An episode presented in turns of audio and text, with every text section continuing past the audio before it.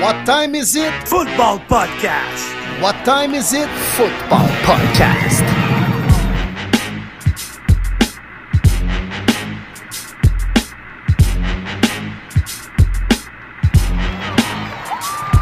Le podcast Premier et les buts est de retour pour une troisième saison. En offensive, David Monsieur Lion Bleu Gilbert, le prof de maths aussi à l'aise avec les chiffres qu'avec les lapsus dans les noms. En défensive, Martin Marty Bronco Saint-Jean, le courtier immobilier aussi actif que Sean Payton avec les agents libres. Et sur la ligne de mêlée, William Willie Browns Boivin, le journaliste aussi réputé que l'histoire des Bruns Cleveland. Êtes-vous prêt en situation de premier et les buts?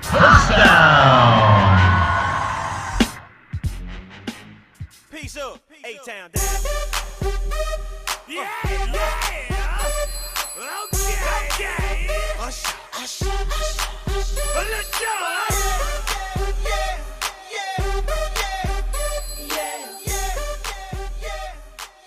Oh que yeah!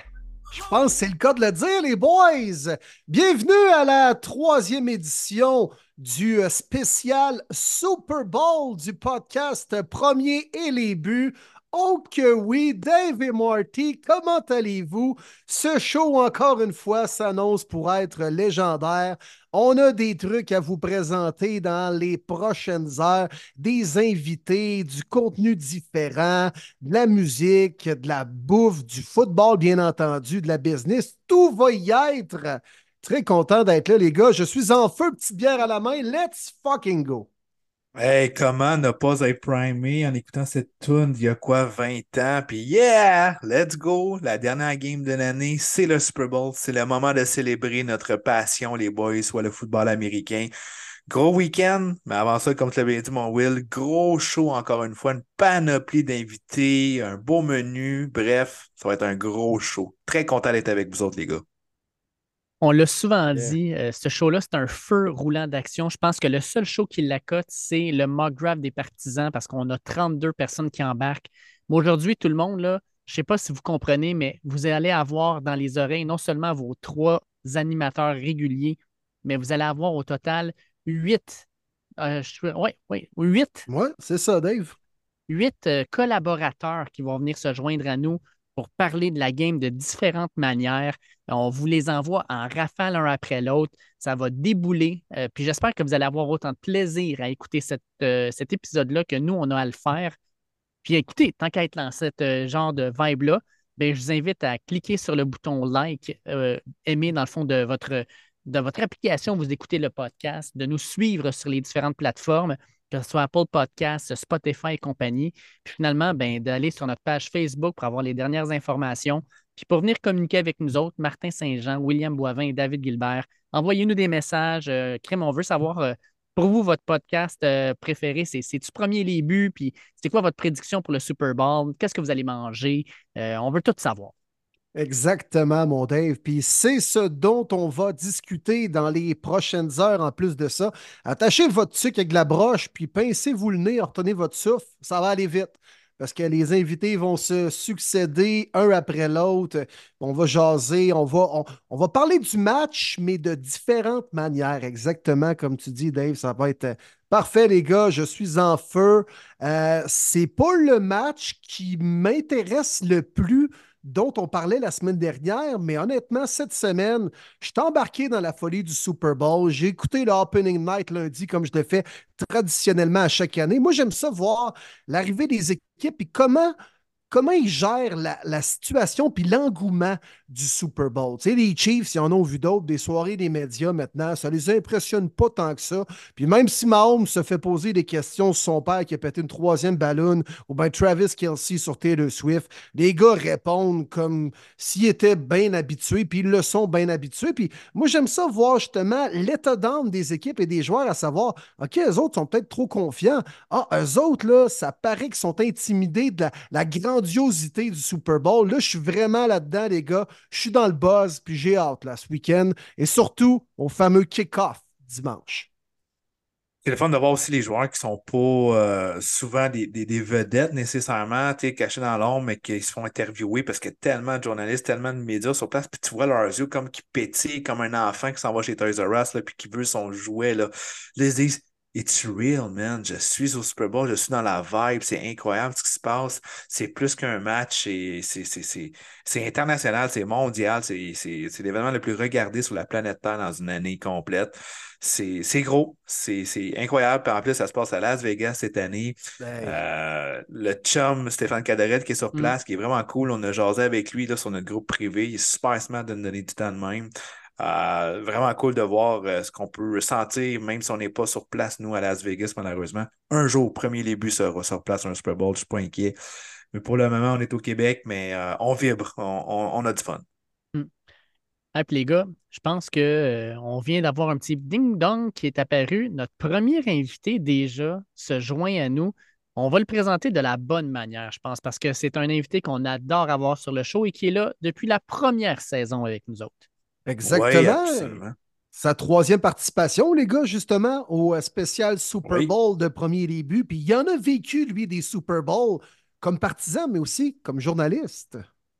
Oui, absolument. Fait qu'on est vraiment content de, l'avoir, notre collaborateur, depuis Day One, comme vous dites bien, les boys. Alain Poupard, du côté de Miami, euh, journaliste Sports Illustrated. Très, très content de le retrouver. Ah, pas trop pire, les gars, ça va? Ben oui, Yes. on est Alain. On est en feu. Écoute, il reste un match, mais euh, c'est pas le moindre. Non. C'est un match super, non? Oui, effectivement. Ah, je, je sens du sarcasme de- dans ton mot super. Ah, non, non, Super Bowl, Super, Super Bowl. Ouais, il l'a dans le nom. hein. Mais le sarcasme, Vois, c'est juste. vois pas des complots partout, là, Martin Saint-Jean. Là, Ouais, ouais, voir, ouais. Bon, OK, les Chiefs sont là parce que le Ouais. voulait. Taylor Swift est là Ouais. parce que la NFL le voulait. Non, non, arrête, là. C'est super parce que c'est dans le nom. c'est- c'est- Ouais, Ouais, mais c'est plate un peu parce que tout le temps, les mêmes équipes qui sont là. Ah, T'as exact. allé de voir les- de voir les Chiefs au Super Bowl, moi. Mais Ouais. c'est aux autres équipes des battre. Les Bills, les Ravens, Oui, oui, t'as chance. t'as- t'as très raison, mais ça ne change pas le fait comme les, les, les Patriotes pendant les années de Brady, c'est comme, tu chapeau, là, mais à un moment donné, c'est comme, OK, OK, vous avez gagné, ça a décollé, on, on va voir d'autres équipes. Ah, c'est sûr. Et Alain, Ouais. avant de rentrer dans le duel de cette année, je veux commencer en te demandant, tu sais, ça fait longtemps que tu couvres la NFL. Pour toi, c'est quoi ton meilleur souvenir de Super Bowl à vie? N'importe quand que New England se faisait battre. Ah!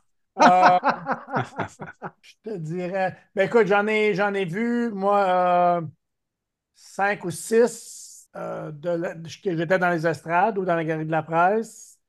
C'était toujours une expérience. euh, c'est vraiment toute une expérience, un Super Bowl. Aller voir ça, être capable de voir ça live, là, c'est toute une chose. Euh, pas que j'ai nécessairement pogné des grosses parties parce que moi, que j'ai, vu au couvert, comme San Francisco, San Diego, le 49 à 26, de Denver contre Atlanta. C'était rien de trop fort, ça non plus. J'ai vu un à la Nouvelle-Orléans, c'est Green Bay contre euh, les Patriots en 96. Celui de. quel donc? Indianapolis contre Chicago. 2004, je pense. 2000 la saison 2006, là, après ça, la saison 2009, Indianapolis contre la Nouvelle-Orléans, qui a été quand même une bonne game. Puis la dernière, c'était en 2000. La saison 2019, ça a joué euh, le février en 2020. là, Kansas City, la, la dernière fois que Kansas City a joué contre San Francisco dans le Super Bowl. Euh, je te dirais, moi, probablement, euh, Philadelphie-New England, c'était un, un Super Bowl bien fun. Le Philly Special, la première victoire des Eagles au Super Bowl. Oui. Ouais, euh, Puis méchant New bon England- match, 41-38 de mémoire ou 41-33, quelque chose comme ça?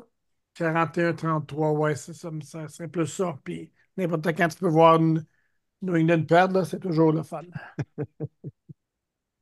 Hey, mais de le vivre comme journaliste, Alain, ça, ça ressemble à quoi? J'imagine que le, le fan de foot en toi doit triper d'être là, mais en même temps, c'est de la job en tabarouette, là, puis no cheering on the press box. Co- comment on prend ça de découvrir un Super Bowl puis de devoir rendre des articles à tous les jours, des histoires et tout ça?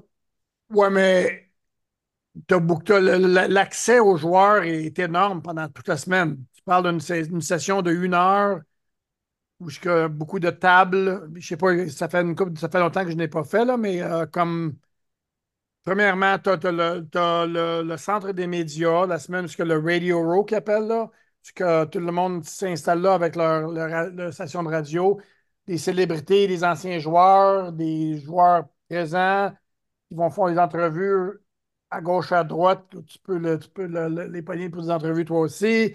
Les équipes, c'est une heure par jour chaque, où ce qui met le joueur disponible. Fait écrire des articles pour toute la journée, c'est pas difficile du tout. Moi, en 2006, le NFL.com, ça c'était à Miami, avait engagé moi et un, coll- un autre collègue pour faire la couverture comme euh, de beat, de beat. Puis moi, j'avais Chicago cette semaine-là, mon collègue avait Indianapolis, puis c'était totalement trippant. Puis le Ah, spectacle, cool. le spectacle, comme vous voir, là, c'est comme.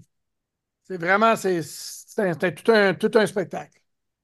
Toi, à la demi, la dernière fois à Miami, c'était euh, J-Lo et Shakira en plus? Ah oui, OK. je me rappelle pas. Je peux, je peux ce que je t'ai mentionné, c'est que la, la soirée. Moi, la je m'en rappelle. La soirée des médias. OK.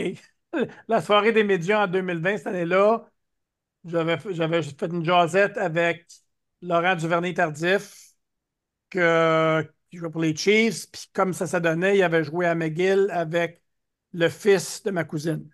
OK. Wow. Qu'est-ce qu'on dit que le monde est petit? Là? don. Ah ouais, ouais. Puis j'ai mentionné ça après que ben, pendant, on va te dire qu'il y avait quelqu'un alentour de lui pendant toute la, toute l'heure.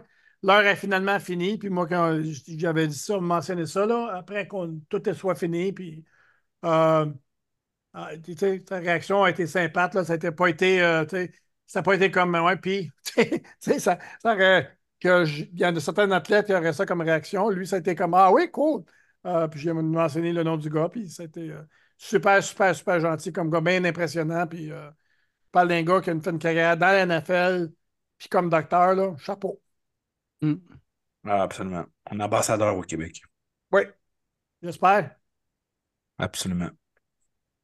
Donc, la confrontation attendue entre les Chiefs, les Niners, la vision d'Alain sur ce match-là. Bon, moi, ce que je te dirais, mes, petites notes là-dessus. A, la AFC est, je sais pas, 33 fois meilleure que la NFC. B, San Francisco n'a pas nécessairement joué du gros stock dans les deux matchs de playoff. Disons qu'on, je ne sais pas, j'emploierais le terme chanceux, mais disons qu'ils s'en sont sauvés un peu contre et les Packers et les Lions. Et trois aussi, je ne me rappelle pas, je m'utilisais des lèvres ou des chiffres, là, des lettres ou des chiffres. Euh, troisième chose, si, si ça se décide au quatrième quart avec euh, ou une autre équipe qui a besoin d'une grosse performance du corps arrière, je pense que j'aurais beaucoup plus confiance en Patrick Mahomes qu'à Brock Purdy, quand même qui a fait une bonne job dans ce point-là contre Green Bay et contre Détroit. Euh, donc, si je mets tout ça dans le mélange, je mélange ça au, au blender, il semble que la logique me dit que Kansas City va gagner. Back to back. Oui, monsieur. Ça, Ça c'est la première fois comme- depuis une certaine équipe de la Nouvelle-Angleterre, je pense. Barf. Euh, oui, effectivement, c'est en 2003-2004. Les Ouais, deux ouais. Ouais. Ça fait un bout, c'est pas arrivé pareil, là. Ça paraît Ouais, qu'il y a une parité dans cette ligue-là. Là. 20 ans. Ouais. Mais ça aurait dû 20 ans. arriver à Seattle en 2014 s'ils n'avaient pas Ouais. fait leur, leur décision super épaisse. Là. Puis Ouais. quoi, les Chiefs auraient pu le faire quand ils ont perdu contre les Bucks à Tampa? Ça aurait été un 2 en 2, me semble. Exact. Oui, effectivement. euh, C'est ça, il y a quelques équipes qui ont failli à la tâche dernièrement. Oui, mais cette soirée-là, si tu te rappelles bien, il y avait des blessures à gauche et à droite sur la ligne offensive. Oui. Pas été capable de, de repousser la ligne défensive des Bucks. Puis Mahomes, j'ai vraiment pas eu aucune chance ce soir-là. Là, il y a Joe Tony qui ne jouera certainement pas, mais il n'a pas joué non plus contre Baltimore, puis ça n'a rien changé. Euh, écoute, les 49ers sont encore une grosse équipe. Moi, je ne suis pas 100% convaincu que Brock Purdy. Non, laisse-moi aller changer ça. Je suis 100% convaincu que Brock Purdy n'est pas aussi bon que ses statistiques. Puis le, le rating là, de passer, là, que c'est quoi, 113? Euh, mais on va, mettons, il y a une grosse équipe alentour de lui. Est-ce que tu Hey. vois un scénario, mettons, euh, Chiefs, s'ils gagnent, qu'est-ce qui arrive selon toi? Puis, mettons, 49ers gagnent, qu'est-ce qui se passe selon toi? Ça serait quoi le scénario dans les deux cas? Ben, dans, pour Kansas City, la, chose qu'il faut remarquer aussi de Kansas City, c'est pas juste on parle de Mahomes parce que c'est le meilleur joueur dans la ligue, mais leur défensive est bonne. Puis pas rien qu'un peu. C'est pas, c'est pas d'hier, c'est pas juste un playoff. Elle était bonne toute la saison. Ils ont fini numéro 2 après Baltimore. Puis dans les playoffs, tu parles quoi? 7 points contre les, contre les Dolphins, 24 contre Buffalo pour ceux qui veulent, pour les épais qui veulent chialer contre Josh Allen puis 10 contre Baltimore, qui ont totalement menotté Lamar Jackson et leur jeu au sol. Euh, fait que je te dirais, logiquement, ça va faire une grosse partie de la victoire. Ils peuvent mettre de la pression sur Purdy un peu. La combinaison de leur défensive et Patrick Mahomes, la combinaison de Mahomes et Kelsey, ça devrait être assez. Ce qui peut se produire, moi, je te dirais après ça, il me semble qu'il y a un petit peu de, de, fumée sur l'idée que peut-être qu'Andy Reid va dire bonjour après la partie. Euh, pour ce qui est des 49ers, ça prend, me semble ça prendrait le, joueur clé, moi, dans mon livre à moi, c'est Christian McCaffrey. Il est certainement capable de faire ça. Parce que s'il met ça sur les épaules de Brock Purdy, je ne suis pas convaincu si leurs chances sont nécessairement très bonnes. Ça va être crucial pour les Niners d'établir le jeu au sol et peut-être même de prendre l'avance très tôt au premier quart parce que jouer du football de rattrapage implique de donner la balle dans les mains de Purdy, un peu enlever ton plan de match avec ton cahier de jeu, de, de, de focusser sur le jeu au sol, puis là, tu peux te dénaturer un peu. Fait que ça va être crucial pour les Niners d'impliquer McCaffrey tôt. Tu sais, McCaffrey va avoir un bon match d'une façon ou d'une autre, mais je pense qu'il va falloir l'impliquer très, très tôt dans le match. Oui, puis si tu regardes les, parties des playoffs, Kansas City, je me- le- ça m'échappe contre ce qu'ils ont fait contre Buffalo, mais dans les autres parties, ils ont très bien commencé de la première demi. Mhm. Puis les 49ers, c'est le contraire. Les 49ers, ils ont arraché au premier, la première demi, puis sont revenus à la deuxième demi, qui n'est pas nécessairement le, scéna- le scénario idéal pour, le- pour Ouais. le- les 49ers. Mais tu sais, les Packers et les Lions, c'est pas les Chiefs. Hein? Effectivement. Ouais. Exact. Euh, la clé de succès pour eux, de bien commencer ça. Oui, puis, si tu regardes, comme j'ai mentionné, ils ont, ils ont été un peu chanceux, là, parce que moi, je m'a toujours venu sur la décision de Dan Campbell que oui, c'est bien fun d'être super agressif, là, mais quand tu mènes 24-10 puis tu as la chance de, de, de faire un botté pour, de, pour remettre ton avance de trois, de trois marques là, à 27-10, il y a vraiment peu de mots pour décrire comment, moi comment j'ai trouvé ça épais comme décision. Euh, plus, puis c'est pas juste une décision que c'est comme les, les, maudites euh, statistiques de, là, qui disent, bon, 53,2 c'est le meilleur, meilleure idée d'y aller pour le premier essai, 46,8 tu y vas pour le sais, c'est la logique, le momentum. Si, si Détroit prennent le botté de placement, 3 points, c'est 27-10, c'est trois scores de différence au milieu du troisième quart. Tu vas pour le premier essai, tu ne l'as pas.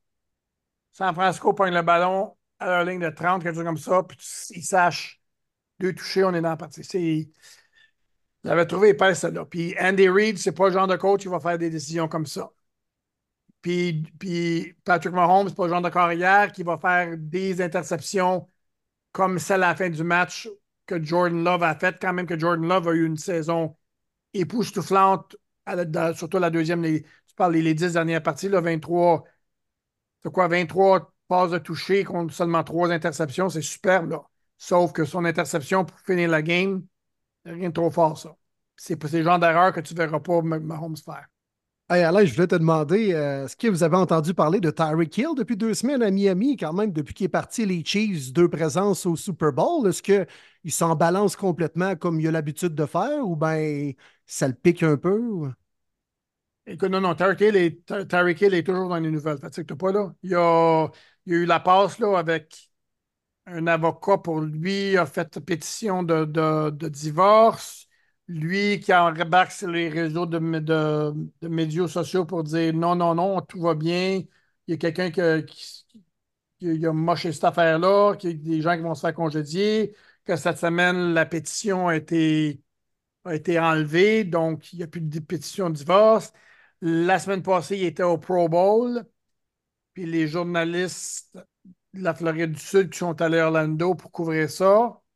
Moi, je n'étais pas un de ceux-là, mais ceux qui étaient là lui ont demandé s'il regrettait sa décision de pousser pour un échange Kansas City, puis lui, il a dit non, parce qu'il aime bien son temps à Miami, tout ça, puis il ne fatigue pas non plus. Il a une autre, chose pour lui, il s'est fait payer.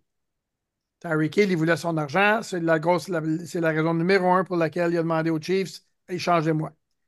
Si tu te rappelles, cette, cette saison morte-là, il y avait eu Devante Adams qui avait un gros, gros contrat juste avant lui. Mhm. Puis Tyreek Hill a dit euh, Allô, moi aussi, moi aussi.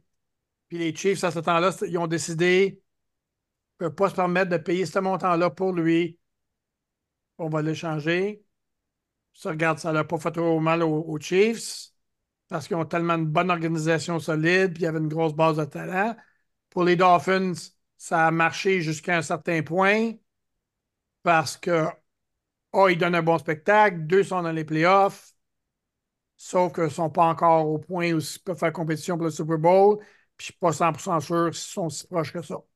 Mais pour répondre à ta question de façon très longue, non, il ne regrette pas pour deux secondes parce qu'il s'est fait payer. Question importante, moi, Alain, pour dimanche. Quel sera le menu avec Alain Poupard, le menu du jour pour le Super Bowl? Rien de très excitant, moi, peut-être bien faire un tour parce que moi, mes plans présentement, c'est de regarder le match chez nous. Je suis présentement en un nouveau régime alimentaire pour prendre soin de ma santé. Fait qu'on parle, on parle d'un, régime qui est, je sais pas comment tu dis ça en français, là, keto? Euh, Oui, kétogène. OK. Fait que c'est rien, c'est rien nécessairement excitant, là, mais on, va, il va y avoir de la bonne bouffe pareil. That's it. Il semble que le bacon, c'est- c'est c'est possible, hein, dans ce régime-là, d'en manger? Oui, bacon, c'est pas. C'est juste. C'est juste ça que j'ai retenu, là. Tu sais, c'est- Ben, c'est comme, c'est facile à tenir, c'est pas de sucre, puis pas de, pas de, pas de pâte blanche, comme pain, riz, pas d'affaires blanches, pain, Oui, oui, oui, OK. patate. On élimine les trois P, là. Pain, patate, pâte. c'est ça. Puis le plaisir aussi. Puis les sucres. Plaisir, plaisir aussi, oui, oui. le quatrième P, collègue, ça. Mon collègue sur notre podcast ici aujourd'hui, qui a, il a- il a mentionné, je ne me rappelle pas dans, la- dans quel contexte, il a mentionné qu'il n'aimait pas la cuisine italienne. J'ai- moi, j'ai regardé comme t'es fou, toi? Hey, Ben oui, Eh, boy. oui, oui, oui. On peut avoir un débat là-dessus. hein. ben là. Non, moi, j'adore ça. Je, je veux dire, en mangeant. Plus maintenant, là, parce que je peux, je peux pas, c'est pas bon pour ma santé, mais hum, yum, yum, de moi une bonne lasagne, là. Ben oui. Mais oui, mais oui. Ouais. Une bonne pizza napolitaine, là. Tabarouette, là. Eh oui. Hmm. Pas, pas d'ananas à la pizza, par exemple. T'as qu'à ça, mode kétogène. Mon non. cher Alain, finalement, là. Pardon? T'as qu'à ça, mode kétogène, finalement, là. Tu vas être catogène, toi aussi? Ouais, tant qu'à pas manger de resto italien, là, puis de bouffe italienne, là. Ah, ouais, ouais, ouais, c'est ça. Non, c'est triste. Puis, puis- puis les, les bagels le matin, j'aime tout ça, tu penses, moi, le, le déjeuner? Mais non. Oui. Les priorités, hein, faut. On t'arrive à un Ah certain ouais. âge, Les priorités, il faut qu'ils changent. C'est sûr. Ben, mais- faut s'écouter. Que malgré tout ça, on va, te, on va te souhaiter un super Super Bowl, Alain. Ça va être, euh, malgré le fait que les Chiefs sont encore là, je pense un bon match. En tout cas, on va se le souhaiter. Puis euh, écoute, euh, merci encore de, de- de joindre à nous. J'aurais tellement aimé savoir un Détroit-Baltimore, même Mm. si une fois que Kansas City avait gagné, même si ça, avait- ça aurait pu être Détroit-Kansas City, parce que j'aurais eu vraiment, j'aurais vraiment une équipe pour laquelle, euh, c'est quoi le mot que je cherche là? Che- Cheery, de mot beau mot français, ça. Là, présentement, c'est comme 30 mots, ouais. Là, c'est comme c'est deux équipes pour lesquelles j'ai un très grand respect, mais pour te dire vraiment que n'importe qui d'autre qui- que, que, que, que- que quelconque, quelque équipe quelconque rem- remporte la victoire, ça ne me dérange pas. All right. Merci Hey, un gros merci, mon Alain. Ben smart Ouais. d'avoir été là cette semaine sur le show. On se reparle euh, certainement. Nous, on, on reste en onde jusqu'au euh, jusqu'au repêchage. Fait que c'est sûr qu'on avoir la chance de se jaser dans les prochaines semaines. À la boy, je, je serai ici. Merci beaucoup, beaucoup. Toujours un plaisir, Bon- mon Alain. Super. Bon Super Bowl. Thank you d'avoir été là. Vous autres aussi. Salut, les gars. Salut, man. All right, les boys. Bon, on continue notre euh, brochette d'invités. On est maintenant, euh, je pense que lui, c'est c'est la viande de la brochette. Là. Honnêtement, il y en a que c'est. Je veux pas dire qu'il y en a que c'est le piment ou des oignons, là, mais puis je veux pas nommer de nom. Là. Ah non! Mais lui, c'était un, un petit morceau de poulet, mettons. T'allais dire, Dave? je, je trouvais que tu patinais un peu, là. Ouais. ah non, on en revient au football, là. Mais tu sais, le Super Bowl, c'est un peu relié avec la bouffe. Fait que le lien est quand même bon. Mais là, on est très content de recevoir dans notre spécial Super Bowl euh, notre collaborateur, le divertissant, intéressant Arnaud Gasconadon. Arnaud, comment ça va? Salut les boys! Yes, Hey, sir, très Arnaud. content de t'avoir, Arnaud. Ben smart. Yes. Ça fait plaisir les boys. Ça fait plaisir, c'est le fun, c'est le Super Bowl. On est, on est dedans par-dessus la tête, qu'est-ce que tu veux? Fait que euh, c'est c'est une bonne semaine pour pour pas arrêter de jaser de foot toute la semaine, étant donné que c'est pas mal la dernière semaine, tu sais.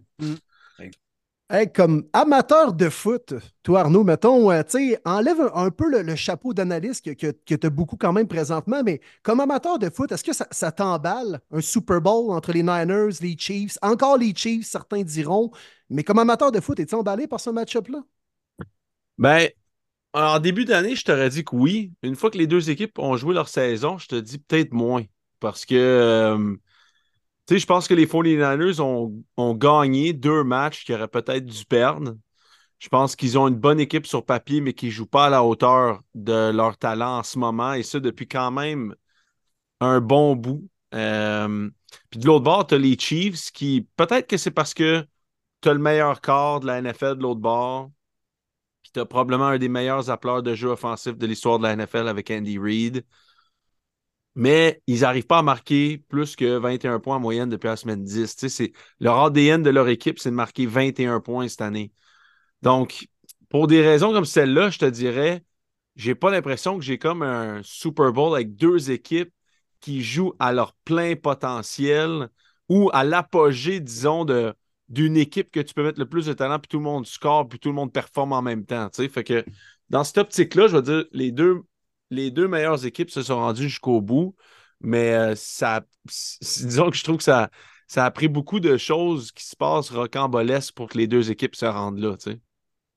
Non, absolument. Ça n'a pas été des parcours comme on a vu par le passé, parce que les Chiefs, justement, mettaient en moyenne 33-35 points sur le board. Ils ne font pas ça cette année.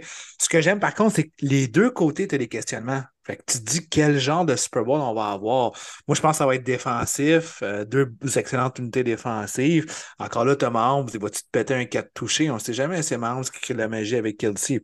Le côté des Niners, ça n'a pas été très beau ce qu'on a vu nécessairement en playoff, mais ils ont été opportuns. Là, tous les gars en santé qui ont la semaine de break, qu'est-ce qu'on peut faire avec un beau joyau comme Christian McCaffrey, t'as George Kittle, t'as Ayuk, t'as Debo. J'ai hâte de voir. Ça peut aller d'un bord ou de l'autre, je pense, ce Super Bowl-là. Oui, exactement. Tu sais, comme tu dis, mais la réalité, tu sais, c'est que c'est l'histoire de. Quand on regardait en début d'année, tu sais, bon, ben, les, les 49ers ont mis 61 millions sur leur ligne défensive. Ils ont euh, Fred Warner, meilleur secondaire de la ligue, probablement des meilleurs tertiaires. Venait d'une saison extraordinaire avec Miko Ryan. C'était comme l'ADN des 49ers, c'est un jeu, c'est une défense incroyable, puis un jeu physique à l'attaque, un jeu au sol euh, qui ouvre la passe. Puis de l'autre bord, tu as les Chiefs qui ont, l'année dernière, depuis le début de la carrière à, Pat Mahomes, c'est des points, c'est une attaque, c'est avec une défensive qui est capable de faire la job au bon moment. Ça a toujours été comme au bon moment dans les derniers matchs de l'année où la défensive s'est resserrée juste un peu. Quand tu regardes les Super Bowls de Pat Mahomes, les deux victoires au Super Bowl, c'est les deux pires défensives de l'histoire d'une équipe qui a gagné un Super Bowl les deux fois. Je pense qu'ils ont donné 25 points une année puis 27 points l'autre année en moyenne dans les séries éliminatoires. Tandis que cette année, c'est l'inverse. Mais, mettons, là, Chris Jones, là, à part Chris Jones sur cette défensive-là, on peut parler de pas- Oh, correct. Mais, a, pour une défensive qui est. On regarde la meilleure défensive du match, c'est celle des Chiefs. OK? C'est qui. Quel joueur que tu hâte de regarder jouer pour la défensive des Chiefs? C'est comme quel joueur que tu fais Attends, sais, oh, Fred Warner, oh Nick Bosa, oh Javon Hargrave, oh là là là. C'est Chris Jones. Puis une bonne défensive dans, dans, dans l'image. Les gars jouent super bien. Mais y a-tu quelqu'un qui, qui a hâte d'aller regarder le Super Bowl pour regarder Trent McDuffie jouer, tu sais? Il joue bien ce petit corner-là. La question, c'est y répondre. Là. C'est ça. Fait que tu parles un peu aux connaisseurs de dire Ah, McDuffie a eu une super bonne année, un des meilleurs demi. Sneed a été un des meilleurs demi. Collectivement, ils ont été bons. Collectivement, ils sont très, très bons. Mais ils n'ont pas le star power sur la meilleure unité qui est sur le terrain. Puis la meilleure unité qui va être sur le terrain entre les quatre dimanches, c'est la défensive des Chiefs.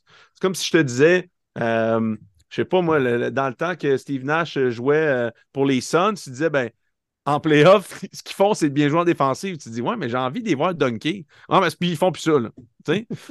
C'est ça un peu où je me dis, ça va être un bon spectacle, mais, mais la meilleure unité, moi, je pense, des quatre qui jouent depuis le début des, de la saison et des séries, c'est l'unité défensive des Chiefs. C'est celle qui est la moins, que le monde a moins hâte ou le monde connaisse le moins bien, tu sais. Exact. Mm. C'est encore là qu'il faut donner le crédit à Steve Spagnuolo. C'est incroyable ce qu'il fait. Une fois de Ouais, plus. pas juste, c'est pas juste Spagnolo, le- le- le- la décision aussi, un peu euh, risquée, je te dirais, d'une certaine façon, de dire OK, Pat va nous sauver l'attaque. Pat est assez bon pour sauver l'attaque, puis on va repêcher en défensive. Puis ils ont comme vraiment, quand tu regardes l'unité au complet, à part Chris Jones, euh, si je ne m'abuse, à part Chris Jones, mais Nick Bolton, Willie Gay, Sneed, Trent McDuffie, euh, l'autre DN, Galifianakis, ou que, non, ça c'est l'acteur, ça, Carl Carl, Aftis. Carl Aftis. Ça a tous 24 ans, ces gars-là. Là. Ça a tous 23, Ouais. 24, 25 ans. C'est tous dans leur premier contrat. Ils sont tous rentrés, ils sont tous sur le rookie deal. Ça, c'est du repêchage, puis du repêchage assez solide où tu as peut-être le meilleur joueur au monde, mais tu y repêches pas nécessairement un gars en première ronde comme un receveur, comme on faisait à Green Bay dans le temps, parce qu'on a besoin de McDuffie. On va y repêcher Rishi Rice en deuxième ronde, puis on va espérer qu'il rende meilleur. Ce qu'il a réussi à faire, tu sais, mais. Que ça, c'est aussi bravo à l'état-major des Chiefs d'avoir un plan puis de l'exécuter. Puis là, à un moment ben, ils vont peut-être avoir un peu de place sur le cap parce que dans quelques années, le contrat à Pat va prendre de moins en moins de place. Ils vont peut-être pouvoir signer une coupe de receveurs puis rattraper le temps perdu sur les jeunes joueurs en défensive qui vont être rendus à leur 4, 5e année de contrat. Puis là, ben, ils vont être au top, top de leur affaire. Mais tu sais, en gros, leur cycle de défensive sont à la deuxième, troisième année dans la NFL. Il leur reste encore au moins un ou deux ans d'être dominant même en défensive si Chris Jones reste. Arnaud, j'ai le goût de revenir un peu dans le passé parce que le Super Bowl, je pense que c'est un événement qui rassemble, c'est un événement très spécial. Euh, écoute, tu dois suivre le football depuis plus de 20 ans maintenant. C'est quoi ton plus beau souvenir de Super Bowl? Euh, Buccaneers 2002, je te dirais que c'est comme. J'étais comme. Cette défensive-là était extraordinaire avec Gruden, puis euh, Monte Kiffin, puis Warren Sapp, puis man, c'est juste. Lynch. Ah, écoute, là, tu sais, là, c'était. Moi, c'est mon.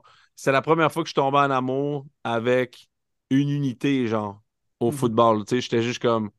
Wow, c'est quoi ces gars-là? man? Ils jouent extraordinaire, ils sont physiques. Euh, écoute, je, je prenais tout le temps les box à Madden. C'était vraiment jouer avec la defense tout le temps. C'était Derek Brooks, euh, John Lynch, Warren Sapp, man. Il y avait... C'était tellement fou cette défense. Tu sais, c'est- ouais, exact. Randy Barber, le pick six contre, contre McNabb à Philly pour se rendre au Super Bowl. Peut-être Rich Gannon au Super Bowl. Tu sais, pour moi, ça, et moi, je commençais à jouer en défensive en même temps. J'ai commencé à, à Jean Hurd comme carrière, puis j'ai mixé en, j'ai switché en défensive en 2002. Fait que j'ai comme vraiment comme fait, ah fuck, ça c'est vraiment hot, ça, c'est, c'est là que ça se passe, c'est là que le- les boys y sont, tu sais. Fait que je te dirais que ça, c'est mon, mon plus beau premier souvenir, mais mon premier premier souvenir de Super Bowl, c'est Steve McNair contre Kurt Warner. Oh. Super Bowl, je pense, 99. Mhm. 98 ou 99. Avec Ou, euh, Kevin-. Euh, je me Ouais, rappelle pas de ça. Je me rappelle de Kevin Dyson qui finit Ouais, à la verge, à la ligne d'une Ah, verge. Ah oui, la verge Ah, manquante. c'est débile, Ben oui. Moi, je prenais pour Steve McNair. Je suis tout le temps un gars d'underdog. Fait que je prenais pour McNair puis les Titans. Puis c'est la première année de Kurt Warner qui, d'ailleurs, d'ailleurs, d'ailleurs, c'est euh, Brock Purdy pour être le troisième carrière de l'histoire de la NFL à gagner un Super Bowl à sa première année avec Kurt Warner en 99 et Tom Brady en 2001. Aïe. Puis deux gars, des choix tardifs, puis un autre qui n'a pas été repêché, pareil. Ben, c'est ça. C'est parce que, oui, inévitablement, parce que là, ton équipe va être bonne, tu sais. Fait que si t'es repêché tardivement, souvent, ils t'ont raté dans la première ronde. Fait que tu risques de tomber peut-être sur une meilleure équipe. Hey, parlant de Brock Purdy, euh, tu sais, tu sais comme moi que les équipes championnes, souvent, on essaie de suivre la tendance. Ah, telle équipe gagne, on va essayer de copier un peu ce qu'ils font. Là, si mettons que les Niners gagnent et qu'il y a un Brock Purdy qui gagne 800 quelques mille, puis qu'il y a un coloc encore à San Francisco, puis qu'il il partage son coin du frigidaire, puis il touche pas à mon spaghetti, puis euh, ça, c'est à moi le, le- le restant de margarine qui reste, là. Puis- Mais euh, est-ce que ça pourrait peut-être créer une tendance à travers la NFL que, oui, tu as besoin d'un bon carrière, mais placé dans un bon système, il peut être efficace en étant bien entouré. Je pense que le cas des Niners, c'est le meilleur exemple. Puis ça pourrait peut-être changer la tendance, que tu n'es pas obligé de garocher 40 millions à un carrière, puis finalement d'avoir rien autour aussi. Là. Mhm. Ouais, mais tu as raison. Je pense que la tendance, elle est déjà entamée. tu sais. Je pense que Carl Shanahan, d'une certaine façon, euh, a un peu donné espérance à bien du monde que ça se passait peut-être pas juste dans le corps. Euh, je pense que Philly l'a fait aussi l'année passée. Tu sais, ils ont vraiment pris Jalen Hurts, un gars qui n'était pas nécessairement le, le, cas arrière, disons, qu'on pensait qu'il allait être le plus prêt quand il était à Oklahoma euh, ou quand il était à Bama avant. Donc, euh, je pense que la tendance est déjà entamée. Tu sais, un bel exemple. euh, je pense que Brock Purdy, c'est vraiment le meilleur niveau dans le sens de la NFL, en, termes de ratio d'argent qu'il fait et de production qu'il fait sur le terrain, c'est inégalé. Très difficile à accomplir aussi pour une, une autre équipe parce que ça voudrait dire que tu es excellent, mais tu n'as juste vraiment pas de carrière et tu es prêt à faire jouer un carrière de première ou deuxième année que tu as repêché en 5, 6, 7e ronde. C'est très, très rare la situation qui s'est passée aux 49ers. Tu sais, C'est Jimmy G se blesse à toutes les fois qu'il éternue. Fait qu'à un moment donné, il faut trouver quelqu'un pour essayer de jouer. Puis, donc, ça, c'est une situation qui est unique, mais euh, non, moi, je pense qu'écoute, euh, Tampa l'a fait, right? Tampa est allé en playoff avec un carrière qui est Baker Mayfield gagne dans les 20 millions, je pense, si je ne m'abuse. Euh, Peut-être moins que ça, même. Ça, je, pense que c'est le niveau intermédiaire à Brock Purdy. Bien, hâte de voir ce que Brock va signer dans son prochain contrat, mais je ne serais pas étonné que les 49ers ne restent pas attachés à Brock si Brock demande 42 millions là, dans trois ans. Euh, moi, je, je- pense que Détroit fait ça en ce moment avec un, Jared Goff qui est un peu en haut de la moyenne en termes de, de compétences et de, et de tout ce qui vient avec le poste. Mais pour moi, c'est ça, c'est intermédiaire. Puis les Lions, ils font un peu comme les 49ers d'une certaine façon, mais eux autres, c'est autour de Jared Goff. Eux sont, ont le contrat à Brock Purdy. Penny Sewell, rookie contract. Amara St. Brown, rookie contract. Euh, Brian Branch, rookie contract. Laporta, rookie. Tu sais, fait que tu as tous des gars qui ne feront pas d'argent encore pendant 3-4 ans, qui vont entourer Jared Goff, qui n'en fera jamais tellement non plus. Fait que je pense que la tendance est là, elle est bien installée, je te dirais. Puis chacun se l'approprie d'une façon différente euh, aux, aux capacités qu'ils ont. Mais tu sais, Détroit fait la même chose que les 49ers, juste pas payer les gars au même endroit, mais en gros, leur corps pour eux, ils ne voudront jamais payer un corps plus que ce que- ce qu'un carrière intermédiaire pourrait faire dans la NFL parce qu'ils sont capables de, de le supporter à côté. Tu sais, je pense que cette formule-là est déjà bien Ouais. entamée. Les Eagles le font déjà depuis deux ans. tu sais. Ouais, ouais, ouais. Ouais, Je, me, je me posais la question, puis je vous la pose, les gars. Mettons, c'est rien contre Brock Purdy, mais euh, ça fait combien d'années qu'on a peut-être eu un corps arrière aussi faible que Brock Purdy au Super Bowl? Probablement Jimmy G ou Jared Goff l'année d'avant, là, 2019-2020. Mhm. Ouais, exactement. Puis, Non. non, non, tu as, raison euh, de, de- rapide comme ça. là. je pense que Brock, ça pourrait même être. Tu sais, je pense qu'il. Écoute, il a, il a battu Jimmy G, là, mais il- il- je pense que ça aurait pu. euh, Ouais, c'est ça. Je pense que Jimmy G et lui doivent se ressembler quand même beaucoup. Je pense que Jimmy G, physiquement, est peut-être encore mieux que, que Brock Purdy, mais en termes de juste de, de grosseur puis de capacité physique. Mais Brock a un avantage aussi sur ces gars-là. Mentalement, il a de l'air très solide. Euh, prend des chances au bon moment. C'est un compétiteur, ne commet pas beaucoup d'erreurs. Tu sais, je pense que justement, tu sais, Jared Goff, il était avec Sean McVay. Jimmy G est avec Carl. euh, puis, euh, puis Brock est encore avec Carl. Donc, je pense que pour avoir un carrière comme celui-là, ça te prend vraiment un coach offensif qui est élite, qui est capable de vraiment élever le niveau de jeu de son carrière à un niveau tel qu'il peut- est capable de se rendre au Super Bowl puis gagner soit deux ou les trois matchs les plus toughs de l'année. Mais, euh, mais bon, tu sais. T'as as raison. Moi, je pense que Brock, tu sais, je débattais de ça cette semaine sur différentes plateformes, mais moi, pour moi, Brock qui gagne ou que les 49ers perdent, je trouve que ça change pas grand-chose à mon impression de Brock Purdy. Je pense que il- pour moi, il est très limité physiquement. Euh, il sera. À cause de son physique, il sera jamais pour moi. Je vois jamais le. Parlez-moi pas de Tom Brady, là, ça n'a comme pas rapport. Là. Tom Brady, 6'5, 225 livres. C'est un bœuf, Tom Brady, quand même. S'il mangeait pas juste des avocats puis des, du kale, genre, il est capable d'être pesant, Brady. Moi, Brock Purdy, je le vois pas comme quelqu'un qui est capable de supporter une offensive, sur son dos. Il, vraiment, il faut qu'il soit très, très bien entouré physiquement même, là, physiquement. Donc, euh, moi, je l'ai comme top 15 dans la ligue. Peut-être plus autour de 14-15 dans, dans mon classement de carrière de la NFL. Peu importe le résultat de dimanche. Tu sais, je pense que s'il gagne, pour vrai, là, je pense que juste s'il gagne, il se consolide peut-être un nouveau contrat avec les 49ers. Mais ça va dépendre à quel prix. Parce que quand tu regardes la liste des carrières dans l'histoire à Carl Shanahan, là, on te dire que ça swing pas mal de ce côté-là. là. Fait que je pense que Carl n'a pas peur de ne pas rester accroché après un carrière. Mais pour moi, ça ne le fait pas passer de. Tu sais, j'entendais des fois, il y en a qui l'ont dans leur top 3 carrière de la NFL ou top 5. Sais, je fais, c'est pas parce que tu mets une robe sur un cochon que c'est pas un cochon. Là. Tu sais, je- ça ne change rien, le gars. C'est- pas contre lui, là. C'est juste que. Carl, sais, j'ai- j'avais cette discussion-là cette semaine. Prends Carl, là, prends Brock, envoie-la aux Chargers avec Brandon Staley pendant 4 ans, puis envoie Justin Herbert aux 49ers. Qu'est-ce que tu penses qui va, arriver, là? Je veux dire, Brock, il jouera plus dans 3 semaines. Fait que, Je pense que c'est un bon gars dans le système de Carl qui fait très, très bien, mais c'est- je- je- je- pour moi, je le vois pas du tout dans une conversation de top 10 Carl de la NFL parce que je pense qu'il serait jamais capable d'être à ce niveau-là dans n'importe quelle équipe. tu sais. Pour dimanche, Arnaud, on a posé la question à tous nos, euh, nos invités, puis euh, on veut le savoir. C'est quoi le menu du jour pour Arnaud Gascon-Nado? Ben, l'année passée, j'avais été euh, dans un party de Super Bowl, puis j'aime pas ça, les parties de Super Bowl. Moi, j'aime ça regarder la game. Fait que là, j'ai fait, j'ai pratiqué la technique de l'évitement. C'est super bon en psychologie, ça. Fait que j'ai juste ghosté plein de monde, puis je reste chez nous, puis je ferme mon téléphone. fait que dimanche, je reste chez nous, that's it, that's all. Je veux regarder la game, c'est tout. That's it. Pas quoi? te faire déranger là, par quelqu'un qui Hey, as-tu vu la publicité là? Euh, Non, hey, mais tu sais, euh, Samuel L. Jackson qui mangeait une Doritos là? euh? Ah ouais, c'est où, tu sais, viens chez nous, on va regarder ça. Non, non, rien de ça, là, vraiment pas. là. Même que euh, je me suis fait inviter justement pour un party de Super Bowl, puis on m'a dit, il y a deux parties, un samedi puis un dimanche. J'ai dit, Ah, je vais venir samedi. Ah, ouais, c'est ça. Que non, la game, là, peut-être mon père va venir chez nous, mais ça va ressembler à ça. Tu manges quoi essentiellement euh, dimanche pour la game? D'habitude, c'est des burgers, mais c'est pas bien important, pour vrai. Je- je- Mhm. même ça, c'est une autre affaire. tu sais, J'aime mieux manger avant la game. Pendant la game, j'aime ça juste être tranquille, pas besoin de me lever 8000 fois. Là. Je veux juste rester sur mon divan et regarder la game avec des chips, genre. Quelle Ben, sorte euh, de chip? Ouais, Miss Vicky, sel et vinaigre, c'est mon must. Oh, Nice. OK.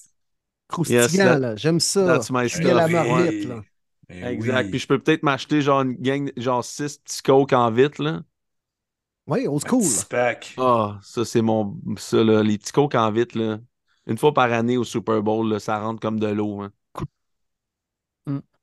Ah oui, le goût, pas Ah. pareil. Ah, le Pour goût, toi- pas pareil. Non, non, c'est comme une Corona en canette ou une Corona en bouteille. Genre, ça, c'est pas pareil. là. Faudrait que ça soit écrit ça coule dans les Alpes en bas, tellement que c'est frais. Coke des Alpes. Coke même. des Alpes. Tout ce qu'il y a de plus naturel. Coke, Coke des glaciers. Hein? Esca Cola. c'est ça. Avec un, une affaire là, comme une montagne en arrière, puis quand il est bleu, ouais. qu'il est vraiment froide. Là. Exactement. Ça n'a jamais été vu, ça. Euh, Tabarouette. Puis pour toi, Usher, match. match. de la mi-temps, t'en penses quoi? Honnêtement, là, match, toi puis mi-temps? Comment? C'est un match à mi-temps, ça? Ben, un, match entre la mi-temps et Usher, je sais pas trop, Ok. en tout cas. ouais. Entre toi puis moi, là, Dave, là, les, toutes les shows de la mi-temps, là, toutes, sans exception, je les trouve toutes à chier. Même, même que et Shakira. Ah, ça m'emmerde, je trouve ça Même plat, Dr. Dre, Snoop Dogg, Eminem et compagnie. Ah, même ça, là, la gang, euh, non. Moi, c'est comme, non, non. Je vais écouter le CD, je vais écouter les vieux clips, mais pas ça, man, les boys. là, non, ça ne m'intéressait pas. C'est lui que j'ai vraiment. Il y en a un que j'ai aimé, Katy Perry, Back in the Days. Oui, oui. Avec les pas, requins, euh, tout, les requins qui dansaient avec la tête, Ah ouais. là. Ah, ça, ça, je l'ai, ça, je l'ai. Celle-là, je l'ai écouté. Mais les autres, non, ça m'en, ça, non, ça me dit rien. hein. Je trouve ça Alors, plate à ça, mort. ça, c'est un show de la mi-temps où tu étais sous influence sans être sous influence. Ouais, c'est ça. Non, mais c'est ça, mais tu sais, c'est. Ah, c'est c'est genre- ça le coke, là, des C'est Alpes. ça, là. c'est ça, ça le coke des ça Alpes. ouais. Exact. Je l'ai ramassé à Hochelag avec un gars avec une chaîne en or autour du cou. là. Faites ça dans mon 3,5, là, des mélanges. Et bon, c'est ça dans mon bain. Goûte à ça, tu vois, c'est bon. Coke des Alpes qui vient direct de mon lavabo. non, mais c'est, tu sais, c'est les shows, c'est genre, je les écoute, mais tu sais, j'en parle jamais le lendemain à personne, là, tu sais. Fait que, Non, tu fais pas ça. partie de la gang du bye-bye. Ah, c'était pas bon, mais c'était. Je sais pas pourquoi, mais c'était pas bon. Ouais, non, c'est ça. Il n'y a pas. euh, comme le gars qui fait les. Il y a un gars qui il y a un gars à Radio-Canada qui commande toutes les, toutes les Tout le monde en parle. Il écrit un article là-dessus. Moi, je suis pas. J'écrirai jamais un blog sur le show de la mi-temps du Super Bowl. Là, tu sais, ça, ça me passe 10 pieds par la tête. J'ai hâte d'entendre ta critique artistique à la radio le lendemain. là. Mais ouais, c'est ça. Pendant j'ai 22 trouvé, minutes? euh, la symphonie, la mise en scène, vraiment extraordinaire. Là, il y, a- il il y avait une, une mouvance là, de Usher. Il bougeait là, comme, euh, comme si c'en était son dernier. Là. Usher semblait avoir de l'arthrose dans les genoux. Oh. On se souhaite pas ça. Non. Euh, c'est toujours une tradition, Arnaud, toi, d'écouter ça avec ton père ou ben? Ben ouais, ça a toujours été comme ça. Là. Dans le temps, c'était. Dans mes plus vieux souvenirs, justement, ce, Super Bowl-là dont je te parle, Titans, Rams, c'était ça, là, genre. euh, premier Super Bowl dans ma vie. Genre, mon père, il fait des burgers. Que je me rappelle, mon père, il fait des burgers, puis on, on sort la petite table, genre, de camping, puis on écoute ça dans le salon devant la, devant la télé, là. C'est vraiment mon plus vieux souvenir. Mon père faisait des burgers incroyables, en plus, avec genre de la viande, des jaunes, des, des, des jaunes d'œufs, euh, de la sauce Worcestershire. euh. Ah, c'était bon, en tabarouette. C'est même que les chums, ils venaient à la maison à un moment donné pour le Super Bowl juste pour les burgers à Guinadon. Wow! C'est Ouais. ça, une belle signature. Ouais, Exact. Moi, je suis- moi, je suis Team Burger en plus. Là, ça, ça me parle en tabarouette. Là. Ouais, mais s'il y en a qui est à la maison, si vous voulez faire les meilleurs burgers, là, moi, ceux que j'ai trouvés, là, c'est. euh, comment il s'appelle? C'est un gars de Toronto, il s'appelle Matheson. C'est un genre un cook, là, il est immense, il doit peser 800 livres. Fait que clairement, tu vois que c'est un gars à qui je peux faire confiance à la bouffe. Puis, euh, je me rappelle plus son prénom, mais c'est Matheson. Il était écœurant, je l'adore, il est tellement bon. Là. Puis, il y a- une vidéo sur YouTube qui fait des, des burgers. Là. Écoutez ça, c'est. Honnêtement, une fois que tu fais des burgers de même, tu n'es plus capable d'en faire d'une autre façon. Là. Ah, c'est ça, je vais aller voir pour eux. Ouais, check ça. Du beurre, du sel, du poivre, simple. Juste du beurre. Mais du beurre. T'en mets du beurre. Ah, écoute, partout, si t'en mets, ça goûte, puis c'est bon. Ah, c'est ça, exact. C'est exactement comme ça qu'il c'est comme ça qu'il parle en gros. Fait que s'il y en a qui veulent essayer un bon burger, Matheson, je me rappelle pas de son prénom, mais il est rendu bien populaire maintenant. Mais moi, c'est une vieille vidéo dans son 3,5 à Toronto. Là. Il est écœurant, le burger qu'il fait là-dedans. Là. Débile. C'est pas les, les gars de Montréal. Ils sont coke aussi, euh, j'imagine. Ouais, c'est ça. Je suis pas sûr qu'il se prend un coke, mais. On parle de Mary pense- Patterson, c'est ça? C'est Maddie Matheson. All right. Fait que, Mike ça, right? Matheson? Ouais. Je vais mettre Ouais, le Mary lien le- dans, la, exact. dans la description du podcast. Je vais mettre le lien, je l'ai. Non, c'est ouais, c'est terrible. Il fait une lasagne aussi là, dans la même. Dans, il fait une lasagne aussi là, dans, dans son même appart à Toronto. Là, dans ses, il, dans- il, fait, il travaillait pour Vice, je pense, dans le temps, ou je sais pas quoi, ou, euh, ou Munchies, ou une affaire, une affaire de même. Là. Hey man, faites cette lasagne-là, là, ça explose la gueule. Wow. Présenté de Ah même, ouais. c'est dur de dire non. Ouais. Non, non, Ah non, mais attends que tu vois la vidéo, là, t'as envie de frencher son burger tellement qu'il a de l'air bon. Puis lui, il en parle comme si c'était la meilleure, euh, la septième merveille du monde. Là. Ah, ouais, you gotta écoute. taste. Puis il parle comme ça. Il dit You gotta taste. It's so good. Oh my God, it's so good. c'est un vrai personnage, là. Il doit tester les produits de la SQ2C, certains, ce gars-là. Là. Ah, 100%. Il teste tout, lui. Ouais. Rien qu'il teste pas, dire. puis Ouais. le, le, le, coke là, des Alpes. Là. Ouais, le, comme il- le Naya Cola. Ouais, lui, son ancêtre, c'est le goûteur dans Astérix et Obélix. Wow. Goûteur! Testez le gâteau! Ça, c'est l'ancêtre à Valley Matheson. Ah, lui, Fait il qu'il écoutait va- pas le gâteau, il mangeait le gâteau complet, c'est ça le problème. c'est ça. Pas un gâteau qui fait peur, lui. Fait que tu vas-tu avoir plus de lui, de touchés dans le match que Arnaud boit de coca en vitre? Over-under? Ben moi, je pense que ça va être un, un under. Moi, j'avais lu une, une stat intéressante là, dans, dans l'année. Bref, là, genre, les, les Chiefs, tous les matchs qu'ils ont joués contre des équipes gagnantes, avec des fiches gagnantes, donc ce qui s'avère être les 49ers. Évidemment, les 49ers, je pense que c'est la troisième équipe là, dans l'histoire récente à être favori chaque match de l'année. Les Chiefs en 2021, puis les Pats en 2007. Les deux équipes ont perdu le Super Bowl. Les Chiefs, cette année, dans tous les matchs qu'ils ont joués contre des équipes avec des fiches gagnantes, ça a frappé le under par en moyenne 11 points. Fait que moi, je pense que c'est. Regarde, celui des Ravens, c'est un excellent exemple. C'est un match typique que les, que les Chiefs jouent cette année. Puis c'est en vitesse grand V dans le Super Bowl. On a parlé de Lamar, Lamar et Pat Mahomes. On a eu le Jerry Sneed. Et, tu sais, je veux dire, ça a été une game tellement défensive.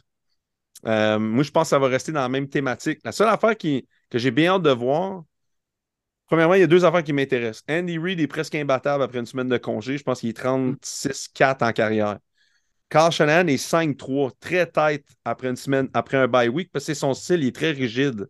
Fait qu'il ne s'ajuste pas nécessairement beaucoup. Il fait son plan, il l'exécute, fait ses affaires. Il va trouver des nuances dans son plan. Mais moi, je m'attends à un fort début des Chiefs, comme d'habitude. Première drive avec genre six jeux truqués. Euh, ils vont, vont aller scorer soit un TD ou un field goal pour commencer la game. Mais moi, ce que j'ai hâte de voir, c'est le running game contre les Chiefs. Les Chiefs ont, ont un des pires running defense de la NFL cette année, puis encore pire en playoff. Tout le monde se gratte encore la tête comment ça que les Ravens n'ont pas couru plus que six fois avec leur running back dans la game contre les Chiefs. Les Bills les ont traversés pour 182 verges en trois quarts. Quatrième quart, ont ces quatre courses qui a donné, je pense, moins une verge. Ça a totalisé en moins six verges, je pense. Donc, en gros, ils ont arrêté la course au quatrième quart. Personne n'a compris ce qui est arrivé au quatrième quart. Mais les Ravens ne l'ont pas fait, puis les Bills ont arrêté de le faire. Si quand Shanahan s'entête à le faire, malgré, et je pense que la pire affaire qu'il pourrait arriver, puis moi, ça m'est déjà arrivé dans des grosses games, tu arrives avec un plan, tu l'essayes deux, trois fois, ça ne marche pas, le coach, il choke, puis il arrête de le faire. Le coach arrête de, de caler ce qu'il pensait qu'elle allait arrêter parce que c'est pas juste les, les joueurs hein, qui sont stressés, il y a les coachs aussi. Moi, je l'ai vécu. Puis, euh, si Carl Shanahan, et c'est dans sa réputation hein, quand même, hein, c'est, il est rigide, là, Oui. mais j'ai hâte de voir s'il va être capable de contrôler ses émotions et s'il est, il est, il est assez tête de cochon pour savoir si c'est un bon moment de persister à courir ou d'arrêter. Parce que si les Chiefs arrêtent les 3, 4, 5 premières courses des 49ers et on change de plan du, côté des 49ers, on tombe dans le game des Chiefs. Fait moi, je pense que les Chiefs vont essayer de, de, de- de juste faire peur aux 49ers en dé- au début de match, jouer serré dans une couverture en arrière, bien cacher les coverages. S'il arrive à juste rentrer dans la tête à Carl que tu, tu m'as donné deux semaines, je suis Steve Spagnuolo, je coach depuis 2007, j'ai battu Tom Brady au Super Bowl. Tu ne me feras pas ça aujourd'hui. S'ils sont capables d'arrêter ça au début, ça risque d'être vraiment pas bon pour les 49ers. Moi, je pense que les 49ers doivent garder leur attaque au sol, pound the rock avec tous les gars qu'ils ont, CMC, euh, Debo Samuel, ils doivent trouver des façons. Short game, juste laisser Pat sur le terrain. Moi, je pense que tu veux, tu veux sortir de la game, que les 49ers, c'est le, power offense, que, les, les- que le 49ers, c'est le power offense, puis que Pat Mahomes va faire des gros jeux. Je pense que ça va être l'inverse. Pat va vouloir jouer une petite game. Les 49ers ne peuvent pas penser que c'est eux autres l'offensive la plus impressionnante, puis ils vont scorer des, des, des long drives. Moi, je pense qu'eux autres aussi doivent jouer un short game, puis c'est la game de qui est capable de rester sur le terrain le plus longtemps, puis garder l'autre équipe adverse sur le sideline. Petite question à Raphaël en terminant, Arnaud. Euh, bon, euh, qui gagne pointage? Moi, j'ai pris les Chiefs euh, 23-20. 23-20. OK. Quel joueur défensif aura le plus, plus d'impact dans le match? Moi, je pense que c'est Chris Jones, man. C'est le- le meilleur joueur, c'est le meilleur joueur sur, sur le terrain si c'est pas des deux équipes au complet. Euh, Ce gars-là, c'est une machine. Là. Moi, je pense que Chris Jones, c'est. Il risque de faire des gros jeux. Peut- Peut-être le Jerry Sneed pourrait être euh, un joueur très important aussi, dépendamment de comment il l'utilise dans le match contre Debo ou contre. euh, peut faire des gros jeux aussi, intercepter Brock. Fait je pense qu'il y a bien un gars qui est capable de le faire dans la tertiaire des, des Chiefs, c'est Sneed. Mais pense pas que ça va venir. Il n'y a pas un joueur qui m'impressionne assez du côté des 49ers en défensive pour dire qu'il va prendre la, la game. Je pense que s'il y a un gars qui est capable de prendre la game, c'est Chris Jones. Advenant une victoire, est-ce que Travis fait sa grande demande sur le terrain à genoux? Ben, j'espère que non, parce qu'il va se faire denied. Elle va demander si, elle va Oh! demander si- elle va demander s'ils peuvent signer un prenup parce qu'elle a le voyage en jet privé à 60 millions, là, elle n'est pas, en- elle est pas en classe économique. Là. Mm. C'est pas même. euh, C'est, elle vaut, elle vaut un milliard. Là. C'est quand même richesse, là. Euh, Il a Non, acheté un ça. char de quelque chose comme 200 millions là, pour sa victoire contre les Ravens. là. C'est un petit cadeau pour le C'est championnat vrai, américain. Ouais. Ah, j'ai pas vu. Envoyé le lien. Puis, un petit dernier, Ah, qui ben, ouais. euh, donnera le meilleur spectacle, Usher ou Kadarius Tony? Jackson Mahomes. Ah, c'est parfait, ça. Ah, non, non. C'est excellent. By, by far. By far. Très bon. Hey Arnaud, un grand merci d'être passé sur notre show D'ailleurs, spécial Super PS, Bowl. PS, vous trouvez pas ça bizarre la, la, la photo du père de Mahomes? Pourquoi il a de l'air crampé sur sa photo de mugshot? C'est vrai, hein? C'est quoi, cette affaire-là? Parce qu'il y a, d'après moi, il y a, il y a une couple de verre derrière la cravate. Là. Oui, mais là, c'est écrit en dessous. il croit pas, man. Il est comme, je vais appeler mon fils. C'est moi patience, là. Le gars, en pleine semaine du Super Bowl, il fait complètement chier son fils. Troisième fois qu'il se fait pogner pour faire 10 ans de tôle, puis il est crampé sur sa photo. Comme s'il avait, comme s'il avait bu une 24 à lui tout seul, puis il avait fumé un 2 habillé, tu sais. Mm. Genre, je me dis, à un moment donné, il y a des limites, là. Moi, je dis qu'il il y a une phase de même parce qu'il a fait exprès pour se faire pogner, juste pour pas regarder la game avec Taylor Swift, Jackson Mahomes, puis Brittany Ah, Mahomes. ben oui. Fait que moi, je pense que son plan a juste fonctionné, puis il est juste heureux d'avoir la maudite paix pendant au moins une semaine. Ben, honnêtement, si on te donne le choix, pogné dans une prison du Texas ou dans une suite avec Taylor Swift puis Brittany, moi, pour moi, le choix est facile. là. La prison. Et de loin. Au Texas. Hey, ça doit être doux, ça. Ah oui. Les sandwichs à la. ah, c'est quoi les. Ouais, euh, c'est ça. Ben, T'as des beaux souvenirs. Big Joe? Ouais, de toute façon, au, pire, si tu Joe. t'ennuies ton- si tu t'ennuies de ton fils Jackson, il risque de venir te retrouver dans quelques mois. Fait que... Ouais. Ouais, c'est vrai. Pendant que Patrick va avoir une autre bague, lui, à la main. Ouais, c'est terrible, ça. le- je sais pas comment. Écoute, Patrick, ça, c'est un autre corde à son arc. hein. Genre, non seulement il est bon, il- mais il est capable de rester concentré en tabarouette. En plus, hein? C'est comme. C'est incroyable. C'est un autre Incroyable. talent. C'est pas comme s'il n'y avait pas de distraction dans sa famille, admettons. Là, Non, c'est ça. Hey Arnaud, toujours bon un plaisir de jaser, man. Merci d'être venu sur euh, le show spécial Super Bowl. Puis euh, euh, on retient ça, les euh, burgers, puis euh, la recette de Guinadon aussi. là. J'ai pris ça en note. Là, fait que, euh, on va goûter à ça à un moment donné. là. Ça risque d'être l'information la plus pertinente que j'ai donnée dans ce podcast-là. Rien de moins. Mais encore. Ça se peut, hein, des fois, c'est des petites affaires comme ça. Ouais, c'est parfait. C'est parfait. Cool. On s'en reparle la les prochaine boys. semaine, Arnaud. hey, thank you, Merci. Arnaud. Yes. Merci d'être venu. All right. Salut, bon show. AGN45 sur les réseaux sociaux. Allez le suivre. Dans notre super euh, émission spéciale couvrant le prochain Super Bowl dans la NFL, on continue avec un autre invité qu'on est très, très content. On l'a découvert cette année, lui qui était un des nouveaux collaborateurs sur le show du premier Les podcast. Euh, il, est du côté de Boston College. Edwin Colenge, très content de t'avoir, Edwin. Comment ça va? Ouais, ça très bien, merci vous? Yes, Yes, sir. oui. Merci, Edwin, d'être Oui, là merci. pour euh, le spécial Super Bowl de Premier Buts. Première présence pour toi. Donc, merci, merci bien d'être là. C'est toujours spécial quand même pour toi, euh, le Super Bowl en tant que, que jeune footballeur qui était dans les dernières années? Ah ben oui, ben oui, c'est c'est vraiment important. Puis, euh, Et comment, euh, comment tu vas être dimanche? Est-ce que tu es avec des amis, de la famille? Premièrement, es-tu revenu à Montréal ou tu es à Boston? Ah non, ah, je suis toujours à Boston. Donc, dans le fond, je vais juste euh, faire une petite soirée entre nous, entre euh, boys avec mes teammates et tout. Cool. Ouais. Ah. Vraiment Ouais. cool. Vous vous réservez une place? Ah non, juste à la maison. On va juste relaxer chez nous dans euh, la- l'appartement. Devant la Cool. télé. Ouais. Et vous? On savait faire quoi? Ah, Ah, des- euh, ben, Petit un gros rassemblement avec les chums. Ben oui, gros menu. Euh, on ne regarde, pas, euh, on regarde pas la ligne cette soirée-là, mettons. Là, euh, on s'en va non, pas on sur la balance pas. le lendemain non plus là, pour euh, pas trop être choqué. Là, ah, puis toi, Edwin, là, vous ramassez tous les gars de ligne, là, probablement. Vous prenez quoi comme menu? On s'entend qu'il n'y aura pas, il y aura pas grand salade puis légumes, là. Non, non, non, non, non. Ça, c'est un peu notre euh, cheat day. Donc, euh, beaucoup d'ailes de poulet. Euh, mes préférés, c'est barbecue. Donc, ouais, beaucoup d'ailes de, poulet aussi avec la pizza. Et puis, c'est c'est pas masala. Aussi quelques euh, nachos aussi. Donc, Y a-tu ouais. quelqu'un qui cuisine quelque chose ou c'est tout commandé? Ah non, euh, tout commandé. Ouais. On se casse pas la tête, parfait. Ah, c'est on bon. profite ça. de la TV, du show. Hey, moi, Edwin, je veux savoir pour vrai.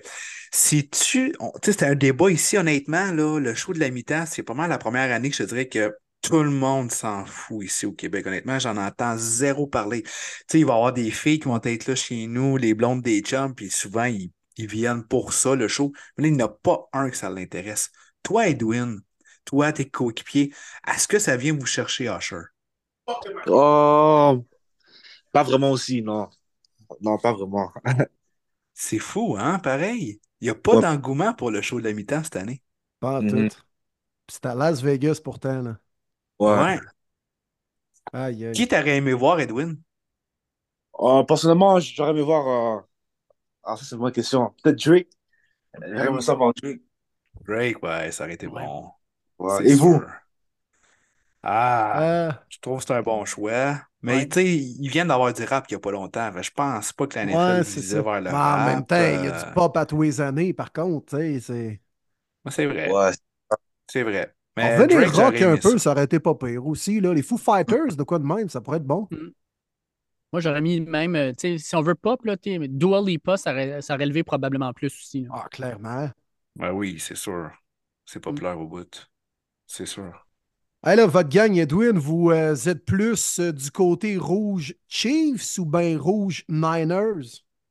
Ah, ça, c'est une bonne question. Ah, personnellement, j'aime pas les deux équipes, mais j'ai envie que les euh, Niners gagnent parce que je suis tanné de voir Patrick Mahomes toujours gagner et tout. Comme, ouais, il devient comme Tom Brady, puis non, j'aime pas ça. Un Ouais. autre, un autre qui ramène des pattes, Ah, je les bon. comme un autre de nos invités tantôt, Edwin. Alors, c'est, c'est parfait, c'est correct. Même si les pattes sont pas là, ils se font écorcher encore, c'est bon.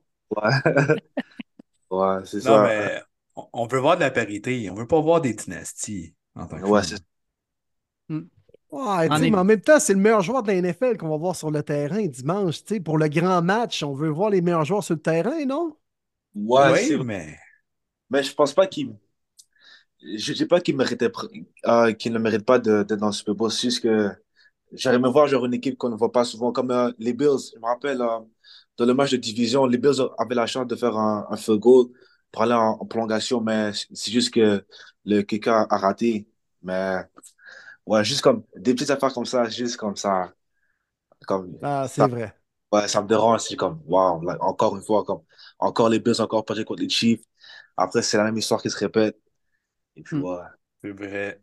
Tu sais, puis les Niners aussi, dans le fond, c'est le Super Bowl qu'on avait il y a quatre ans. là, tu fait que c'est- les Niners étaient dans le corridor l'an dernier aussi. C'est c'est souvent quand même. Tu sais, en début de saison, je pense qu'il n'y a personne. On pouvait quasiment mettre, parier notre maison pour dire Ouais, cette année, le Super Bowl, ça va être les Niners contre les Chiefs. Puis finalement, c'est ce qu'on a dimanche à Vegas. hein. Ouais. Ah, puis euh, juste de même, Edwin, là, quand on regarde les deux équipes en, en liste pour le Super Bowl, on parle souvent de la ligne défensive. Tu es un gars, tu es un defensive end, tu es sur la ligne défensive.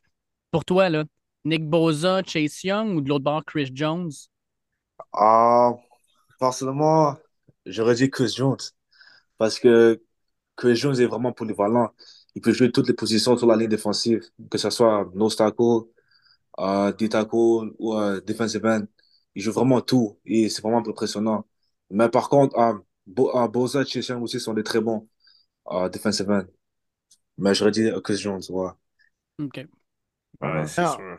En tant que joueur, Edwin, j'aurais une question pour toi, autant du côté des Niners que du côté des Chiefs. Je commence avec les 49ers. Est-ce que tu penses que, mets-toi dans leur peau co- comme un joueur dans le vestiaire, le fait d'affronter euh, encore les Chiefs, la, la dernière fois qu'ils sont allés, ils affrontaient Andy Reid et Mahomes, là, tu affrontes encore une fois les Chiefs.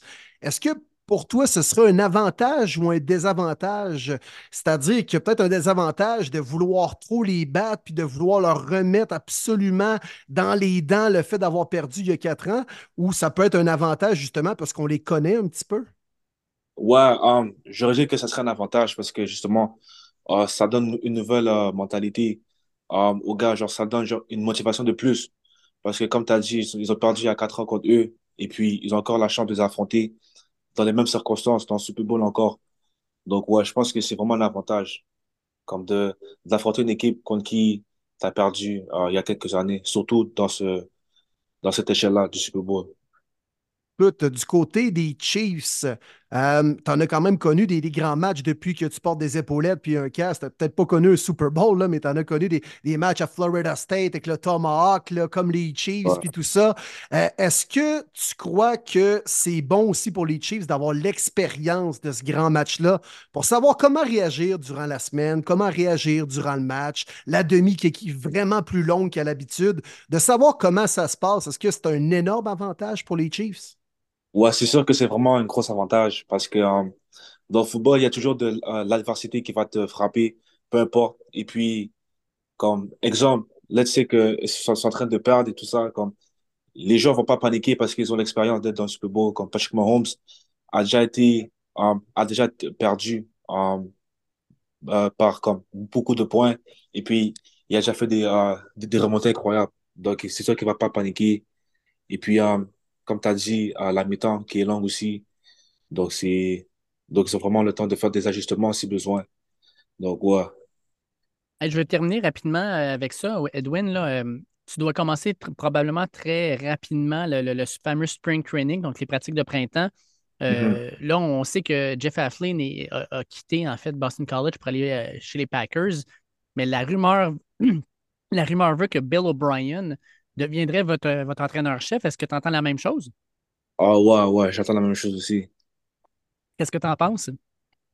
Um, ça serait une belle addition euh, pour l'équipe. Bill Burns, c'est un bon coach. Il a eu beaucoup de succès lorsqu'il est parti. Um, je ne connais pas vraiment, vraiment bien personnellement, mais ouais, um, j'ai vu le Knocks quand il était avec les Texans de Houston, je pense en 2015. Et puis, ouais, Mhm. ça avait l'air de, euh, de, de, de mon entraîneur. Um, c'est entré dans la NFL. Donc, c'est sûr qu'il va nous amener beaucoup de, d'expérience et beaucoup de um, points techniques vraiment spécifiques pour nous aider, pour nous aider à nous amener au prochain niveau. Mm. Cool. Avant de te laisser aller, Edwin, on doit se mouiller. Ta prédiction, le pointage, comment tu vois le match de dimanche? Ah, pour le reste, je vois les Chiefs gagner contre les 49ers. Ah, je pense avec 24-17. J'aurais dit ça OK. 24 Ouais, Quand même défensif. ouais. Pas Incroyable. des Ouais, deux, ouais, deux grosses défenses quand même. Et puis, ouais.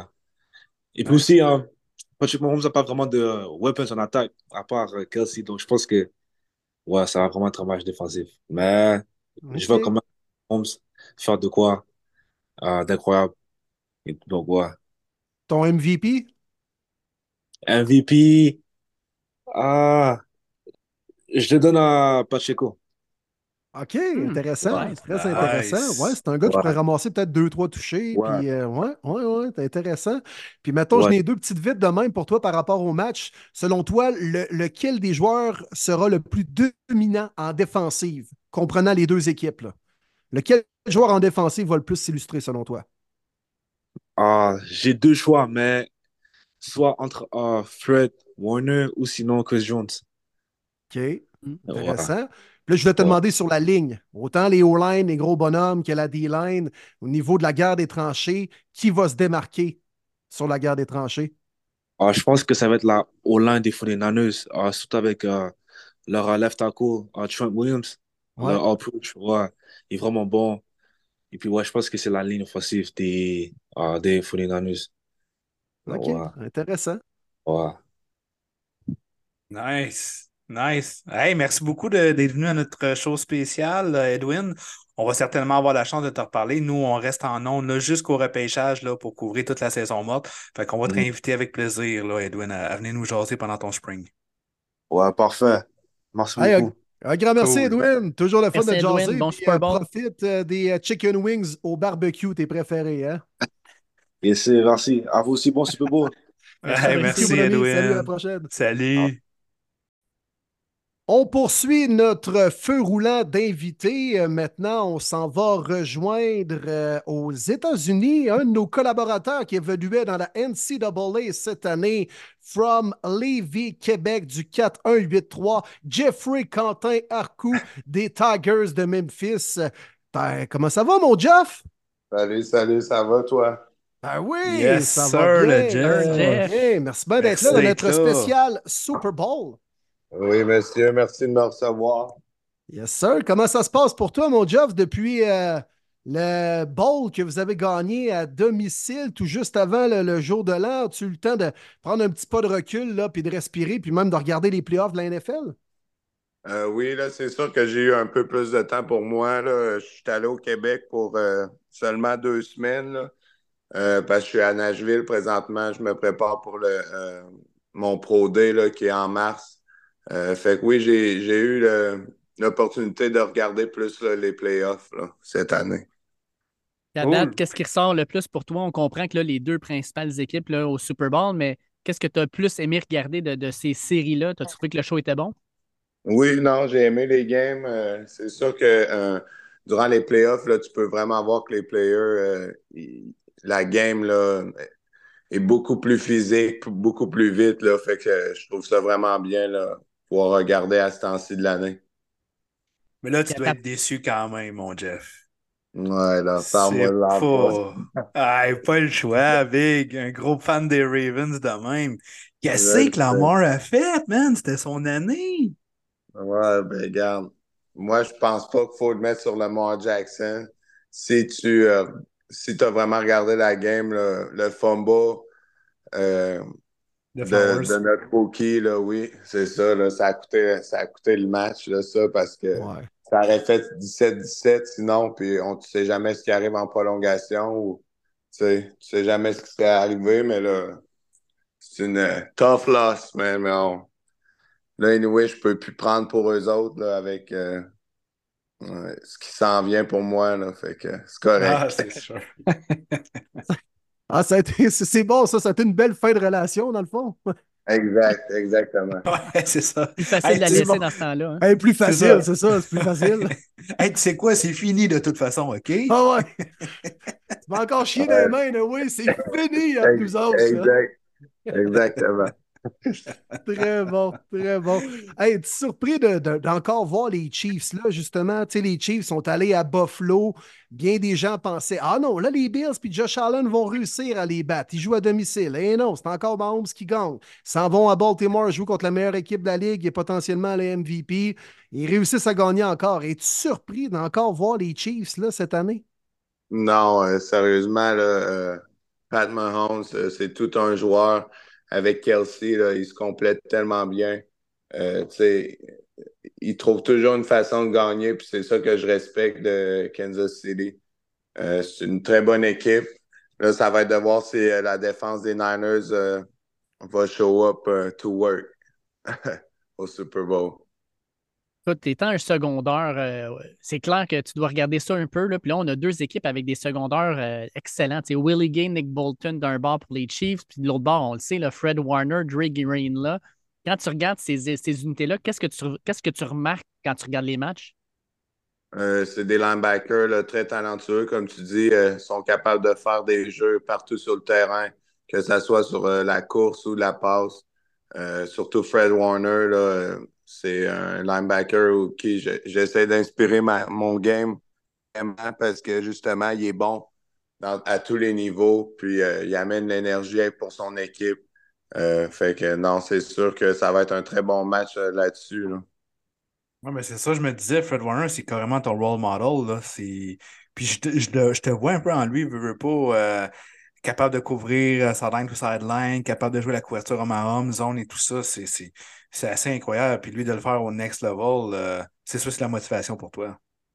C'est c'est drôle que tu me dises ça parce que j'ai eu une entrevue avec euh, les 49ers la semaine passée, puis euh, c'est exactement ce que Scott m'a dit, là, que je lui faisais penser beaucoup à Fred Warner, puis qui était très excité pour mon Pro Day.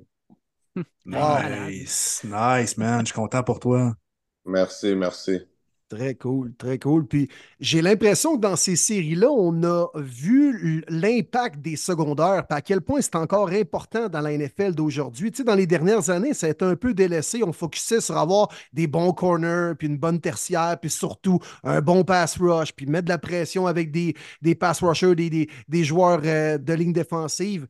Puis Finalement, ben, dans le corridor, tu avais les Ravens qui étaient remplis de secondaires avec Roquan Smith, Patrick Quinn, on a parlé des Niners, on a parlé des Chiefs, on peut même entrer les Lions là-dedans également qui étaient dans le corridor. As-tu l'impression que les, les, les secondaires reviennent au goût du jour dans la NFL? Puis, c'est quand même bon pour toi par la bande aussi, là? Oui, non, c'est sûr. euh, ce qui est bon avec les linebackers, c'est qu'on peut jouer, oui, en défense, mais il y a beaucoup de linebackers qui sont très bons sur special teams. Fait que euh, ça, c'est très, très valuable pour euh, une équipe, euh, surtout dans la NFL où il y a juste 53 joueurs par équipe tu sur le sideline. Fait que non, je sais pas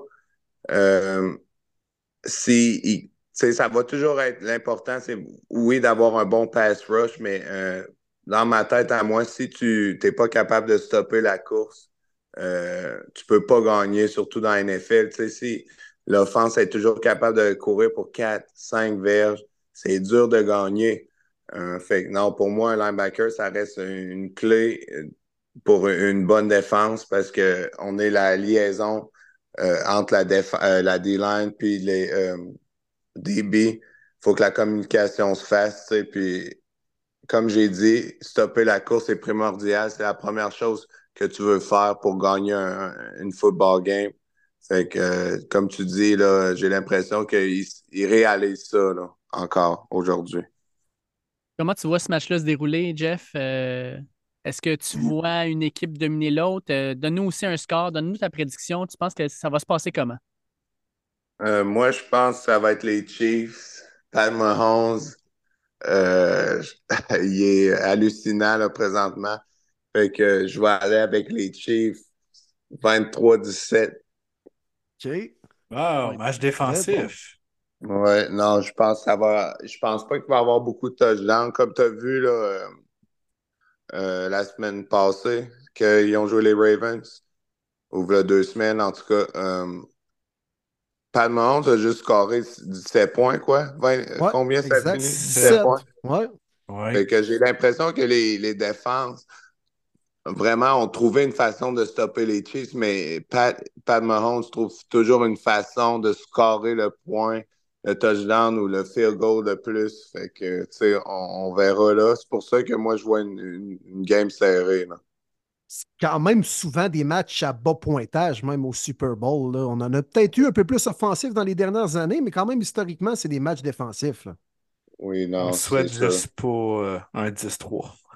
Non. Comme les Rams Pats, là, quoi, Ah ouais. 3-4 ans, là? Exact, ouais. 13-3, Oh, c'était plate. Un touché. 13-3. Alors, C'est épouvantable. C'est épouvantable. À moi, une question très importante pour toi, Jeff. Ton menu du jour dimanche, qu'est-ce que Jeffrey va manger lors du Super Bowl? Mm, J'aimerais ça te répondre euh, des wings, puis que je vais boire de la bière. Puis, euh, mais sérieusement, en ce moment, je suis en- au moment clé là, de, de mon entraînement, là, euh, du processus pour euh, le, pro, le Pro Day. Fait que je peux pas vraiment cheat. J'ai un chef qui, qui euh, me prépare mes trois repas par jour. Euh, fait que je suis quand même sur une diète assez euh, serrée là, présentement. Cool. Hey, Mathieu, quand. Mathieu, quand il était là-dedans, il disait qu'il devait manger des, euh, des choux de Bruxelles. T'as-tu ça à ton menu, toi, avec? Non, moi, c'est plus des, euh, des, euh, des fives, là. Des, euh, voyons. ouais, les, les fives Ouais. vertes, là. Les, Oui, oui, les fives vertes. Aïe, aïe, aïe. Je suis sûr que ça te tente au les bout. petites boules à l'intérieur, là. Brocoli, tu sais. euh, Tout ce qui est vert. là. Puis il n'y a ouais. pas de bar, là. Non. Une un de cannabis, c'est vert aussi, Pas de, contre. là. pas de petit bacon saupoudré là-dessus. Là. Non, puis euh, le bacon le matin, c'est du, euh, du bacon à la dinde. là. Puis moi, je suis un, je suis un vrai fan de bacon. Fait que c'est c'est vraiment difficile présentement. Le bacon à la dinde, c'est comme le ballonné au jambon, hein? C'est un peu ça, Ouais. c'est un peu- mais c'est correct. tu sais. Après ça, après mon Pro Day, je me gâterai là, au Québec avec une bonne poutine. Ah Ben ouais, oui. vrai de vrai, tu vas la Eh mériter, oui. mon Jeff, tu vas la C'est mériter. Hey, Est-ce que ce, ce Super Bowl-là était quand même spécial aussi pour toi, compte tenu que c'est peut-être ton dernier en tant que non-membre de la NFL? Oui, non, c'est sûr. euh, je suis content, là, tu sais. euh, là, je vais voir, on voit la saison se terminer, puis euh, savoir que je vais être dans un camp d'entraînement très bientôt, la- l'année prochaine. Heureusement, euh, ça fait du bien là, de savoir que finalement le travail va payer. That's it. Ah oui, c'est cool. Belle motivation. petit gars de Lévis et tout ça à l'époque, te- tu te rappelles-tu des tes souvenirs de Super Bowl? Écoutais-tu ça avec Euh, des oui. chums? Ça a toujours été spécial quand même depuis que tu joues au foot? Ben oui, j'ai, au début, j'écoutais ça avec ma famille, mon, mon oncle Léo à sa maison. Après ça, quand je suis devenu plus, un peu plus vieux, j'écoutais ça avec mes chums, mon frère euh, Will, qui est un gros fan de football. Euh, j'ai toujours regardé le Super Bowl, puis de savoir que, je vais avoir une chance de compétitionner pour peut-être un jour être dans, dans un Super Bowl. c'est euh, très, très... euh, voyons, je suis très fier de ça. Mm. Que J'ai travaillé très fort, puis comme tu dis, je viens de Charny. Ça arrive pas souvent, mais de croire en soi, puis euh, de, de croire en ses rêves, je trouve que c'est quelque chose de très important pour moi, puis euh, finalement, ça va payer. Yes. Très inspirant. Ben Tout à ton honneur, mon chum. Merci, Ouais, c'est merci. vraiment cool pour vrai. Le- la date de ton Pro Day, euh, mon Jeff, c'est quand exactement? 28 mars. 28 mars. OK. Right. On met ça à l'agenda. On, on peut se donner rendez-vous euh, peut-être quelques semaines avant pour euh, vraiment jaser de ton processus en vue du Pro Day. Tu pourras revenir nous jaser à premier début? Oui, oui, sans problème. Si tu veux faire ça avant ou un peu après, euh, je vais être au Québec, puis je risque d'avoir un peu plus de, de choses à dire, là, plus que je vais avoir eu mes entrevues avec les, les équipes qui sont euh, plus intéressées. là.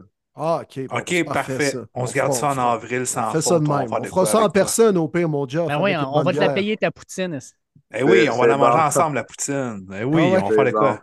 Eh oui, La ben oui. douzaine sans de beignes, problème. t'envoies par là, man. Ils vont voir tout, là. Hey, Krispy bon. Kreme vont faire de l'argent avec nous autres. Ouais. Les petites fèves vertes, là. Il y en Ouais, aura non. pas. Ouais. Puis du vrai bacon du Québec, là. Yes, sir. Il n'y en a pas de meilleur que ça. Yes. Hey, puis juste, pour terminer, euh, juste pour terminer, Jeff, euh, t'écoutes ça avec qui la, la game dimanche? Euh, là, en ce moment, je suis dans un, un Airbnb avec une maison avec euh, deux autres euh, gars qui s'entraînent avec moi. Fait que sûrement avec eux, là, relax, euh, dimanche. Là. All right, great. Cool. Fait qu'à Nashville, ça se passe bien? Pas trop proche de Broadway ou? Moi, je je suis à deux minutes vraiment de Ah ouais? Broadway, là, fait que- mais je me tiens loin. Très loin. J'en doute pas. Ouais. C'est sérieux. Motivation, Ouais. man. La Ben motivation. oui, il en reste pas long. That's it. Exact. Exact. Hey, lâche pas, bien. mon Jeff. Lâche On pas. pense à puis, toi, euh, man. Un grand merci d'être de venu toi. sur le show. Ben oui, clairement. Ouais, Clairement, merci pour- beaucoup, les gars. Puis euh, je pense à vous et tout. Merci. All Hey, right, bien thank you. On s'en Merci parle des beaucoup, prochaines man. semaines. Bon. Super Bowl, puis bon training, mon Jeff. That's Merci, vous aussi. On continue notre gros show du Super Bowl avec un invité qui arrive directement de Notre-Dame, les Fighting Irish. Il était déjà sur notre show en cours d'année. Armel Moukam se joint à nous autres. Salut, mon Armel, comment ça va? Salut, ça va bien, toi? Yes, Yes. sir. Yes, Merci d'être là, Armel. Notre spécial Merci. Super Bowl. Merci de m'avoir invité. C'est Thank vraiment you. chill. Ça représente quoi le, le Super Bowl pour, euh, pour toi en tant que joueur de foot, Armel? Mais en tant que joueur de foot, moi, le Super Bowl, c'est vraiment genre voir les deux meilleures équipes qui s'affrontent, puis un jour espérer de, être à la télé, puis moi qui joue euh, dans, dans la game la plus importante de l'année au foot. Puis là, on voit euh, les Chiefs et les 49ers. De ton côté, c'est-tu le match-up que tu voulais voir? Est-ce que tu aurais préféré voir les Ravens ou les Lions euh, causer une surprise finalement ou tu es bien satisfait avec euh, ce qu'on a pour dimanche? Ben moi, je suis un fan des 49ers, puis c'est sûr que la défaite qu'on a pris euh, en début d'année, ben, en milieu d'année contre les euh, Ravens, ça, ça a fait mal. Donc, j'aurais aimé ça avoir un, un rematch pour qu'on qu'on que on montre que c'était vraiment la meilleure équipe cette année. Mais c'est sûr qu'avec Chiefs, ça être un, ça être un bon rematch. Il y a quelques années, on a joué, puis on a perdu dans le, au quatrième quart, on avait une bonne avance, puis on a, on a un peu blow, notre, blow notre avance. Donc, Mhm. euh, c'est une bonne façon de, de rematch. C'est vraiment euh, battre les Chiefs. Un joueur que tu aimes beaucoup regarder du côté des Niners, que tu te compares peut-être un petit peu ou que tu aimes le suivre, tu dis, tabarouette, j'aime son move, j'aime qu'est-ce qu'il fait, tout ça? Euh, je dirais j'aime, euh, ça, ça faire drôle à dire, mais j'aime euh, Trent Williams. J'aime Trent Williams. J'aime aussi euh, euh, Nick Bosa et Chase Young sur le edge. Nice. Solide. Solide. Ah, J'ai une question en deux temps pour toi, Armel, du côté des Niners, justement. Euh, Est-ce que tu crois que la formation sur le terrain dimanche est bien meilleure que celle qui a affronté les Chiefs au Super Bowl en 2020? Euh, je je pense, je, pense, je pense que oui, pour vrai, je pense que notre équipe est, est, est- est assez solide cette année. Je pense que comparé à quelques années, l'équipe de quelques années était, était bonne aussi, mais je pense que cette année, vraiment, on a vraiment des, euh, on a vraiment des, des weapons un peu partout. Donc, je pense qu'on a une bonne chance de, de suivre la Coupe ce dimanche. L'au- l'autre petite question par rapport à ça, c'était, selon toi, Garoppolo versus Brock Purdy, est-ce que c'est un immense gap vers l'avant? Puis les Niners sont justement bien mieux outillés avec Brock Purdy comme carrière pour gagner le Super Bowl qu'il l'était à l'époque avec euh, Jimmy G? Euh, ben sûr, Jimmy G était, bon aussi. Ils sont un peu euh, semblables comme, euh, comme quarterback, sauf que Brock Purdy a un peu moins d'expérience peut-être, mais je pense qu'il a bien fait tout au long des playoffs. Il est pas, pas un- même s'il est jeune, il n'est pas immature, puis il va pas prendre des, euh, des. Oui, il va prendre des mauvaises décisions de temps en temps, mais ça se voit pas qu'il est vraiment un jeune carrière. Donc, je pense qu'en Brock Purdy, on, on peut, lui faire confiance pour euh, ce dimanche. Fait que de ce que je comprends, tu es en train de me dire que c'est les 49ers qui gagnent ce Super Bowl-là? Puis si c'est le cas, ça serait quoi le pointage? Euh, 21-14 49ers. Oh! Hey, OK. j'aime ça, j'aime ça, c'est ça, Armel, défensif. T'es le premier à nous donner la prédiction du côté des Niners ce soir. À date, on avait juste des Chiefs sur le show. Les Chiefs, non, je pense que le règne de Taylor Swift et euh, Travis Kelsey, c'est- ça, ça va se terminer. ce Oh! Oh, on n'a pas Wow. un fan de Swift ici. J'ai l'impression que c'est pas juste une prédiction, c'est un souhait aussi, c'est ça?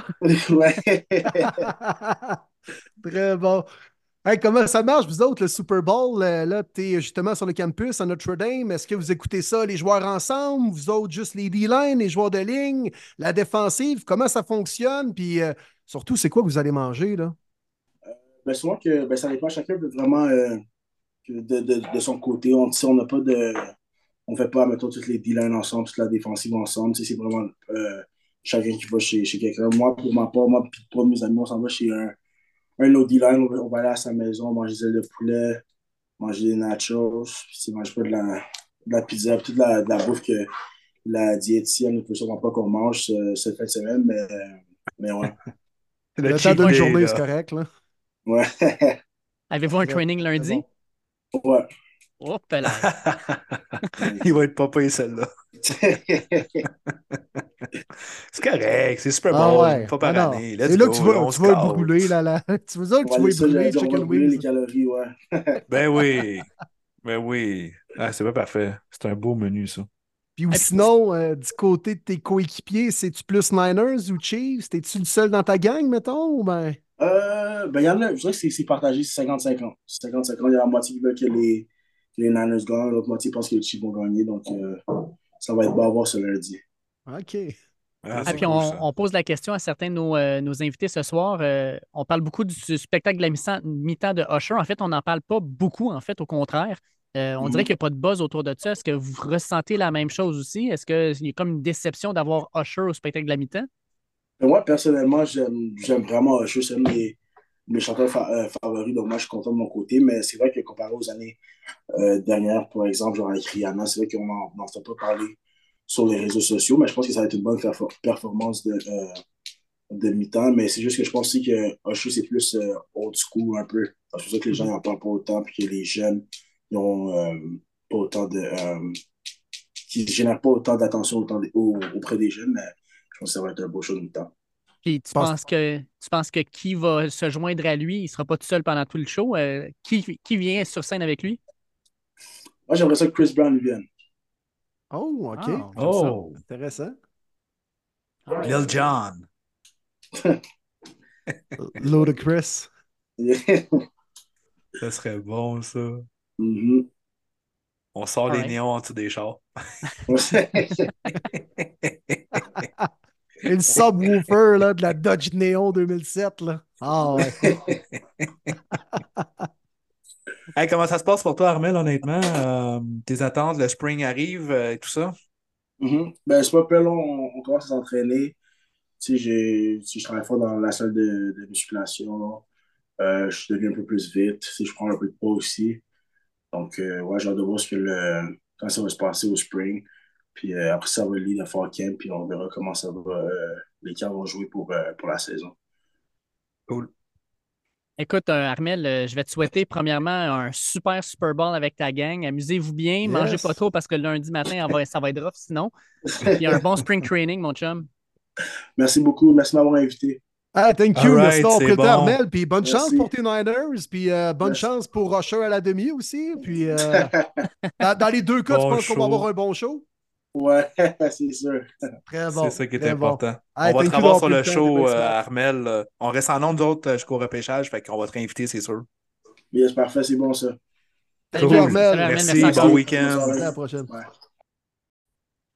Bon, ben, les gars, pour euh, discuter du match, mais aussi tout ce qui l'entoure, puisque le Super Bowl, ben, c'est pas uniquement une simple partie de football, on est très content d'accueillir à Premier Les Buts une des meilleures personnes dans la matière pour en discuter au Québec. Il a vécu des Super Bowls, il a travaillé pour diverses ligues et organisations sportives, et vous pouvez l'entendre dans divers médias, à la télé, à la radio.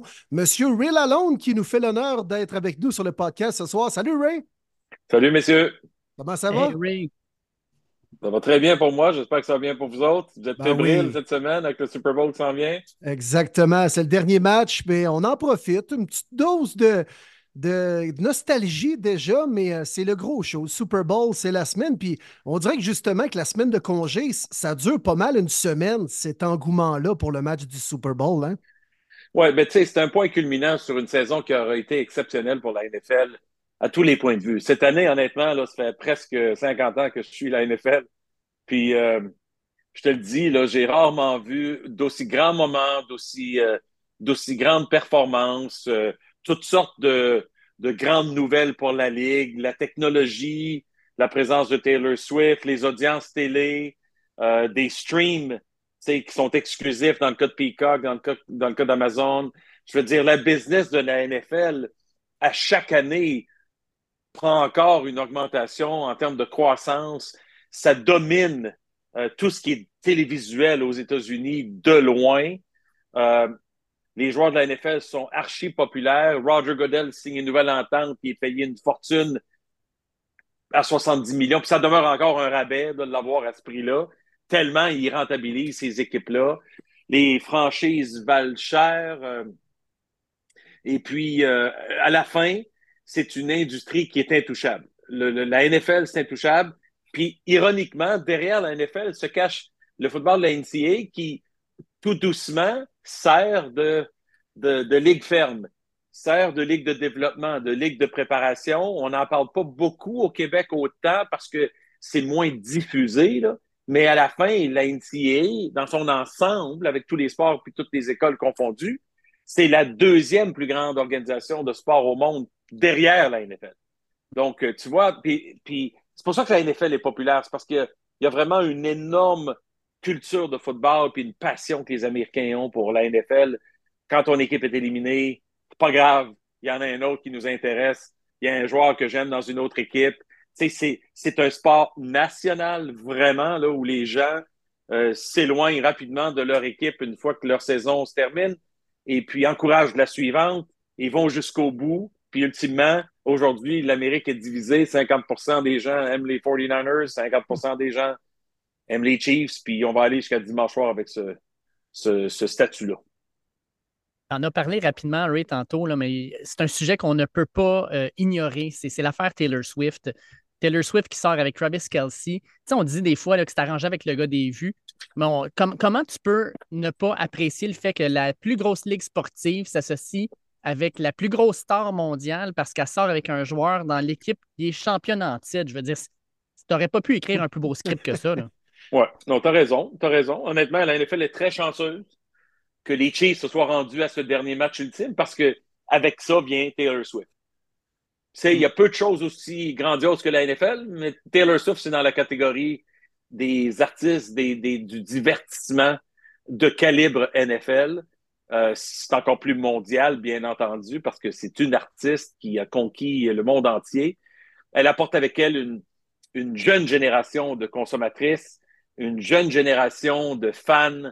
Et si Taylor Swift aime quelque chose, ces femmes-là, ces jeunes filles-là, ces jeunes adolescentes-là vont suivre et apprécier et regarder par curiosité ou simplement parce que Taylor Swift le fait. Alors, honnêtement, la NFL, euh, pouvais pas demander mieux. Je pense que j'ai écouté attentivement le point de presse de Roger Goodell plus tôt cette semaine euh, en direct de Vegas. Et puis, euh, il l'a mentionné lui-même, comment il trouvait que c'était une histoire tellement positive pour la Ligue.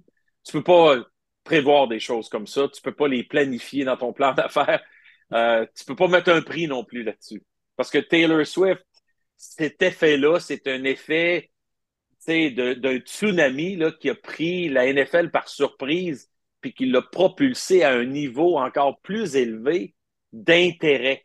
Mais c'est- la nature de l'humain de toujours être curieux puis de vouloir voir des gens célèbres, des gens qui ont fait des choses, des célébrités, par exemple. Rappelez-vous, vous êtes peut-être un peu jeune, là, mais à l'époque de la NBA, dans les années 70-80, quand les Lakers avaient Showtime avec Magic Johnson puis Kareem Abdul-Jabbar, ben Jack Nicholson, qui gagnait des Oscars, était toujours assis au bord du terrain Ouais. au Forum de Los Angeles. Puis le- l'effet de Jack Nicholson, c'est que CBS Sports, qui diffusait à l'époque, à la fin des années 70, ces matchs-là, ben, le soulignait à chaque match. Jack Nicholson est là ce soir, une poignée de main à Magic, une poignée de main à Kareem Abdul-Jabbar puis à James Worthy, puis à Pat Riley, puis c'était parti. Puis là, tu as eu Spike Lee avec les Knicks, et ainsi de suite.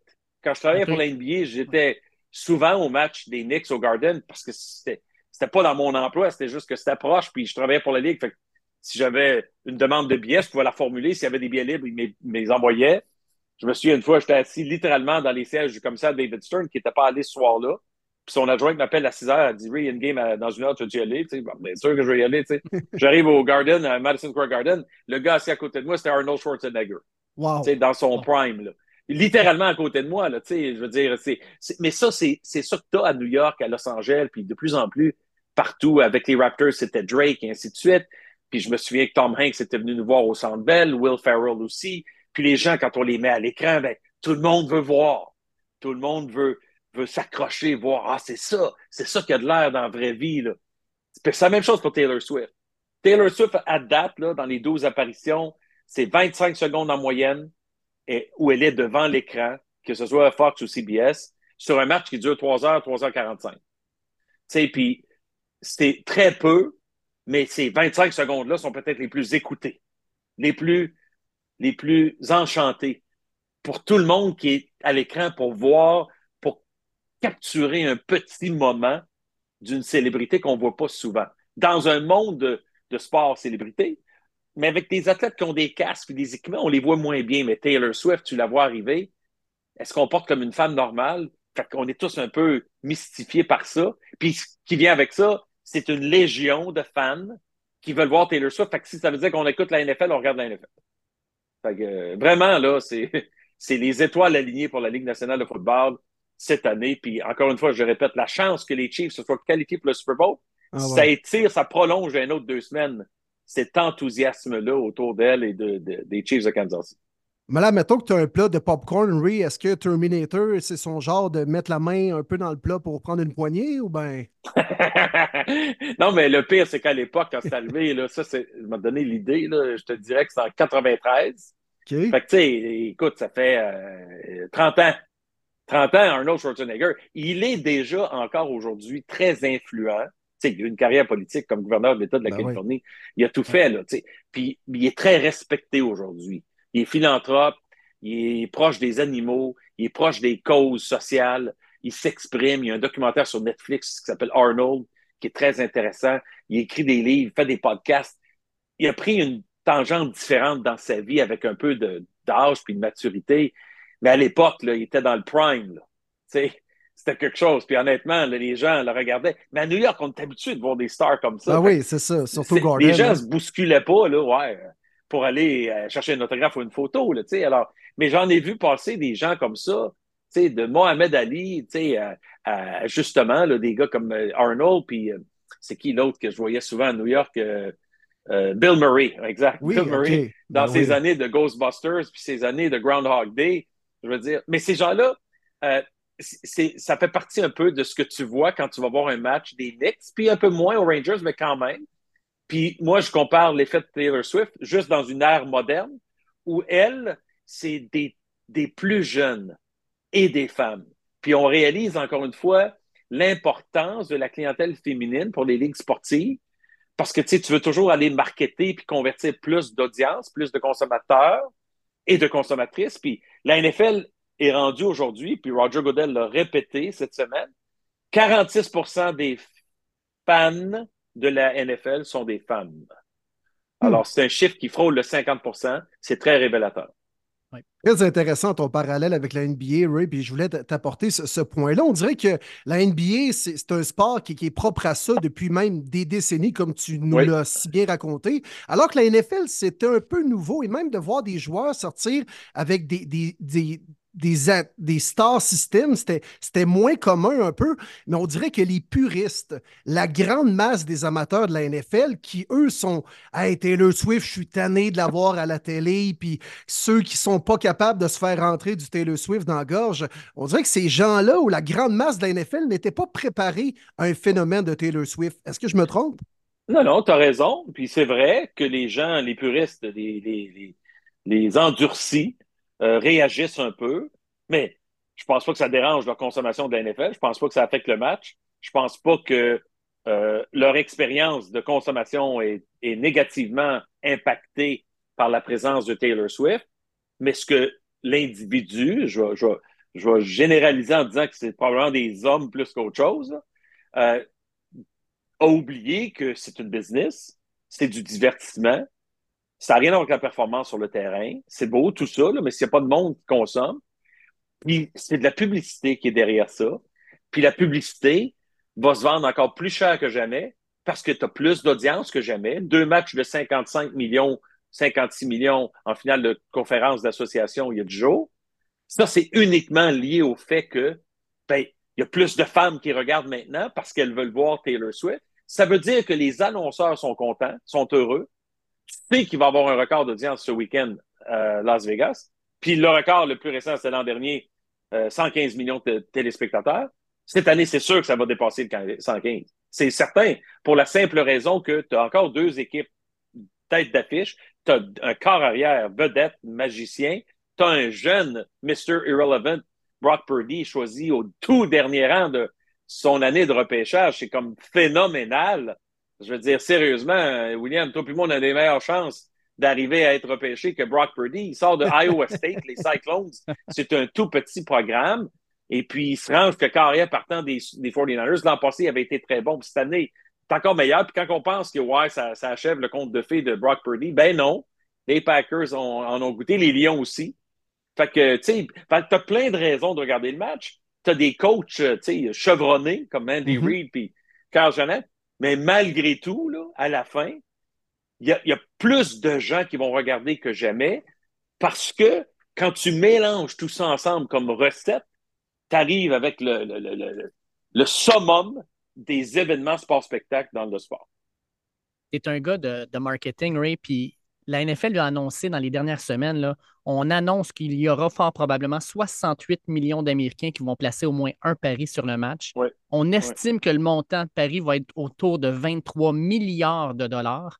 Puis de plus en plus, on voit que la Ligue euh, embrasse un peu ce côté-là de paris sportifs. Le, le Super Bowl se joue à Las Vegas. Euh, ils ont des partenariats avec différentes maisons de paris. Euh, toi, en tant que gun marketing, quand tu vois ça, est-ce que la NFL a, a- fait un bon coup? Puis pour toi, c'est ça- c'est quoi encore euh, peut-être les, désavantages, les, endroits où ils vont devoir faire plus attention au niveau légal?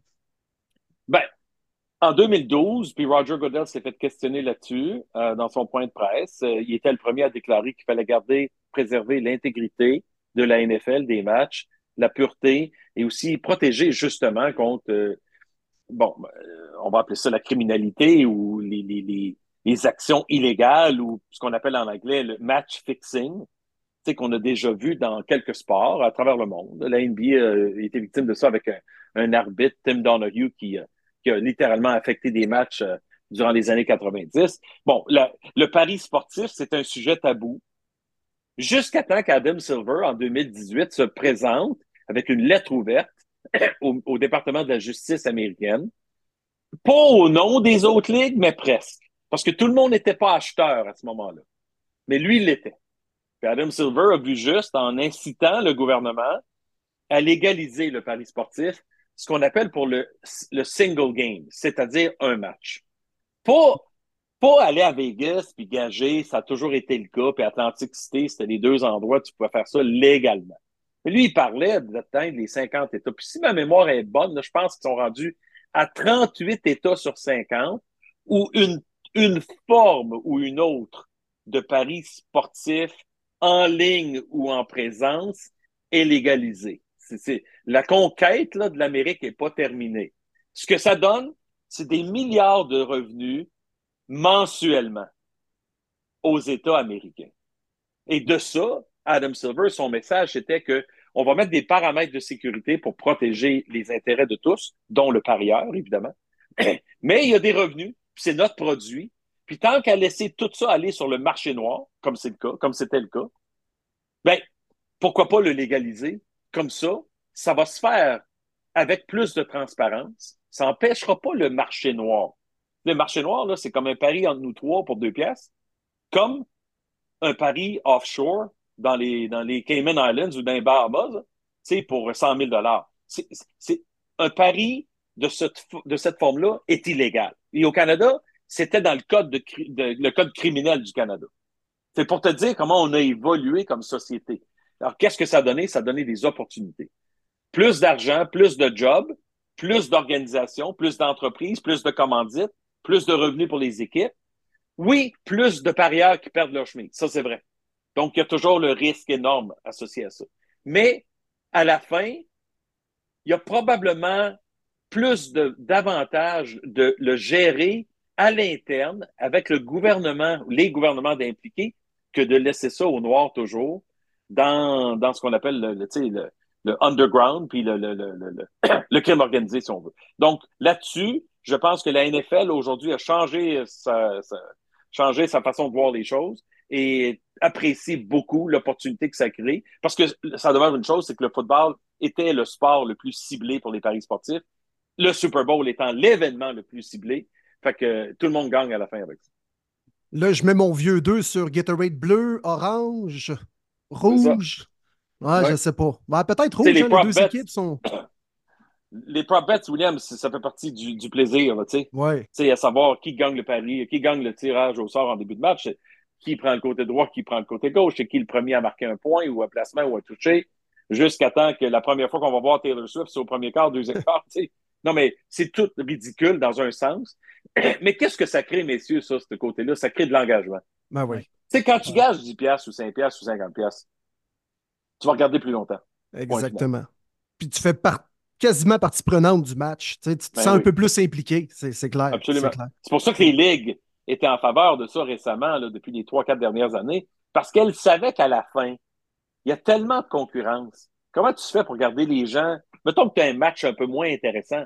Au moins, s'il y a un, un enjeu, là, ben, ça se peut que les consommateurs, les téléspectateurs ou les streamers restent euh, engagés plus longtemps.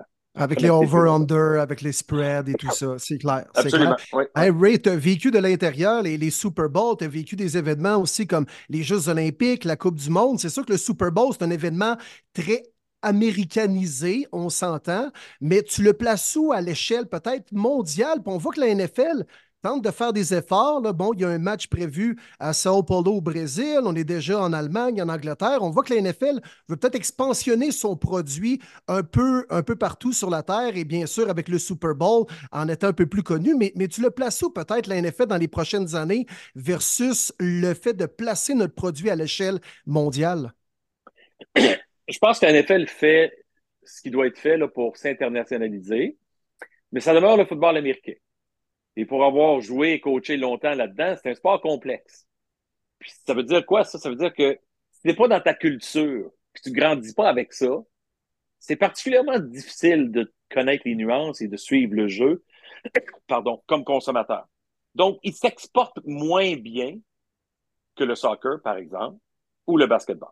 Ce sont les deux sports en termes de participation, en termes de compréhension. Les deux se jouent à l'intérieur, à l'extérieur, deux contre deux, cinq contre cinq. Au basketball, tu peux jouer un contre un. Tu peux jouer d'un pays chaud, d'un pays froid.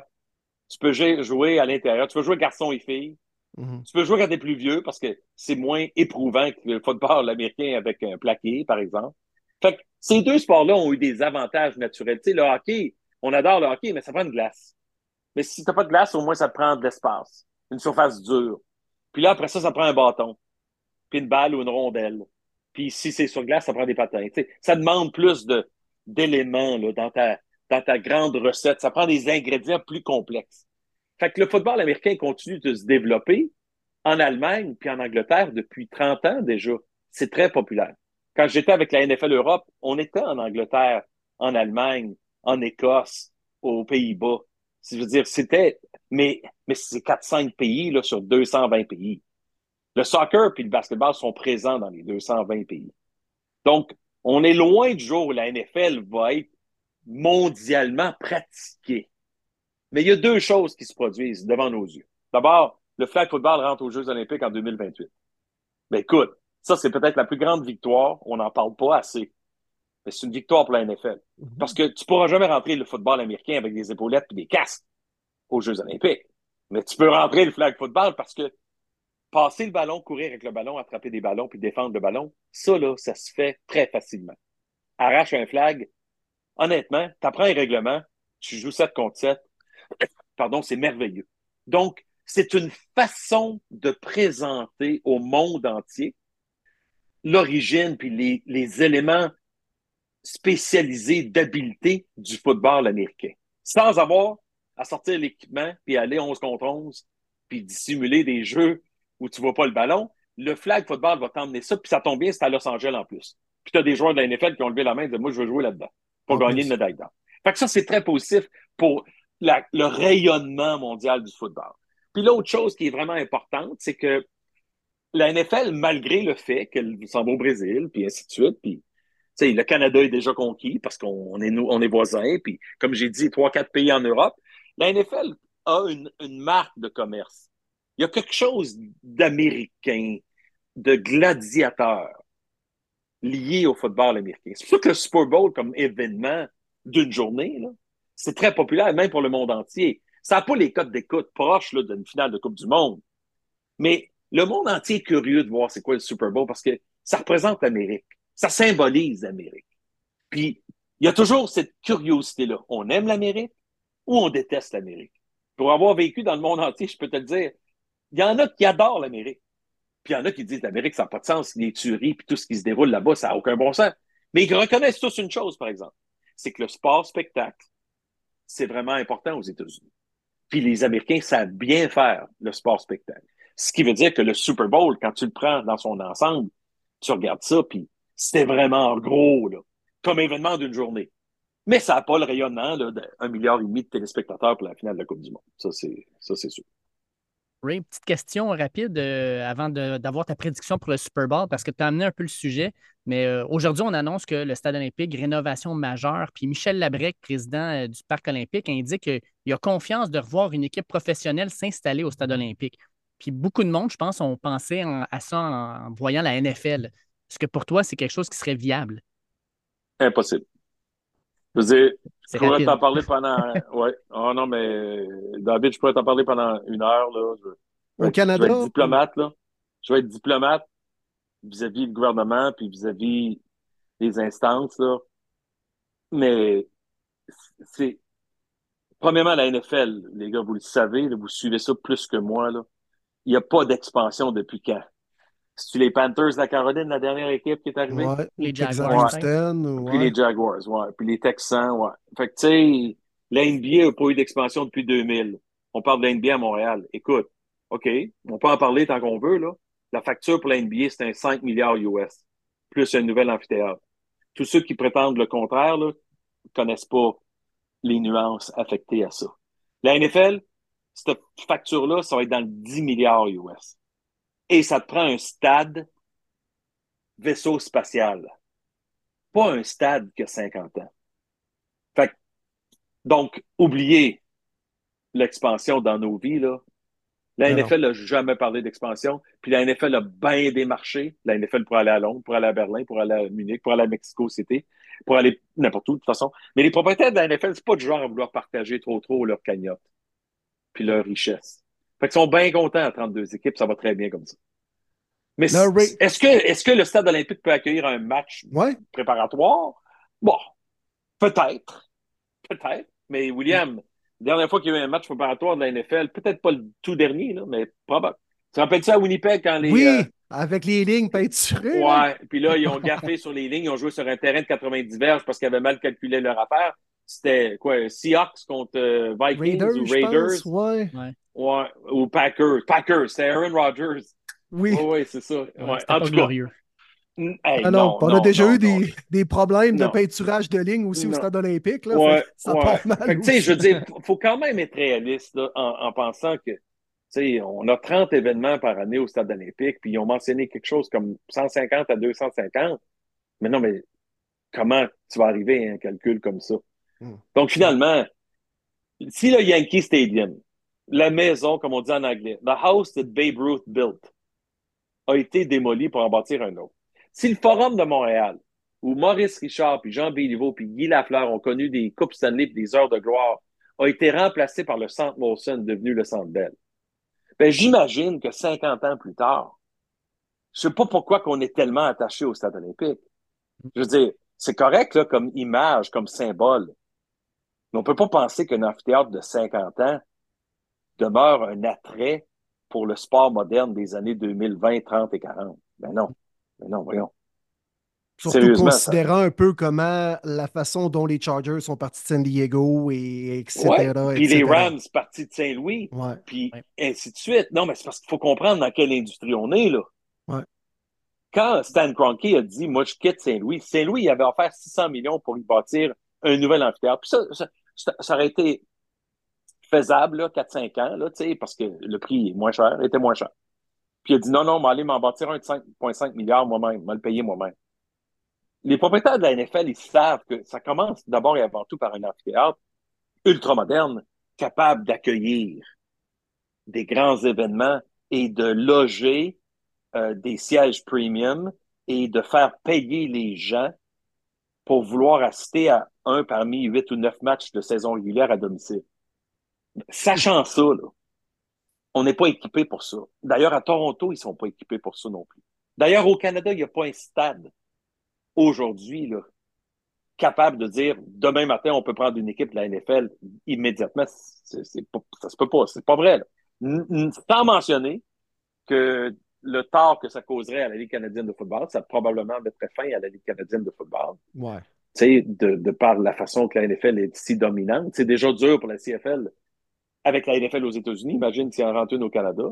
Puis le dernier point, je dirais, sur le stade, pour terminer, de façon douce, là, c'est que le 870 millions, ça, c'est pour l'anneau puis le toit. On n'a pas encore parlé de l'intérieur. La configuration de l'audio, du tableau indicateur, des tableaux, des sièges, des angles de vue, de la refonte de tout l'aspect commercial. de sonorisation, tout ben ça. non, mais, non, mais ça, vous savez, messieurs, que ça, c'est un autre milliard. Minimum. Minimum. Minimum. Juste à regarder qu'est-ce qu'ils ont fait au Madison Square Garden, juste pour changer l'intérieur au cours de trois ans, en 2015, 16, 17, dans ce coin-là, là, ça coûté 1,1 milliard pour rénover trois ans, troisième étage, deuxième étage, rez-de-chaussée. C'était juste l'intérieur qu'ils ont fait. Puis c'était un aréna, c'était pas un stade. Mm.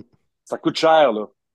Donc, c'est correct, là, c'est un choix que le gouvernement a fait, mais, euh, mais ça veut pas dire que demain matin, nos chances s'améliorent d'attirer des équipes sportives majeures, comme le baseball majeur ou comme la NFL. Parlant de ça, pas. euh, Ray, ben, le Super Bowl est présenté à Las Vegas. Aurais-tu pensé ça il y a, pe- il y a à peine 10 ans qu'un Super Bowl allait être, pré- allait être présenté dans la ville du vice? Eh bien, ça aura lieu à Las Vegas cette fin de semaine. Les Chiefs contre les 49ers. Comment tu vois le match Usher à la demi en terminant? J'aimerais avoir euh, ton analyse, prédiction, mon cher Ray. Ben, moi, je pense qu'il y a 10 ans, j'aurais, honnêtement, je t'aurais dit oui, Vegas, c'est possible. La NBA euh, a toujours pas d'équipe là-bas, puis il y a eu euh, non seulement un match étoile il y a une dizaine d'années là-bas, mais aussi le, In-Season Tournament cette année. Euh, Vegas, c'est, un endroit, là, c'est une destination unique au monde. Là, on a les Golden Knights qui sont là, les Raiders sont là, le baseball, probablement, ça, c'est difficile ces jours-ci, mais probablement que les A's vont être là euh, dans un an ou deux. Puis éventuellement, la NBA, c'est juste une question de temps. C'est sûr qu'eux autres, ils vont avoir la prochaine franchise de la NBA avec Seattle. Donc Vegas, c'est un, choix naturel. Le côté du pari sportif, ça, l'a simplement ouvert la porte et ouvert les yeux à tout le monde pour, que Vegas devienne un- un- une, ville où tu peux habiter, où tu peux vivre avec une équipe sportive qui est là en permanence. Ça, c'est différent qu'un show de Céline Dion, qu'un show de, de- de- des Beatles ou de Michael Jackson ou de U2. Ça vient, ça s'arrête, puis ça repart. Fait que ça, c'est différent en termes de Vegas, sa capacité d'accueillir des équipes à temps plein. Moi, je pense que le match en fin de semaine, c'est une superbe affiche pour la Ligue. Euh, c'est un rematch d'il y a quelques années. Euh, les deux équipes, euh, bah, surtout les 49ers, ont une excellente saison. Un petit creux en saison, sont revenus fort à la fin. Ils méritent d'être là. Ils ont dû trimer dur quand même pour battre les Lions. Je trouve que les Chiefs euh, sont en train de piquer, là, si tu me permets l'expression, là, d'atteindre leur sommet au bon moment. La difficulté à imaginer euh, un ralentissement des Chiefs. Euh, je, je respecte beaucoup la défensive des 49ers qui est peut-être sous-estimée. Quand je pense à Bosa puis Chase Young, quand je pense à l'an dernier, les 49ers avaient une excellente défensive, mais il n'y avait pas de corps arrière au moment venu. Fait qu'ils sont fait battre par les Eagles. Mais moi, je pense que ça va être un match serré, mais j'ai de la difficulté à, imaginer euh, Mahomes connaître un mauvais match. Puis ce que Mahomes a qu'il avait pas dans le passé, c'est une excellente défensive. Il n'y avait pas ça avant. Là, il l'a. Puis même si son attaque est importante, tu sais, c'est pas la même attaque qu'avec Tyreek Hill il y a quelques années. Elle est bonne, mais la défensive garde les Chiefs dans le match. Moi, je te dirais que ça va être un match dans le style 27-20 pour les Chiefs. Euh, J'aimerais voir Brock Purdy connaître un bon match parce que j'aime les sous-estimer. Puis les carrières qui gagnent 870 000 dans une saison versus l'autre qui en gagne 45 à 50. Je veux dire, c'est quand même un exploit pour ce jeune Il homme-là. y en a un qui a un manoir, puis l'autre, il est en colocation. Ouais. Ben, la carte de Patrick Mahomes vaut plus cher que le salaire du- de Brock Purdy. Tu sais, c'est quand même ridicule de voir ça. Mais c'est pour ça que les 49ers sont bons. Parce qu'ils n'ont pas besoin de dépenser une scène sur le carrière Exact. pour au moins une autre année. Fait que cet argent-là, elle paye d'autres talents. Fait qu'ils ont une bonne équipe. Puis j'ai- je suis convaincu que ça va être un match qui va être beaucoup plus serré que les gens le pensent. Mais 27-20, c'est juste un toucher de différence. Je pense que les Chiefs vont réaliser, tu sais quoi, leur triplé, là, puis un 2 en 2 et, et entrer dans la légende des dynasties de la NFL. Tu sais, avec euh, Mm. trois titres en 5-6 ans, là, là, tu parles de dynastie aujourd'hui. Ouais, tout à fait, exactement. Et ce serait le premier repeat depuis les Pats Ouais. de 2003, Ouais. 2004. En plus de ça, ça fait Ouais. quand même longtemps que ça a 20 été vu. Ouais, ça fait longtemps. fou, hein? Hey Ray, un grand merci de ton temps. J'aurais continué beaucoup. de même pendant des heures, honnêtement. Puis je sais que tu as d'autres occupations. C'est une grosse semaine pour toi, mais un grand merci d'avoir pris le temps. Euh, je je t'ai lancé ça un peu à l'improviste, puis tu as accepté l'invitation. Très, très gentil, Ray. Puis j'aimerais ça qu'on puisse peut-être se réciduler euh, une discussion. J'aimerais ça que tu nous parles de Penn State, ton parcours, Joe Paterno également. Je sais que tu as beaucoup de choses à compter à ce niveau-là. On s'en parlait à la radio à l'époque, mais je veux que tu viennes nous en Ouais. jaser dans le premier début, si tu le veux bien, euh, prochainement, Ouais, le fera temps. ça. Là. Euh, mais euh, toujours un plaisir de jaser, Ray. Ouais. là. vraiment, vraiment intéressant. Mais écoute, j'apprécie l'invitation, messieurs. Bonne chance avec la continuité de ça. William, euh, tu avais toujours été très accueillant, puis disponible, puis avec Dan Pou au 93.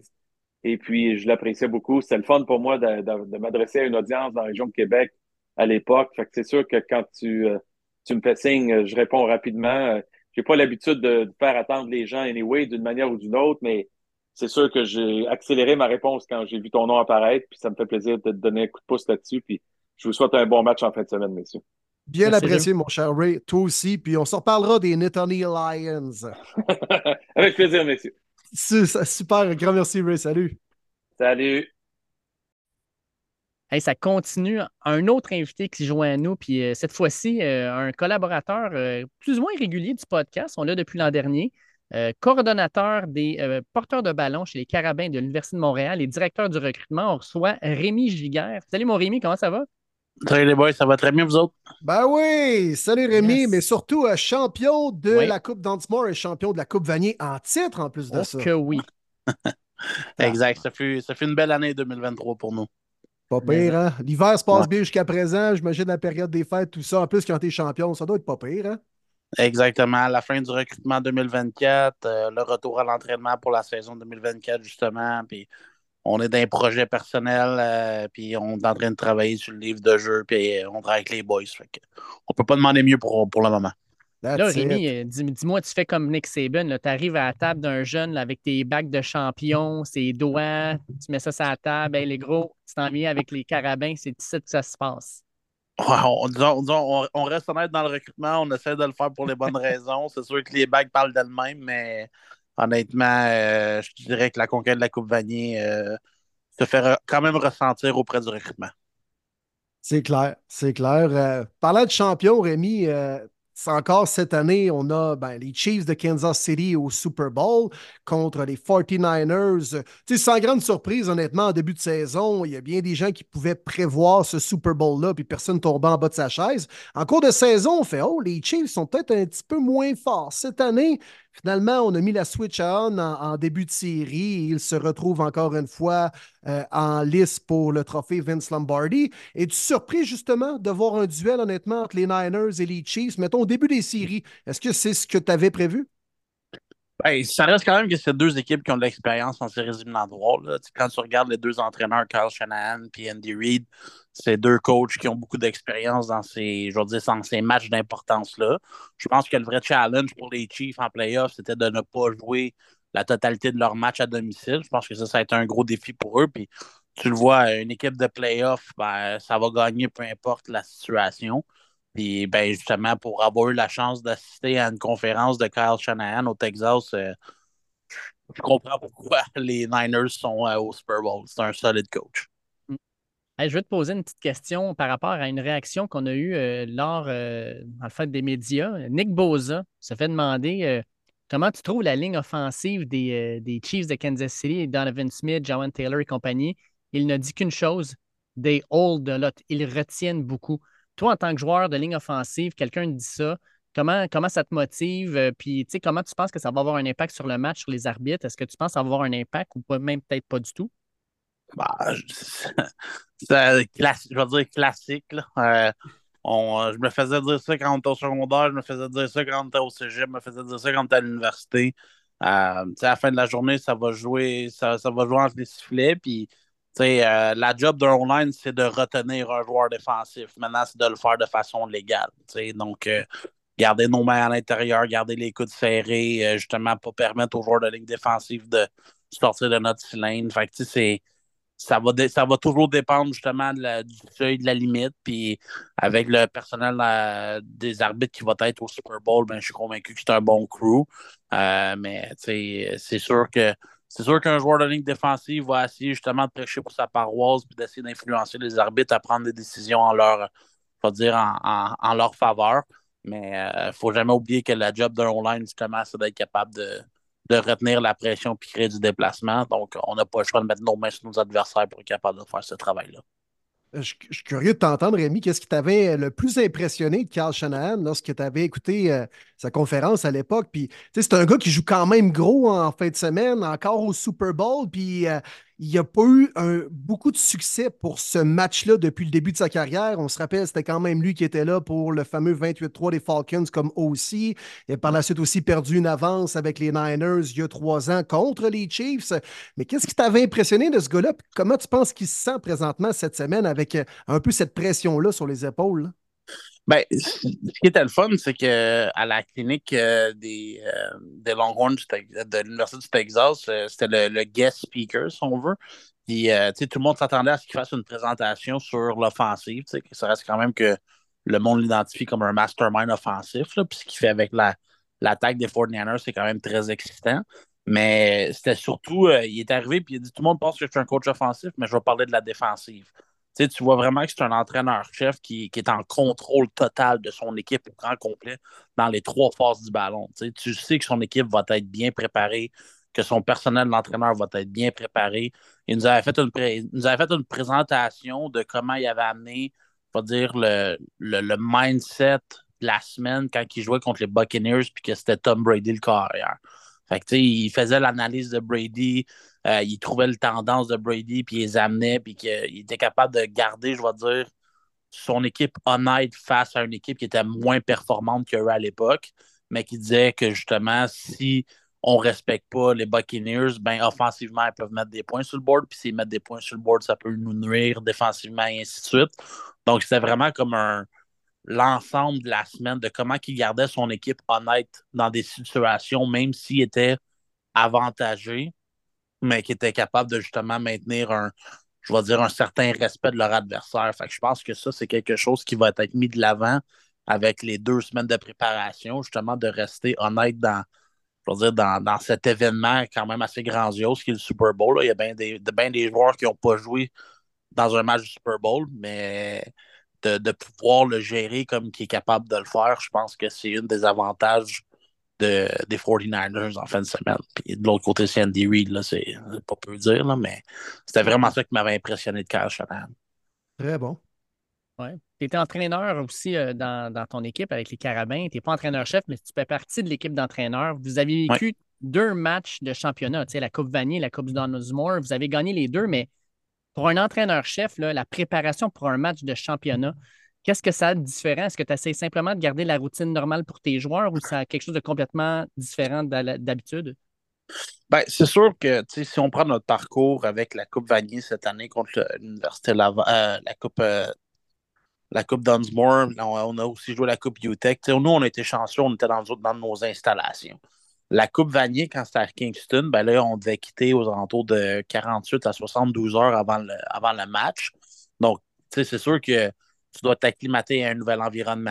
Euh, on, dort, on dort à l'hôtel, on n'est pas dans nos salles de meeting, on n'a pas accès à tout, à, je veux dire, à tout, euh, nos avancements technologiques. Euh, quand tu es dans ton bureau, tu es dans ton bureau, il n'y a personne qui va pouvoir justement te sortir de, ta zone de confort. Mais présentement, ça reste qu'ils sont à Las Vegas, euh, dans les installations du UNLV et des Raiders. Euh, bien que c'est la NFL, je suis convaincu qu'il manque de rien, mais ça reste que ce n'est pas leurs installations à eux. Donc, c'est sûr que ce facteur-là qui rentre en ligne de compte. Euh, la bonne nouvelle pour eux, c'est qu'ils ont eu l'opportunité de se préparer de deux semaines. Donc, je vais dire, la majorité du travail a été accompli la semaine dernière dans leurs installations. Puis là, présentement, cette semaine, c'est beaucoup plus une gestion des événements et des émotions. C'est de garder les gars focus, de s'assurer que l'installation, le game plan, que tout est rodé, puis que probablement que cette semaine, ils ont encore rentré des concepts pour, pour finir des détails. Donc, c'est beaucoup de walkthrough, garder les gars en santé, s'assurer que leurs meilleurs joueurs sont frais et disponibles. Donc, c'est vraiment cette gestion totale-là de l'organisation en dans deux semaines.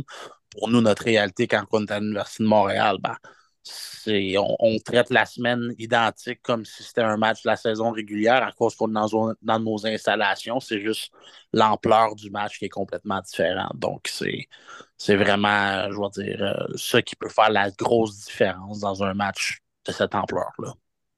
Écoute, t'en parles un peu aussi. là, les 49ers sont au, euh, à UNLV, puis ils l'ont dit cette semaine, le terrain est extrêmement mou et peut-être pas euh, de, de grande qualité. Jeff Saturday, à Pardon the Interruption, aujourd'hui, a dit que ça fait une très grande différence. Lui, il l'a dit. Pour toi, tu arrives à une place, puis le terrain d'entraînement n'est pas comme tu t'y attendais. Comment ça change ta préparation pour les, entraînements, pour préparer ton équipe au gros match? C'est sûr que c'est des facteurs que tu ne contrôles pas nécessairement. Il y a toujours une façon de régler cette situation-là. Il doit y avoir euh, 150 terrains de football à proximité de l'université du UNLV. Là. On est quand même à Las Vegas. Il ne doit pas manquer de terrain de football là-bas. Mais ça reste que si le terrain n'est vraiment pas euh, praticable, ben, là, c'est sûr qu'il y a des situations. Il faut que tu trouves une solution. Tu n'as pas le choix. Donc, c'est encore une fois, c'est de la gestion. Puis euh, la réalité, c'est que c'est des joueurs professionnels, donc euh, c'est toujours, je veux dire, pas nécessairement plus facile, mais c'est des choses que tu dois être capable de gérer en tant qu'athlète professionnel aussi. Donc, euh, c'est une distraction, tu t'en attends, je veux dire, comme organisation, euh, que ce ne sera pas smooth, que ce ne sera pas parfait. Maintenant, si c'est un complot de la NFL, bon, ben là, je vais pas vous laisser ça entre vos mains, mais pour, moi, c'est, ça fait partie de la game. Tu vis avec, puis tu trouves une solution d'être capable de préparer ton équipe. Comme je vous dis, la semaine passée, c'était probablement l'une des plus grosses semaines de préparation que l'équipe avait besoin d'aide parce que tu sais que tu ne seras pas dans tes installations pendant la semaine du Super Bowl. Fait qu'il faut que tu aies des attentes un peu plus réalistes comme organisation. Ouais, t'as plein de distractions à gauche, à droite aussi. Fait que j'imagine Ben que oui. tu veux être prêt avant même d'arriver la semaine avant le Super Bowl, c'est clair. Exactement. C'est ça. Mais là, c'est les Swifties qui les ont placés là, selon moi. Là. Ah ben ouais. Ah, Hey, ils ont les moyens. Ils ont les moyens. Ah ouais, je pense que oui. S'ils se partent un GoFundMe à la gang, cotisent une pièce, d'après moi, ils peuvent euh, loger les 49ers pendant six mois, toi, sur le campus de UNLV. Ah, exact. Ouais, je serais pas surpris. Je te pose une question sur un aspect que tu connais très bien, Rémi. Euh, L'attaque terrestre, le jeu au sol, autant la O-line que les porteurs de ballon, puis la complicité entre les deux. Euh, As-tu l'impression que l'équipe qui va être capable d'établir le meilleur jeu au sol dimanche va réussir à gagner le match? On s'entend que du côté des Chiefs, ça a été un aspect qui a été important pour cette équipe-là en série. On a établi le jeu au sol avec Pacheco, avec nos gros gardes, avec Humphrey comme centre, qui est un gars qui monte souvent au 2 3e niveau pour compléter ses blocs. Puis l'attaque au sol des Niners, ben, j'ai pas besoin d'en parler tant que ça. Tu Trent Williams, tu as Christian McCaffrey. As-tu l'impression que l'équipe qui va peut-être réussir à le mieux établir son jeu au sol va, eh, va être elle qui va gagner? Ben, je vais dire que le jeu au sol pour les deux équipes, ça va être vraiment, je vais dire, euh, quelque chose qui vont les aider à ne pas être unidimensionnels en fin de semaine. C'est-à-dire que les Chiefs pourraient lancer 60 fois le ballon en fin de semaine puis s'en sortiraient, mais ça reste quand même que cette équipe-là va avoir besoin de courir le ballon pour être capable justement de euh, alléger le, le coverage, de justement garder la boîte un petit peu plus honnête. Donc, ils n'auront pas le choix de courir pour se donner une opportunité d'exploiter la passe davantage. Euh, si les Chiefs gagnent, c'est pas parce qu'ils vont avoir couru le ballon comme des, comme des dieux. Les, si les Chiefs gagnent, c'est qu'ils vont avoir justement euh, frappé Kelsey à plusieurs reprises, Rasheen Rice qui va l'avoir utilisé, euh, qu'ils vont être capables justement de spreader le ballon un petit peu partout sur le terrain. Euh, Pacheco va faire ce qu'il a à faire, mais je pense pas que c'est le game plan des Chiefs d'établir le jeu au sol en entrée de jeu. Tandis que les Niners, je pense que les autres, c'est complètement le contraire.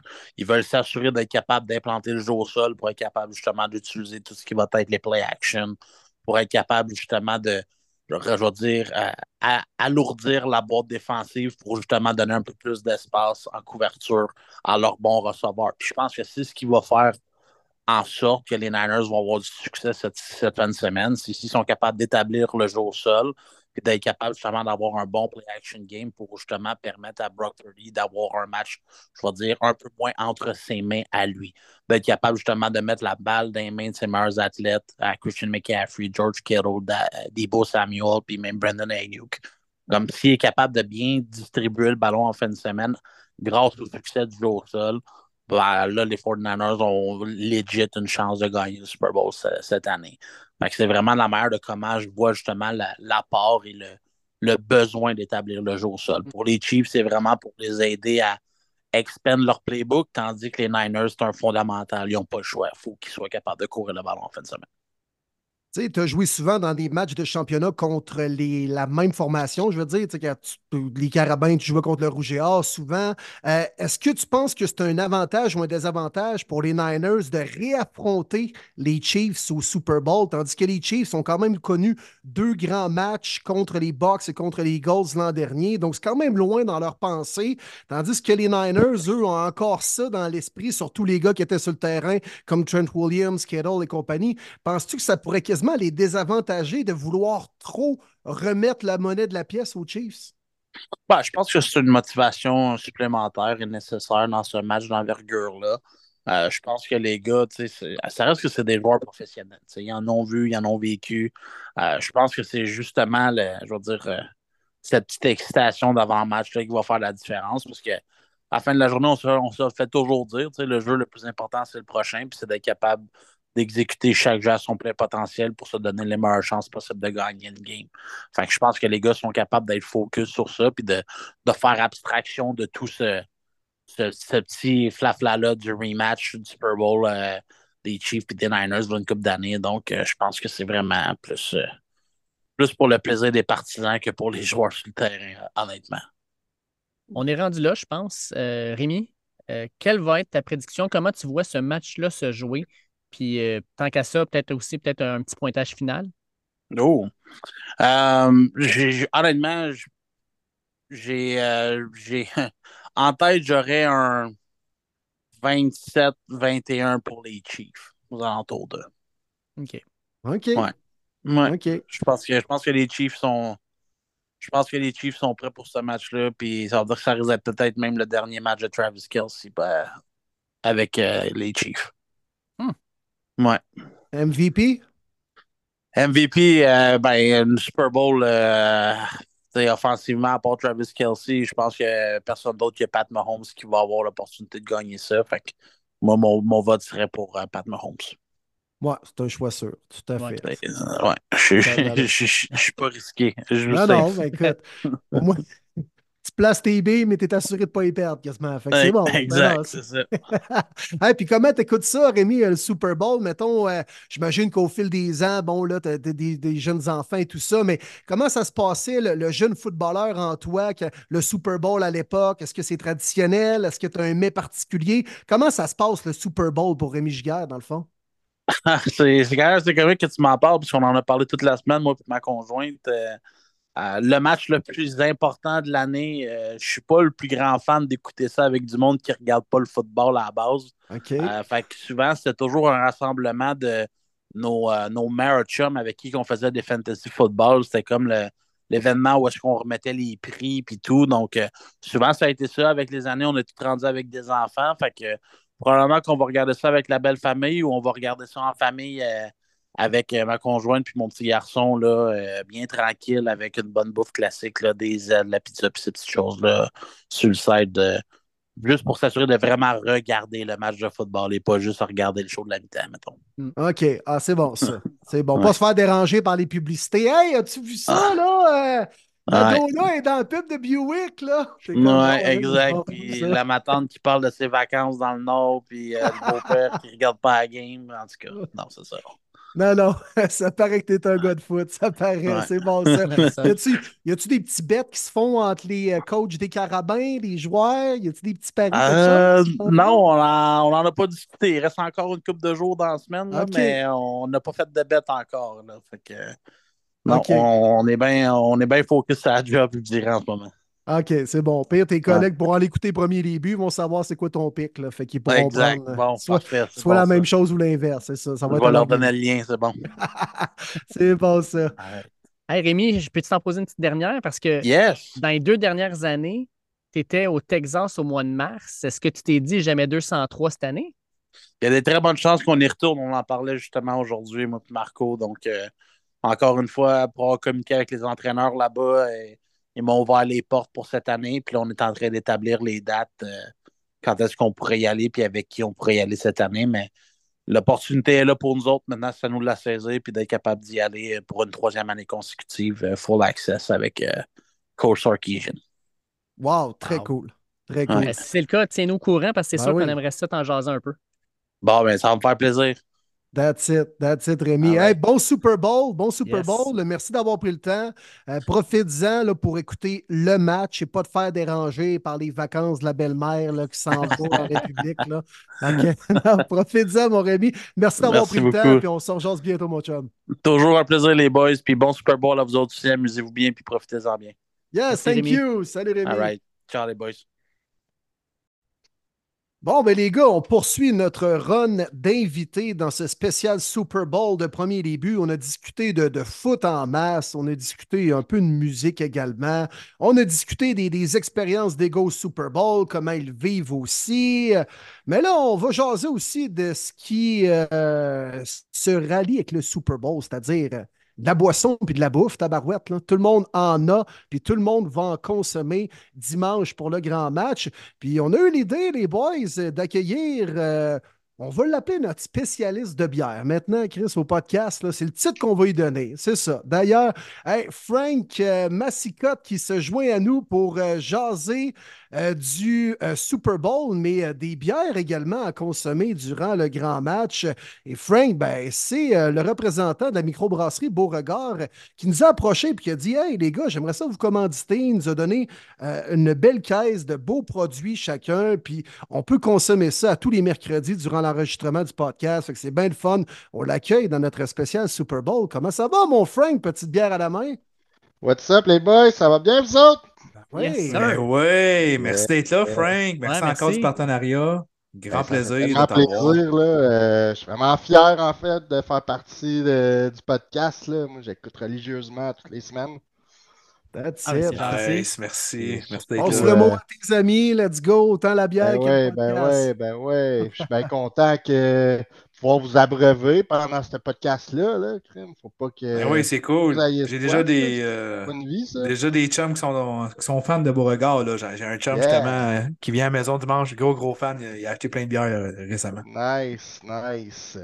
Là, Fait vous que, buvez quoi, les boys, ce soir? Là? Moi, je suis accompagné d'une petite cream ale présentement euh, de Beauregard, euh, conditionnée à l'azote. Hein, Frank, tu m'as dit de brasser Yes. ça, puis de la verser. Ça me donne, euh, un, bon petit collet de brou, mais juste assez, un peu crémeux. Puis euh, c'est Ouais, goûteux. c'est Fait qu'une ça. petite cream ale, moi, c'est une blonde américaine, une bière de soif. Pour Ah, l'enregistrement du spécial ça, Super Bowl, c'est parfait. Ça se Ben prend ouais, c'est trois gorgées, une pinte de même, là, ça se boit comme de l'eau. Moi, je suis sur Moi, le classique boys, parce euh, que pour le, le- le spécial du Super Bowl, j'avais besoin de manger mon popcorn. Puis avec du popcorn, ben moi, je- ah, arrête, c'est excellent. Puis moi, je prends ça avec un Bloody Caesar. Fait que comme d'habitude, j'ai fait mon. Bloody avec mon gin Caesar fait exactement pour ça. Je prends ça tranquille, clamato, mes petites fèves épicées que j'ai faites cet été. C'est du bonheur. Fait que, ouais, vraiment excellent. Nice, Ah, nice. cochon, mon Dave. Moi, je suis sur une, euh, une Ah, belle Dave. découverte, euh, Frank. Je dois t'en parler. Ça, c'est sûr, je vais en racheter par après. Euh, je sais pas si je le dis bien. Hazy Pale Ale. J'ai la misère peut-être à le dire. Yes, Pale canette- Ale, yes. Oui, exactement. La canette est blanche, puis logo vert.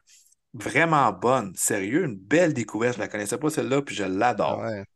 Bon petit houblon là-dedans, Idaho, Citra, super bon. Vraiment. Yes. Écoute, on parle de bière et d'alcool, mais on va se le dire, là, le Super Bowl, c'est l'événement majeur pour la bière. C'est 2,3 milliards de dollars de bière qui va se vendre aux États-Unis pour la fin de semaine du Super Bowl. Il va se vendre, il va se boire dimanche 325 millions de gallons de bière dimanche. C'est majeur. Les gallons, Les gallons, c'est rien pas de des moins. litres, là. Ah, ça, c'en est de la bière cheap américaine. là. Ça, il y en a quelques-unes là-dedans. Là. Ah, c'est Euh, bon, oui. Eh, Ah ouais, Ah la ouais. Miller Mais- Lite. Est-ce que vous le sentez, Frank, justement, durant le, le Super Bowl depuis quelques années? Puis on, on dirait que les, les gens au Québec commencent de plus en plus à être, euh, tu sais, à, à connaître les produits de, de microbrasserie, à, à en consommer de plus en plus. Mais quand il arrive la semaine du Super Bowl, est-ce qu'il y a un petit peu plus d'engouement pour acheter des produits, justement? Ben oui, ben oui, absolument, là. Euh, surtout que du mois de février, il y a, il y a une mode depuis quelques années que c'est euh, 28 jours sans alcool. Fait que euh, c'est sûr que c'est pas les plus grosses semaines pour le monde de la micro en général, euh, janvier, février. Fait que le Super Bowl, ça nous donne un petit, un petit souffle justement dans la période plus creuse. Fait que euh, c'est vraiment bon pour nous. Puis on a, on apprécie bien gros que le monde ils local au Super Bowl. Ça aide bien des, des petites business, là, euh, des petites micros, des artisans qui travaillent fort tout au long de l'année. Puis que là, c'est les semaines plus difficiles. Fait que le Super Bowl, c'est vraiment un petit souffle que ça nous donne euh, avant de repartir pour le printemps puis l'été, les grosses saisons. hein. Hey Frank, un, petit pitch de vente que vous pouvez faire une fois aux 4 ans. là. C'est une année bissextile cette année. Fait que tu Ben- peux dire pas de trouble. 28 jours, pas d'alcool, pas de trouble, mais tu t'en gardes un dans le février, puis c'est le dimanche du Super Bowl. Ah, c'est ça. c'est pas pire, ça, mon Dave. Ah ouais, Ben oui, ben c'est ouais, vrai. ben ouais. Il y, a plein de beaux produits sans alcool aussi par des micros là, euh, qui sont vraiment le fun aussi. Là, euh, tu sais, ça, ça peut faire du bien là, un mois sans alcool aussi. Moi, je le fais des fois euh, aussi. Février, moi, je le trouve plus dur à cause du Super Bowl. là. Je me garde d'autres mois euh, dans l'année, mais ça, c'est une autre histoire. Puis- Ben, c'est vrai que c'est le fun de voir l'engouement que les gens ont. Dans le temps, je me souviens, on était tous, bon, c'est laquelle la moins chère? On va acheter une caisse de Miller Lite. Mais là, les gens, tu sais, ils veulent investir puis ils veulent acheter de la bonne bière. Puis c'est le fun avec tout les- le nombre qu'on peut avoir dans les microbrasseries, dont vous, Beauregard, que vous faites. Euh, les gens n'ont pas peur, ils regardent plus le prix. Là. Ils veulent, Hey, ça, c'est bon, je vous prends ça. Ouais, c'est ça, exact. Puis, tu sais, euh, tu regardes aussi, euh, c'est le mal de tête qui vient avec le lendemain de la bière cheap qui, est- qui est moins le fun aussi des fois, là.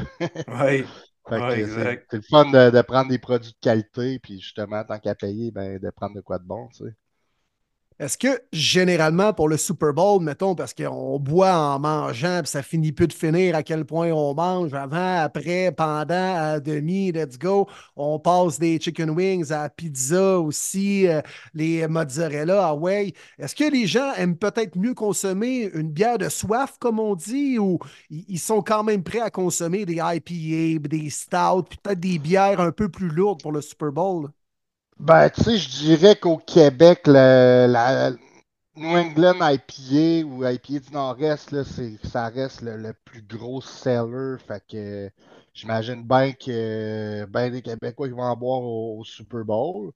Euh, moi, perso, c'est ça, ça va plus des bières de soif. Puis, tu sais, les bières, justement, les lagers américaines, des Pilsner, on en fait des vraiment bonnes au Québec en- à heure. là. Il y a plein de micros qui se sont spécialisés là-dedans. Puis, c'est des styles, des fois, un peu. euh, que le monde ont peut-être pas le, le- le- le réflexe de payer la, la canette de micro un peu plus cher, mais une fois que tu commences à découvrir ces styles-là, puis ton palais se raffine, tu fais OK, ouais, je catch pourquoi c'est le monde triple là-dessus. Puis je pense qu'il y a quand même un petit buzz sur justement des bières plus de soif en ce moment. Mais l'IPA reste, euh, reste king au Québec, ça fait partie de notre ADN. C'est le Nord-Est, c'est ici. L'IPA du Nord-Est, c'est- nous autres, c'est chez nous, sais. Fait que euh, je pense que on va bien de l'IPA qui va se boire, mais dans le fond, c'est ça. J'ai comme concocté pas un menu, mais parler un petit peu de ce qu'on peut manger au Super Bowl, puis qu'est-ce qui peut bien s'agencer avec ça. euh, euh, Vas-y, vas-y, présente-nous ça. Fait que, tu sais, ben, dans le fond, moi, ça va commencer tu sais, au kick-off. Moi, le Super Bowl, c'est ma, ma journée préférée de l'année. tu sais. Fait que euh, c'est sûr que le kick-off, euh, je vais, je vais starter ça avec une, une grosse bouteille. Là. Tu sais, de quoi que je- j'ai ramené cet été de Gaspésie euh, ou de quoi de- un voyage aux States. Tu sais, euh, moi, pour ma part, je me suis gardé une bouteille de, de Brett et Sauvage, qui est une, une micro euh, à percer. Euh, vraiment incroyable, des bières barriquées, euh, brettées, en tout cas, c'est.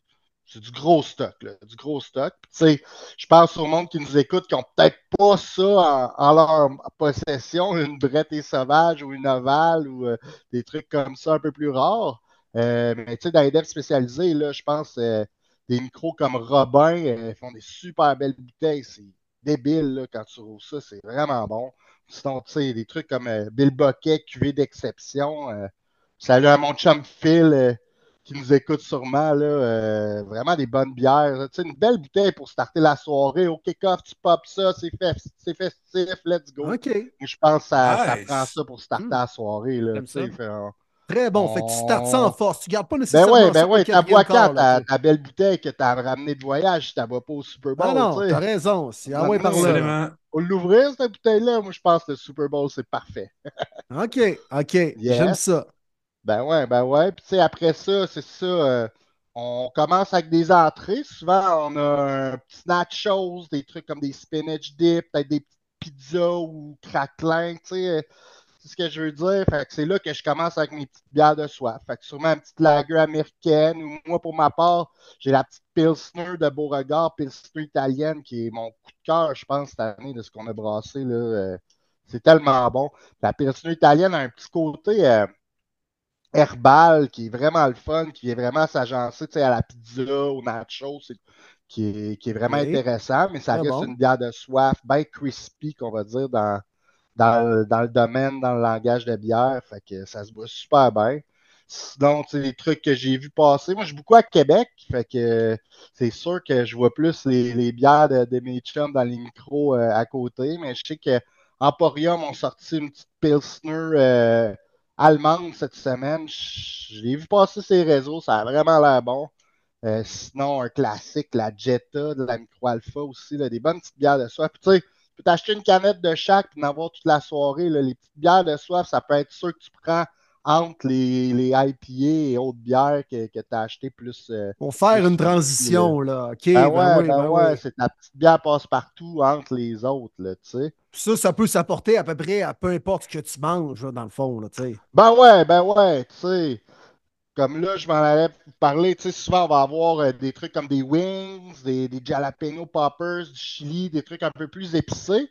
moi, j'aime bien ça, prendre ma IPA avec ça. Je trouve que le, houblon va comme kicker le, le spicy finalement. Fait que ça vient donner une belle petite touche vraiment le fun. Mais des fois, c'est bon de rincer avec la petite pills ou la petite lager pour justement éteindre le feu euh, du, du spicy dans les wings ou les poppers et tout ça. Fait que, OK. tu sais, Puis en plus, j'ai vu euh, dans les dépanneurs spécialisés des 4 packs de catnip en 3,55 ml. Fait que ça, c'est quand même vraiment nice. Ça. T'as des petites catnip. euh, euh, moi, c'est une de Juste assez pour te rincer la gueule, là, quasiment. Ben ouais, c'est ça, c'est ça. Un 4 pack, ça se split bien en plus. Fait que vraiment cool. Puis, sinon, ben, dans les grosses IPA au Québec, tu sais, je pense à des micros comme euh, Bas-Canada, Sir John, euh, Messorem à Montréal, le Ketch à Saint-Flavie, qui est, c'est tout du gros blond, là, vraiment. C'est, dans les meilleurs au Québec, là. Mais sais, avec beaucoup veut- d'amertume, mettons, là, tu sais. pas nécessairement, tu sais, ça va être euh, plus souvent, on va aller chercher le côté floral du houblon, tu sais, euh, ces micros-là, ils ont souvent des gros contacts côté houblon, tu sais, je pense à des houblons comme euh, Nelson Sauvin ou les trucs qui viennent de Nouvelle-Zélande, c'est quasiment plus, euh, tu sais, Sauvin, ça, vient du Sauvignon, finalement, fait que c'est vraiment, ça se rapproche du raisin, très fruité, tu vas avoir des trucs plus exotiques ou plus... je veux dire, tropical, c'est comme le houblon, le houblon citra que tu vas avoir dans le catnip, justement, tu sais. Puis même toutes vos petites micros locales, là, vos micros de village à côté de chez vous, euh, les micros du quartier, tu sais, ils en ont toutes une bonne New England IPA, là, de quoi de frais, de quoi de le fun. Faut, faut encourager nos, les petits micros à côté de chez nous, c'est sûr qu'ils font du bon stock, tu sais. C'est bon. Honnêtement, je ne Ouais. ferais pas à semblant de comprendre tout ce que tu dis, là. mais- Bon, je suis peut-être un peu, je vais, je vais appeler ça un peu. euh, Non, non, toi, Chris, t'es un expert de mais la c'est Tu l'expliques Ouais, super moi, je suis bien. C'est moi, qui- hein, c'est- c'est moi qui est novice là-dedans. Ben oui, là. ben oui. Puis juste- Puis les C'est gens vont les gars, je vais. Moi, je suis là, On je prends des notes. je vais, vous former, là, vous allez, vous allez tout comprendre. C'est parfait. Parfait. Yes. Donc, j'ai pensé aussi, euh, souvent, euh, d'autres mets classiques Super Bowl, tu sais, on pensait des trucs plus euh, barbecue, genre des ribs, des saucisses dans le bacon, euh, des trucs comme Souvent, ça. ça quand arrive ça- à demi, ça, euh, tu sais, ou Ouais, au ben, troisième c'est quart, ça. souvent, ouais. Pendant le fameux show de. C'est quoi, c'est Usher? Usher, Ouais, yeah, Usher yeah, cette année. yeah. Ah ouais, c'est ça, c'est Ça passionner sans bon sens, puis, hein? euh, bourrer à la face de ribs, hein? fait que, tu sais, avec, euh, ouais, avec des trucs plus barbecue, mais j'aime bien prendre des bières rousses. Je trouve que côté de la caramel, tu sais, d'une bière rousse, ça fait bien gros avec, euh, avec justement la sauce barbecue, tout ça. Fait que, tu sais, euh, c'est sûr, nous autres, la rousse à l'azote, je sais pas si vous avez goûté, les gars, là. euh, moi, la Irish Red, c'est un de mes gros classiques. Là, tu sais, quand je fais du barbecue l'été, autant que justement au Super Bowl. Sinon, je pense la gros pain de la souche, qui est un, un incontournable, selon moi, au Québec. euh, Fait que ça, c'est les plus bières goûteux rousses, un peu, là. Fait que, ça s'apporte mieux, mettons, avec une, une viande, justement, là, tu sais. Ouais, c'est moins euh, plus goûteux, tu sais, c'est relatif. Je te dirais, ça va moins tremper papille qu'une IPA, tu sais.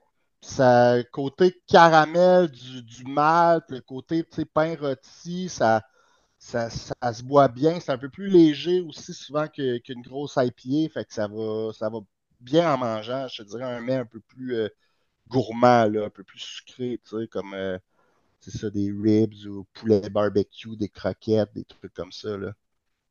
Après ça, il y en a qui, aiment ça avoir euh, un petit mets sucré aussi au quatrième quart. As-tu Ben ouais, quelque chose ben qui peut ouais. s'apporter avec les dents sucrées à l'écoute? C'est clair, c'est clair. C'est là qu'on tombe dans notre spécialité chez Beauregard, les stouts. Fait que si tu es vraiment plein, ben, je te conseille peut-être une stout plus légère qui va t'aider plus à, à digérer. Tu sais, de quoi de, à 4%, plus un dry stout, je dirais. Puis sinon, ben, si tu veux vraiment te, te gâter, ben là, tu peux aller dans les trucs euh, comme des pastry stout ou euh, même moi, j'aime bien. euh, c'est sûr, je vais avoir de quoi, euh, une bière barquée, là. Quand je parle de barquée, c'est une bière qui a vieilli dans des, des fûts de chêne, euh, souvent du bourbon. Fait que ça finit bien la soirée. Tu sais, je pense, euh, nous autres, on a la Old Fashion Bourbon, qui va être assez dur à trouver sur les tablettes, bien honnêtement. Mais euh, c'est sûr qu'il en reste euh, à quelque part. Puis sinon, tu sais, un autre classique, euh, je pense, la, la pêchée mortelle Bourbon de Dieu du ciel. C'est une bière Ouais. légendaire au Québec. Si vous êtes capable de mettre la main là-dessus, c'est bonne soirée pour l'ouvrir. Surtout si votre équipe gagne, là, il me semble que c'est c'est un bon moment. Faut juste pas qu'il l'échappe en fin de game. Yes. Puis Sinon, ben, tu sais, après la game, un petit scotch pour digérer, ça peut toujours faire la job. Un petit Pas whisky. pire ça. Après ça, oui. ton estomac va en avoir eu assez, je pense. Là. Ben ouais, ben ouais. Puis tu sais, j'ai pensé aussi à vous parler des bières qui sont peut-être un peu moins connues, mais euh, j'ai mes chums de la microbrasserie euh, Nouvelle-France euh, dans le coin euh, la Mauricie qui font la bière Helix, qui est une bière sans gluten, qui est vraiment, vraiment bonne. Une bière artisanale, mais sans gluten. Vraiment des beaux produits, super cool.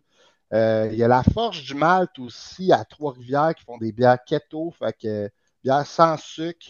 Des fois, il y a des gens qui peuvent pas trop se permettre justement des bières, puis ça fait des belles alternatives. Sinon, ben, comme je disais tantôt, les bières sans alcool aussi, là, un super beau marché. Là, Tu sais, au quatrième quart, des fois, ben, tu veux prendre ça plus relax, travaille demain pareil, ou ben, c'est comme manger, mais c'est peut-être pas tout le monde. Mais euh, bière sans alcool, j'ai entendu parler de la nouvelle de la microbrasserie des Grands Bois dans Port-Neuf, IPA sans alcool, elle a fait des grosses vagues. J'aime bien celle de euh, Ralbock aussi, euh, dans le bas du fleuve, qui est super bonne. Fait qu'il y a vraiment un beau choix. C'est le mois sans alcool pour bien du monde. Fait que c'est le meilleur temps pour essayer. Tous les produits viennent de sortir, sont frais. Fait que c'est super. euh, c'est le meilleur moment, si je dirais, là, pour essayer ces Hey, produits-là. s- super de belle présentation, ça, Frank, vraiment. Ben, merci. merci. beaucoup. Euh, les auditeurs vont triper big time là-dessus. Puis euh, avant de te Ouais, laisser ben aller, ouais. évidemment, il faut que tu te mouilles comme tous les autres invités qu'on a eu ce soir. Prédiction pour dimanche, le Super Bowl. Qui et par combien? J'ai tellement perdu d'argent dans la vie à parier contre Brady que là, je pense que je vais me dompter puis parier Mahomes. Mais j'aime vraiment l'histoire de Brock Purdy, là, que tout le monde le met. euh, ils disent Ah, c'est le dixième moins bon de son équipe. Non, non. Mr. Il est quand même au. Super Bowl. Il serait sûrement allé l'année passée si ce ne serait pas blessé. Je veux dire, give him props, là, for real. Mais bon, au bout du compte, je suis un fan des Seahawks. Je peux pas vraiment compter pour les Niners. Ouais, Fait que, euh, c'est yes, Oh, ouais. let's go Casey. OK, c'est bon. Fait que tu suis la tendance. Tu suis la pointage. tendance de nos invités. Pointage, ouais? Ouais, ouais, ben ouais, je pense que ce qu'ils ont prouvé en série en plus, les Chiefs à date, euh, la saison était peut-être pas euh, révélatrice. Je pense qu'ils se gardaient des forces euh, de leur dernier Super Bowl. Ils se sont dit, OK, on s'est encore fait série, on donnera tout ce qu'on a rendu là. Ouais, C'est ça qu'on est en train de voir. Ils ont ouvert Ouais. après ça la machine comme une grosse bière. Puis euh, ton ouais, pointage rapidement en terminant? Et le pointage, damn! Euh, ce serait le fun qu'il y ait des points, là, que ça se rende jusqu'au dernier, dernier jeu. Je dirais un genre de 34-31, là, quelque chose comme ça. Oh, OK. Wow. OK. Ouais, ouais, ouais. Intéressant. C'est intéressant, ça, j'aime ça. Ben, écoute, euh, show, Frank.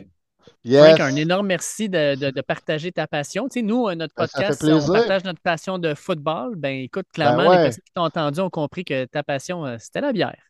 Et le football. Et voilà. Puis si je peux le partager encore plus, vous en montrer, ça va me faire plaisir. Puis je veux rappeler aussi à tout le monde de rester responsable dans leur consommation.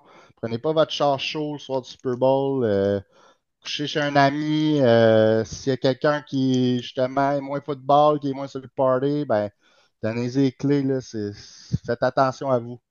On tient à notre monde. Très belle réflexion. Yes, sir. Il est Yes. très vrai. Très vrai, mon Ben Frank. ouais, Hey, ben merci ouais. beaucoup d'avoir été sur le show. Ouais, thank Merci you, pour Ça vos fait Frank. partenariats. boys. Honnêtement, très Yes, apprécié. ben oui, ben oui. on vous encourage à fond dans vos bières. Yes. Ben, merci bien gros de nous encourager. Ça fait vraiment plaisir.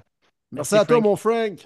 Yes, les boys. Bon Super Bowl! Bon Super. Bowl. Super Bowl. Bon, ben, les gars, euh, tabarouette, moi, je suis en train de reprendre mon souffle, là, euh, après euh, la rafale d'invités que nous venons d'avoir. Tabarouette, que c'était intéressant, c'était le fun. à jaser, euh, décortiquer cette game-là avec euh, différents acteurs, des joueurs, des journalistes, euh, des gars impliqués maintenant à, la télé, euh, également le niveau euh, business derrière le Super Bowl, qu'est-ce qu'on boit avec ce qu'on a entendu dans les dernières minutes? Encore une fois, les gars, ça a été bien le fun de recevoir tout ce beau monde-là à premier début. Ouais, vraiment. Merci à tout le monde euh, d'avoir participé encore une fois cette année. Je ne m'attendais pas avoir autant d'invitations, puis pas eu aucun nom, hein, les gars. Tout le monde, oui, c'est sûr qu'on est là. Oui, je suis là. C'est sûr que je participe. C'est vraiment cool d'avoir donné autant de temps, euh, d'être généreux. Euh, puis c'est pas juste des gens qui étaient au Québec. hein. On a eu plein d'invités qui sont aux États-Unis, qui ont pris le temps quand même là, euh, dans leur gros programme de, s'arrêter. Donc, euh, vraiment très, très, très content. Puis juste comme ça, vous avez probablement remarqué que dans l'entrevue de euh, Rémi et de Ray, euh, malheureusement, Martin, je pense que tu avais un petit empêchement, fait que tu ne pouvais pas être là. Euh, il a fallu que tu t'absentes un petit peu, mais écoute, euh, je suis content d'avoir pu avoir euh, tous ces invités-là qui se sont pointés avec nous autres, que ce soit euh, Alain, Arnaud, euh, Edwin, vous les connaissez tous dans le fond. Puis là, ben, Ray euh, Lalonde, c'était la première fois qu'il venait sur le show, puis j'espère que vous avez apprécié. Euh, les histoires, moi, écoute, là, je suis sur le cul. Là, il name drop Arnold Schwarzenegger qui était assis à côté de lui dans une game. Complètement malade. Fait que non, sérieusement, euh, encore une fois, euh, du gros stock. Euh, merci à tous les invités. Puis, on a beau être les animateurs du podcast. moi, je suis aussi. je tripe autant à les entendre parler, décortiquer la game, vivre ça d'une façon différente. Fait que bien content d'avoir fait ça encore une fois, messieurs. Ben oui, puis tu sais, des gars, des, des fois comme, comme Ray ou Arnaud, on leur pose une question, puis ils partent, puis tu sais, moi, je suis un auditeur, là. Moi, je me mets à écouter, puis je trouve ça intéressant, puis je suis comme, ah ouais, ok, j'avais pas vu ça de même, puis ah, ok, c'est intéressant, puis c'est ça, c'est ça qu'on voulait vous offrir aussi, puis euh, c'est c'est pour ça qu'on a amené différents acteurs pour pouvoir euh, parler de, du grand match du Super Bowl. Moi, je suis déçu, juste les gars, je vais vous avouer, pour une seule affaire c'est que malheureusement, on n'a pas pu parler à quelqu'un live à Las Vegas. J'aurais aimé ça parler à quelqu'un présent au Super Bowl. L'an dernier, on avait eu un fan qui était là en Arizona pour voir ses Eagles. Cette année, on a fait la demande. Finalement, ça n'a pas fonctionné. On aurait aimé ça parler à des chums qui sont là-bas, mais les médias font qu'on ne peut pas toujours se parler, euh, malheureusement, mais euh, j'aurais aimé ça piquer un brin de jasette avec euh, notre ami Stéphane Cadorette qui nous fait vivre l'ambiance du Super Bowl à travers notre discussion. puis allez lire les histoires de Steph dans le journal, Journal de Québec, Journal de Montréal, plein d'histoires dont j'ignorais, puis des choses que je découvre de façon vraiment intéressante. Donc, c'était la petite mention que je voulais faire, mais ça aurait été le fun de parler à quelqu'un là, sur la strip direct euh, après s'être fait marier par un Elvis louche. avec tout ce qu'on vient d'entendre, surtout, on vient de finir avec le segment euh, de bière de Frank Mass. Les gars, je pense qu'il faut qu'on en parle. Avant même de parler du match, je pense qu'il faut qu'on parle de bouffe. Il, est, il est 11h15, euh, mercredi soir, j'ai faim. Je pense que ce segment-là va juste me donner le goût de tout lâcher, puis d'aller prendre mon char, puis d'aller quelque part chercher euh, une bouffe euh, rapide, mais tellement satisfaisante. Ouais, vraiment. C'est le moment de faire saliver puis de partager aux auditeurs, nous, comment qu'on fait ça, chacun notre bord de Super Bowl. Puis à votre tour aussi de nous le partager, comme Dave l'a dit, vous nous écrirez euh, des photos. Moi, j'aime bien ça. Fait que euh, votre menu, les boys, ça s'enligne comment? Oh, menu, menu. Beaucoup de choses, beaucoup de choses. On commence par quoi? Euh, moi, je suis un, fan maintenant, les gars, honnêtement, du pulled pork. Puis dans un party de Super Bowl, pour moi, ça prend des petites sandwichs de pulled pork. Ou, mettons que tu as une poutine à pimper, tu mets du pulled pork dedans. Mais pour moi, c'est important. Puis il y en aura dimanche dans le buffet. Ça, c'est clair. Ça, c'est clair. Sinon, des côtes levées euh, qui ont été euh, dans le Kamado Joe, là, qui ont été fumées avant de les faire cuire sur le barbecue. Euh, tu mets un petit peu de cassonade, sucre brun pour avoir un côté un peu sucré érable dans tes ribs. Des pilons de poulet aussi, j'aime ça, plus que des ailes. Moi, honnêtement, je vais vous le dire, puis garochez-moi des tomates si vous voulez, mais moi, je suis team pilon, vraiment pas team L. Moi, ils me battent pour un petit morceau de poulet sur un, un os, là, je veux rien savoir de ça. Moi, je veux croquer dans 10 poulets pour avoir une bonne bouchée. Fait que moi, je suis plus team pilon. Mais bon, ça, c'est mon école de pensée. Puis, euh, moi, C'est une grosse aile. Ben, On le voit de même. Ah oui, voilà de même, exactement. Ben oui, voilà de même. Puis tu sais, c'est proportionnel à mon gabarit, Chris. Fait que c'est correct, là. Ça va let's go. C'est ça. Tu sais, Dave puis sa shape de corner cadet, là, correct, les ailes de poulet. Après deux, je suis plein. moi, ça va être les pilons. Puis moi, les, euh, les petites saucisses en, enrobées, là, j'étais un fan de ça. Moi, Ah la petite ouais. sauce jaune, là. Ah, j'aime ça. Mais pas euh, le, le pain qui gonfle, la pâte feuilletée. Ça, là, c'est la nuance très importante entre des petites saucisses enrobées de marde ou des petites saucisses enrobées qui goûtent le ciel. C'est bon, ça. Ça va ressembler à ça. On est grossièrement parlant. Puis si je mange tout ça, je vais rouler jusqu'à mon char pour tenter de me rendre chez nous. Puis d'ailleurs, ben, je veux simplement mentionner, merci à mon chum Pierre et sa douce euh, Andréane qui vont nous euh, préparer ça, euh, la gang de, de joueurs de foot qui vont se pointer là, toujours affamés. On est toujours bien accueillis. La bouffe est faite. On y fume ça trois jours avant pour s'assurer que le goût là, soit imbibé dans la viande, toujours bien accueilli. Alors, merci à Pierre et Dédé de nous accueillir encore une fois avec un si bon menu. De mon côté, ça. euh, ouais, j'aime ça. De mon côté, les boys, euh, ben, vous le savez, puis je l'annonce à mes auditeurs, mais euh, moi, je vais être en Floride. Euh, en fait, euh, je prends une semaine de vacances avec la famille, puis on s'en va en Floride. fait que T'en vas écouter le Super Bowl de Calais Poupard, mon Dave? Ben, je vais être un petit peu plus haut. Là. Je vais être à- En fait, le dimanche, je vais être à Cape Canaveral, puis euh, je vais descendre tranquillement vers Miami en cours de semaine. Fait que je vais être à comme trois heures de route d'Alain. Je vais voir si je peux pas justement aller peut-être euh, y dire un petit coucou quand je vais être dans ce coin-là. Fait que, anecdote, par exemple, que je trouve vraiment drôle puis cute un peu, ma fille de 12 ans, euh, qui sait que, j'écoute beaucoup de football, euh, est venue me voir et elle me dit Papa, tu dois être excité pour le Super Bowl. Je dis Ben oui, comme, comme toujours. Elle dit Non, non, mais tu dois être vraiment excité. Je dis Ben, quoi, pas plus qu'une autre année. Là. Elle dit Non, non, mais on s'en va écouter le Super Bowl aux États-Unis. Ouais, et elle dit Ouais, mais on va regarder le match à l'endroit où ça joue. Je dis, Ouais, mais c'est pas tout à fait là, là, mais elle, elle, là, dans sa tête à elle, on est aux États-Unis, fait que ça va être comme dix fois plus big que si on était à Montréal. Fait que je n'ai pas voulu péter aucune de ses euh, illusions. Elle va peut-être être vraiment déçue, par contre. Là. Non, non, mais écoute, je comprends son point. C'est vrai que tu t'en vas Ouais. écouter ça dans la mecque du football. là. Oui, exact. Ah oui. Ben oui, ça Ah, va être c'est big en cool. tabarouette, là. Oui, oui. Fait que, il y a des bonnes chances que, tu sais, nous autres, on, on va arriver probablement à notre hôtel là, vers 3 heures l'après-midi. Fait que moi, ça risque d'être. euh, je vais ouvrir mon cellulaire, me regarder euh, les meilleurs restaurants les- autour de l'endroit où est-ce qu'on couche. Puis euh, faire deux, trois appels, voir s'ils ont de la dispo. Puis sinon, ben, on, va se, commander quelque chose, puis on va être à l'hôtel, puis on va regarder ça en famille. Puis crème, ça va être, ça va être le fun quand même de vivre ça avec les quatre ensemble dans le sud à chaleur. Que ça, va être, ça va être différent. Fait que j'ai pas de gros menu, je sais même pas ce que je vais manger, mais ça fait différent des années passées, juste par le fait que je vais être au States, je vais être en Floride, à chaleur, euh, en short pour regarder le Super Bowl.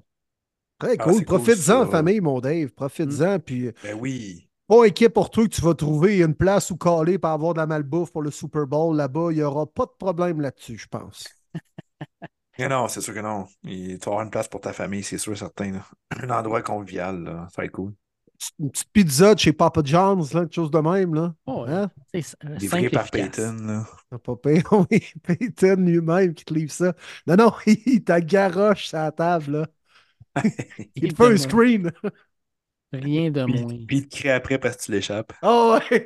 Omar! Omar! c'est sûr. La Euh, spéciale du chef s'appelle Omar. Vas-y, Marty, vas-y. C'est sûr. Ben, la tradition se continue, encore une fois. Un Super Bowl chez les Saint-Jean, donc c'est toujours moi qui reçois, puis j'aime bien ça, c'est mon dada. Euh, ben du monde qui vont venir. Devrait avoir en moyenne entre 20 et 25 personnes au total. Fait que ça va être assez cool. La maison va être divisée en deux. Le rez-de-chaussée est aux enfants. Ils vont avoir plein de jeux, plein de trucs à faire, les flots. Puis le sous-sol appartient aux adultes. Je monte trois tables pour le buffet. Je fais un coin bar. Bref, il va y avoir beaucoup de services. Puis euh, un menu, je pense, qui est à la hauteur. Je suis vraiment très, très content de, de vous dévoiler notre menu chez les Saint-Jean 2024. Il y aura donc les saucisses fourrées au fromage en grains enrobées de bacon, pas de pâte, un pain sandwich, pizza style wonton frit, boule de fromage ranch au bacon, mini burger version Big Mac, salade pomme de terre fully loaded, et pour toi, mon Will, en finissant, des tapas de wrap porc effiloché cuits au charbon. Wow! Arnaud. Quand est-ce qu'on est invité, Martin? Je suis bien content. Ben, écoute, euh, ça ça, va me faire on plaisir. est les loin, on est loin du buffet des continents, là. Non, c'est c'est ouais, c'est quelque chose. euh, non, Mais ça me tentait euh, vraiment. euh. c'est c'est élaboré, ça donne l'eau à la bouche. Mais moi, j'ai stické sur une affaire. Vas-y. Le pain sandwich. Un pain surprise. Connais-tu ça? Non, non, mais Chris, on on n'est pas à Noël, là? Ben, c'est correct. Sors-moi un gâteau aux fruits, ta caillette, là. Non, pas à ce point-là, mais il y a des enfants aussi qui vont être là, Will. C'est plus Ah ouais. pour les enfants en même temps. C'est quoi ça? pain Un étage de cheese whiz, un étage de Philadelphia, Ben, un étage de. C'est un gros clair, hein? pain. Ben, c'est un gros pain, OK, étagé. Donc, c'est coupé vraiment sur pain la, longueur, sandwich. la longueur et non de la hauteur.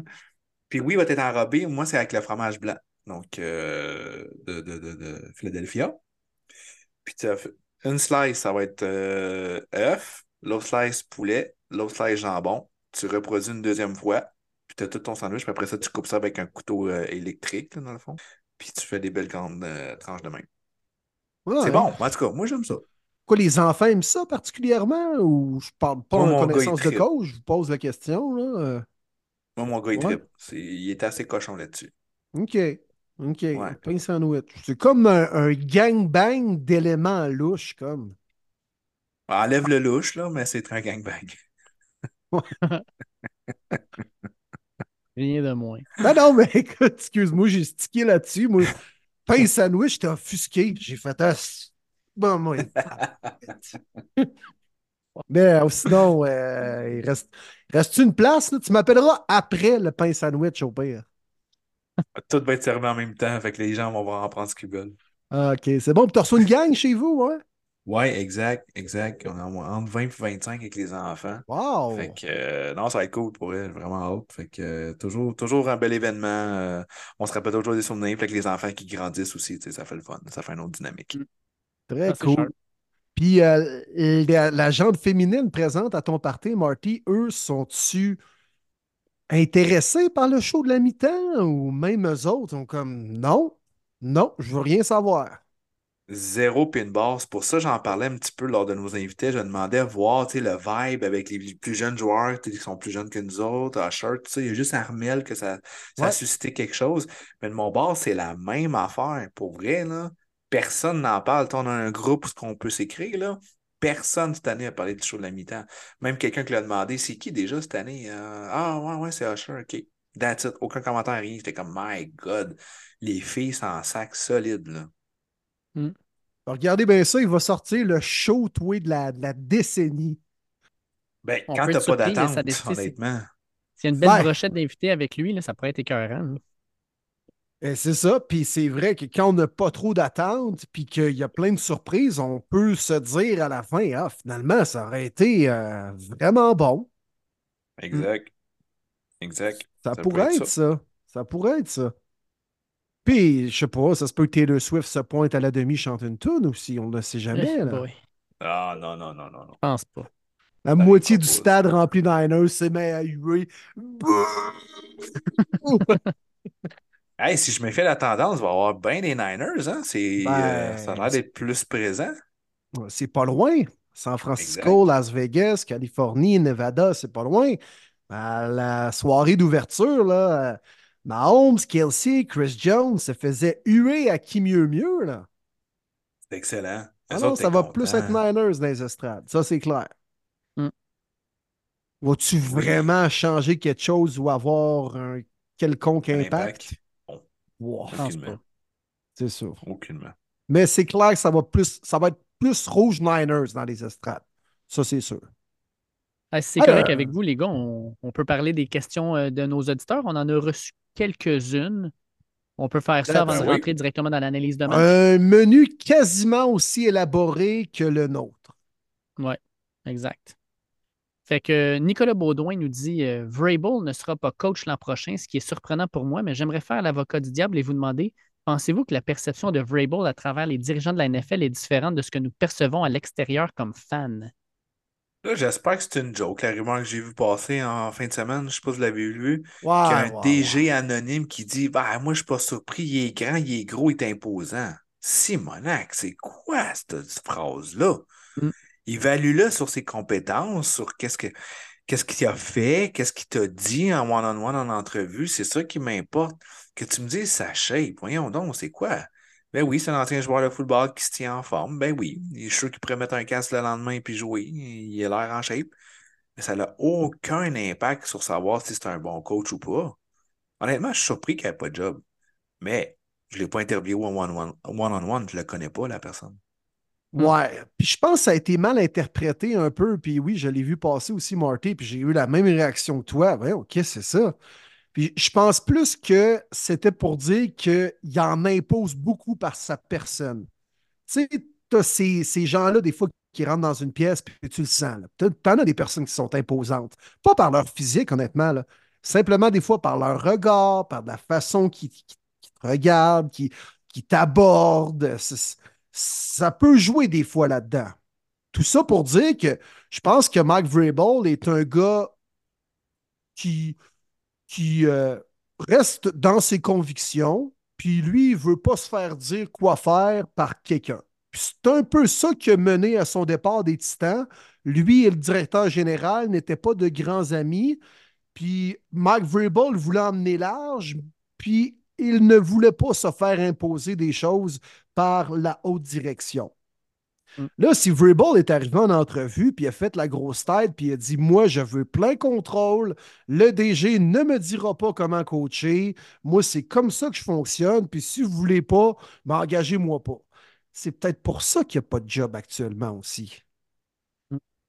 Daniel Jeremiah, sur son podcast, lui, ce qu'il disait essentiellement, c'est qu'on est dans une ère actuelle de, de, de, de collaboration, collaboration entre les entraîneurs, tout ça, entre l'état-major, puis que Belichick et Vrabel, peut-être effectivement, c'est plus comme ma vision ou rien du tout, puis qu'à cause de ça, ben, ils ont peut-être été moins dans l'ère de leur temps, si on veut, puis c'est pour ça qu'il n'y aurait pas eu de job.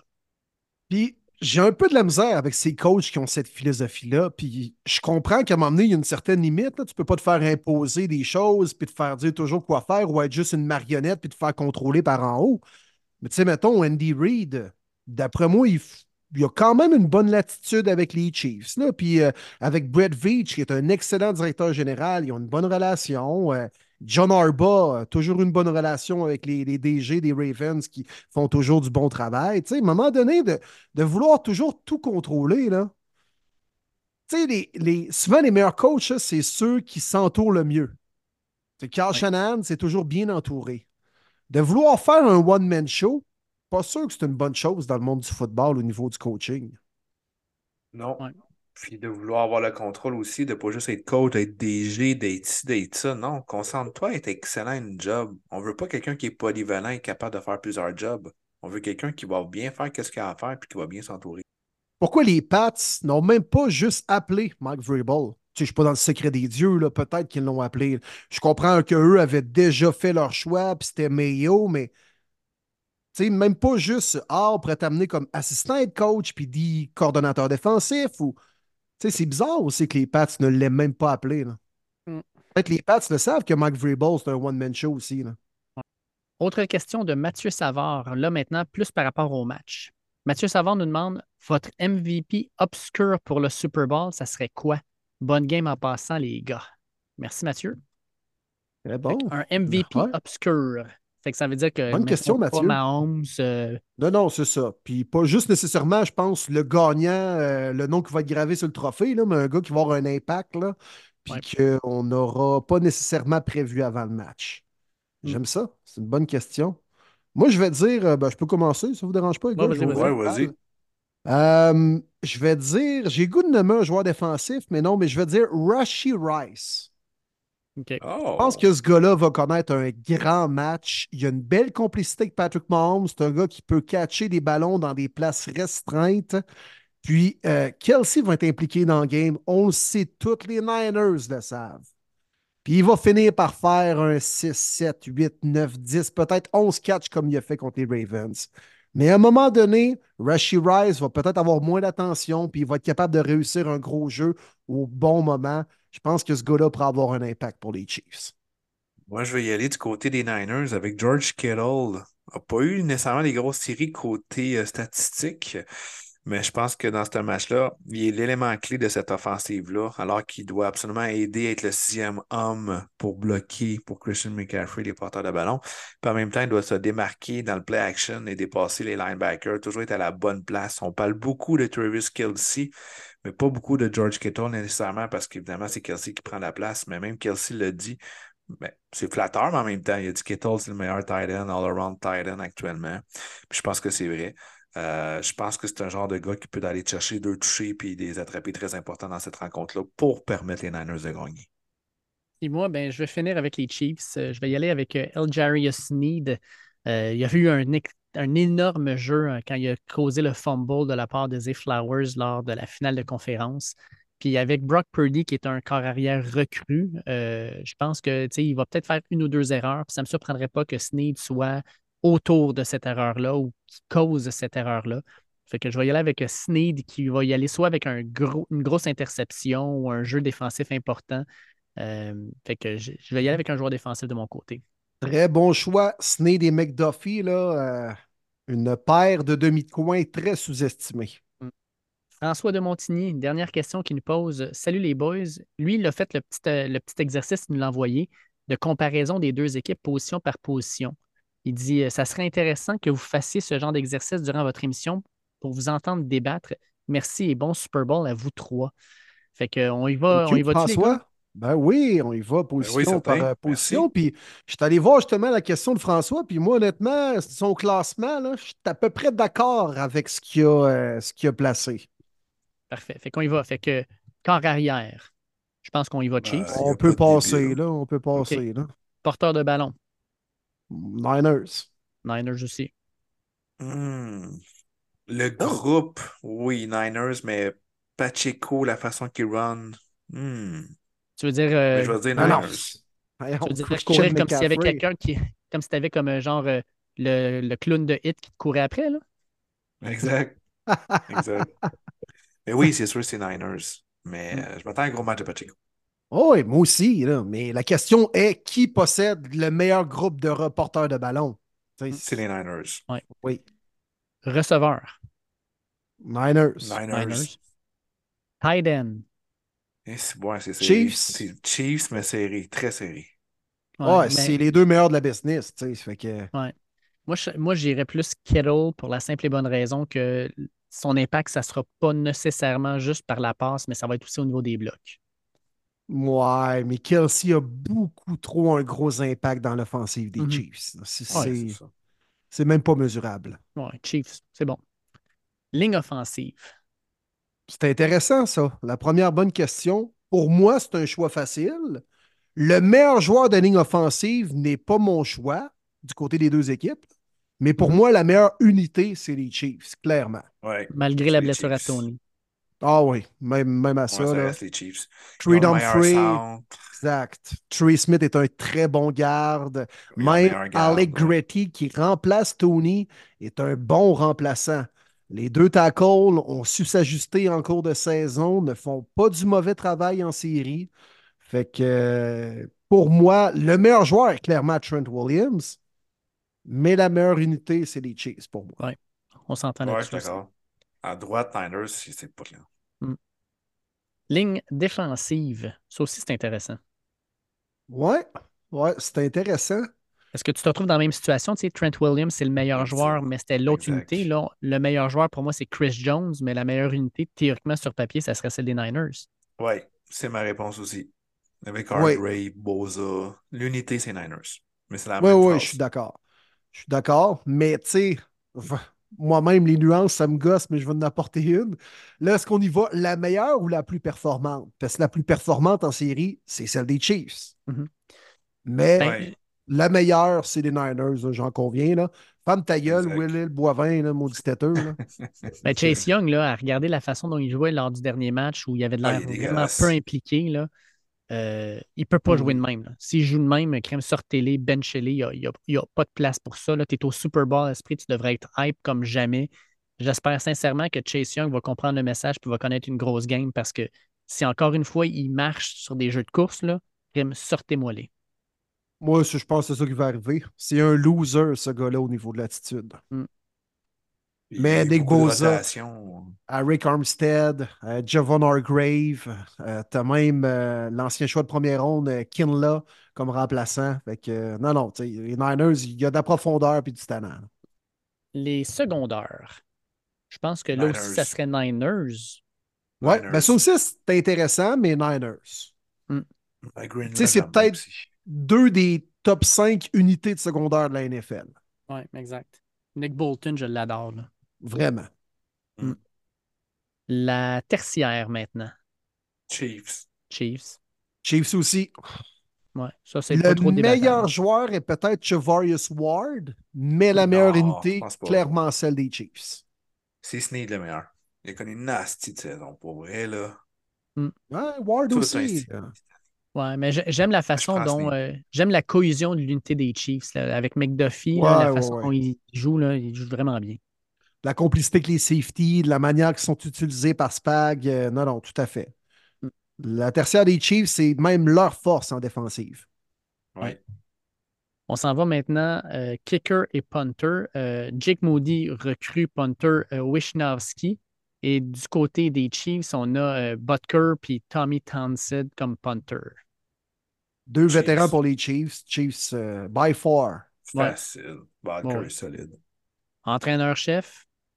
T'es Ben, obligé, t'es obligé de dire les Chiefs. Ouais. Reed. Mais puis pas juste entraîneur-chef, aussi coordonnateur. Sérieusement, là, Spags, là, il est incroyable. Ouais. Ouais, ouais. Wilkes fait quand même une bonne job avec les Niners. là. Puis, tu sais, ils en ont développé des pas pires, des coordonnateurs défensifs au fil des ans, eux autres, là, mais c'est les Chiefs pareil. Puis on termine avec euh, juste les impondérables. Les impôts. Ben, Ben, Moi, je pense que l'expérience des Chiefs, le fait d'en avoir déjà gagné deux, d'en avoir déjà perdu un aussi, je pense que peu importe ce qui va se passer dans ce match-là, il n'y a rien qui va les, euh, les shaker. Alors que les Mm. 49ers qui veulent en gagner un pour euh, la première fois depuis quoi, je pense, les années 90, la pression est, là- est sur eux. Euh, c'est le genre d'équipe qui pourrait paniquer un peu. Là. Puis Kyle Shanahan, qui est très rigide dans sa façon d'appeler les jeux puis d'être, je pense que de, de le sortir de sa zone de confort, ça pourrait devenir dangereux. ouais. Puis Shanahan, euh, c'est pas le gars qui a connu le plus grand succès au Super Bowl depuis le début de sa carrière. là. Fait Mm. que, t'as raison. T'as raison. Puis, euh, tu sais, les Niners, euh, ouais, c'est le genre de club qui, surtout si on n'a pas l'avance très tôt dans le match, on pourrait paniquer un peu. On pourrait paniquer. C'est sûr. Bon, ben les gars, Puis surtout, il y a une donnée importante, puis qu'on sous-estime, là. Mais les Chiefs, ils connaissent ce terrain-là, puis le stade des Raiders.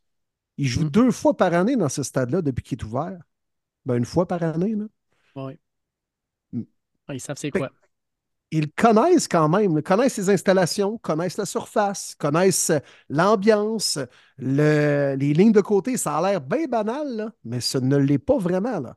Surtout dans un match où on dit que la surface pourrait être un peu molle, là, comme on a vu l'an dernier, où les joueurs glissaient sur le terrain, mais les Chiefs sont déjà habitués à la surface du LA Gym Stadium. C'est important, ça. Point de repère aussi. Mm.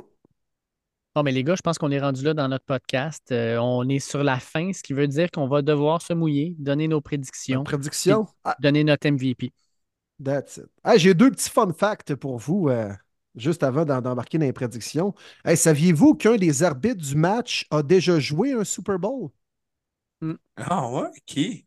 Terry Killens, qui est un ancien secondaire des Titans du Tennessee, qui a participé au Super Bowl où les Titans ont perdu euh, contre les Rams, une verge. On en a parlé tantôt euh, avec Arnaud. Et Terry Killens était un des secondaires des Titans, à 112 plaqués, man, cette année-là. Puis là, maintenant, il sera un des arbitres en chef du Super Bowl ce week-end pour euh, comme sa deuxième carrière. Il a bien réussi une transition. Méchante belle histoire, honnêtement, ça, euh, qui passe un peu sous le radar. Très intéressant. Ouais, j'aime ça. Vraiment. Cool. Très cool. Puis, euh, c'est le fun de voir également Carl Shanahan, qui est le fils de Mike Shanahan, Oui. entraîner Christian McCaffrey, qui est le fils de Ed McCaffrey. Mhm. Mike Exact. Shannon et Ed McCaffrey ont gagné des Super Bowls ensemble avec les Broncos à l'époque. Et là, Christian McCaffrey et Kyle Shanahan, les deux fils, pourraient également gagner un Super Bowl ensemble. Ce serait la première fois de l'histoire qu'il y aurait un duo père-fils dans la même équipe à remporter un Super Bowl. Donc, euh, ce serait écœurant. Puis, Kyle Shanahan pourrait devenir aussi le premier duo avec son père Mike, père-fils, à gagner des Super Bowls en tant qu'entraîneur. Wow, mais- merci de l'information. Will, c'est vraiment cool. ça serait C'est cool. Je attendre de le plugger quelque part dans le podcast, puis finalement, c'est là. C'est bien parfait. C'est la quatrième fois de l'histoire qu'on a les deux mêmes entraîneurs qui s'affrontent pour la deuxième fois. Andy Reid Oui, contre Shanahan, vu. c'est arrivé il y a quatre ans. Tu avais. Tom Coughlin contre Bill Belichick. Il y avait à l'époque euh, Vermeil des euh, Bills et Jimmy Johnson des Cowboys. Puis l'autre, je pense, c'est Tom Landry contre Shula, je pense, des Dolphins. Mm-hmm. Ouais. Je pense que c'est ça. Fait que, quand même pas rien. Fait que vous allez cou- vous coucher moins niaiseux. Parfait. On aime ça de même. Mais avant d'aller se coucher, on, à tous on les jours. on donne nos On se prédictions. mouille, les les boys. Let's On go. se mouille. Qui veut starter ça? Moi, ça Peux me bien. dérange pas de le faire. Allez-y, boys, je viens de parler, là, je vous laisse le micro. Ouais. De mon côté, les gars, euh, As-tu une petite toune, Dave? Il faudrait se mettre dans l'ambiance, il me semble, non? ben, euh, on On avait des tunes toute l'année, là. euh. ben, j'ai CBS parce que c'est eux qui présentent la match. Ah, Oui, ben ouais, exact. ouais, donc, là. Tony Fait qu'on Romo, va aller, on va aller présenter ça! un petit CBS. Puis euh, ça va nous permettre de nous lancer officiellement dans l'ambiance Super Bowl.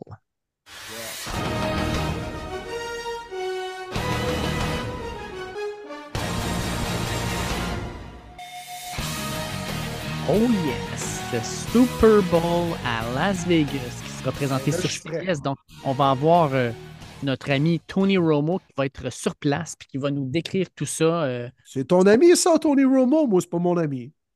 ben, je sais pas, mais je trouverais ça Truc le jaloux. Ça doit être le fun. Non, non, honnêtement, ça doit être le fun. Aller jouer une game de golf, boire un verre avec Tony Romo, là. Ah, ça doit Il être pourrait me malade. donner ses faire- souliers, là, euh, ses souliers qui ont tellement l'air confortables, là. Les euh, Skechers, c'est ça? Ouais. Ah, puis tu te fais rincer au golf, m'a dire, Tony Romo te Ah, c'est sûr. M'en- Ah non. Moi, je suis le genre de gars qui tire mon bois 3 dans le bois, là, euh, après le deuxième trou, là. Fait que euh, c'est sûr qu'il va me battre. là. Fait que les gars, pour moi, c'est pas compliqué. Euh, Il y a une partie de moi qui veut absolument pas voir les Chiefs gagner à nouveau. Euh, j'ai le goût d'avoir du 109, j'ai le goût d'avoir une belle histoire. Puis je vois pas comment les Chiefs peuvent, être une belle histoire. On va en parler comme la prochaine dynastie des, des Pats 2.0. Ça- J'ai pas le goût de vivre ça. C'est pour ça que je prends les 49ers. Euh, fait que j'y vais plus avec mon cœur qu'avec ma tête. Mais je pense que les 49ers ont une attaque qui va être difficile à arrêter malgré la défensive des Chiefs. Les Chiefs ont pogné les Ravens dans probablement leur pire game de l'année.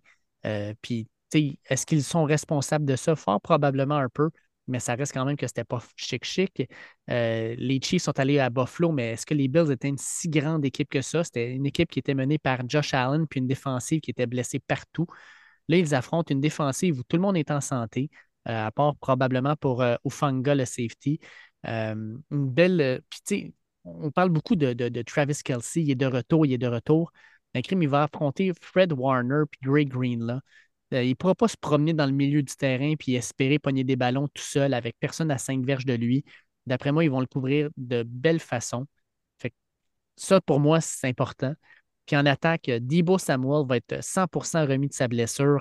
Je pense qu'il va avoir un gros match. Tu sais, on parle beaucoup de CMC, mais Debo, c'est le moteur de cette attaque-là. C'est le gars qui fait rouler toute la machine. Moi, je pense qu'on va l'utiliser à toutes les sauces. On va le faire courir, on va y lancer le ballon rapidement. Sais, Purdy, c'est peut-être un carrière recru, mais on n'y en demandera pas beaucoup au départ. Je pense que ça va être des, des petites passes, des screen passes. On va l'impliquer rapidement pour euh, faire baisser un peu la pression, le stress. En tout cas, je le vois comme étant les 49ers qui vont prendre les devants, la défensive qui va contrôler le match, qui va, euh, comme on dit en anglais, le bend but don't break. Euh, on va laisser euh, surtout des points sur la table chez les Chiefs. Puis j'espère sincèrement que ça va finir avec Taylor Swift qui fait la baboune, mais surtout Kyle Shanahan qui finalement va soulever le trophée Lombardi pour la première fois après être passé si proche deux fois. Fait que je vais avec victoire des 49ers dans un match qui se termine, pour moi, euh, 27 à 18. Oh, Oh, Quand même. intéressant. quand même. Je ne m'attendais pas à ça. Fait que c'est une prédiction, puis c'est un souhait aussi, Dave, je pense. Hein? Exactement, exactement. c'est correct, ça. C'est Bien bien parfait. expliqué, bien expliqué. Écoute, c'est un match que les porteurs de ballon vont être extrêmement utilisés. On se le cachera pas. Les Niners qui ont accordé tellement de verges au sol euh, du côté des Packers avec Aaron Jones, puis du côté des Lions avec Gibbs, euh, même Jamison Williams, puis David Montgomery. Évidemment, ils vont vouloir arrêter Pacheco, mais Pacheco, il court en s'il vous plaît. Ça va être euh, la stratégie du côté des Chiefs de pas trop donner le ballon euh, à l'offensive des Niners et d'écouler le temps. Et justement, de courir beaucoup avec Pacheco. De l'autre côté, pas mal la même stratégie, les boys. Défensive des Chiefs qui en arrache quand même contre le jeu au sol. Une tertiaire exceptionnelle, probablement top 2 dans la NFL cette année. Donc, euh, ça va être du Christian McCaffrey. beaucoup, beaucoup de Christian McCaffrey du côté de l'offensive des Niners. Donc, j'ai vraiment hâte de voir lequel des deux formations qui devra abandonner le jeu au sol. Parce que tu ne pourras pas employer la même euh, stratégie. Ça ne sera pas, euh, je ne sais pas moi, 0-0-7-7 rendu quatrième quart. En tout cas, je ne crois pas que ça va être ça. Donc, l'équipe qui va tirer de l'arrière sera laquelle? Parce que ça va complètement changer l'allure du match. D'un côté, tu as Pat Mahomes. Je pense pas que tu étais si inquiet si tu tires de l'arrière que Pat Mahomes va être capable de te mettre des points sur le tableau, même s'il y a juste Travis Kelsey. De l'autre côté, on a beaucoup d'armes. On a Kittle, et Young, Debo, McCaffrey par la passe. On a Brock Purdy, parce qu'il est capable de tout prendre la pression d'un jeune corps qui n'est pas bâti nécessairement pour ça, qui est plus un corps de système, qui est un corps qui ne fera pas nécessairement de revirement, mais c'est pas nécessairement le corps qui va dire Bon, on tire de, par deux touchés, let's go, pas de trouble, euh, je suis un Manning ou je suis un Brady ou whatever. Je pense pas que ça soit ça. J'ai vraiment hâte de voir comment ça va, ça va rouler de ce côté-là. Je les ai mis perdants à Buffalo. Je pensais que ça se terminait là. Je les ai mis surtout assurés. J'aurais quasiment mis ma maison perdant à Baltimore. J'étais certain que c'était l'année de Lamar Jackson. Je voyais les boys, les Ravens gagner le Super Bowl, honnêtement. J'étais sûr que c'était son, son moment de l'avoir. Ils ont encore gagné. C'est pas les mêmes Chiefs qui marquent seulement en moyenne 21 points par match comparativement à 33-35 lors de leur dernière euh, victoire euh, de Super Bowl. Mais ils ont une bonne défensive, une excellente défensive menée par Steve Spagnuolo, un excellent entraîneur-chef en Andy Reid.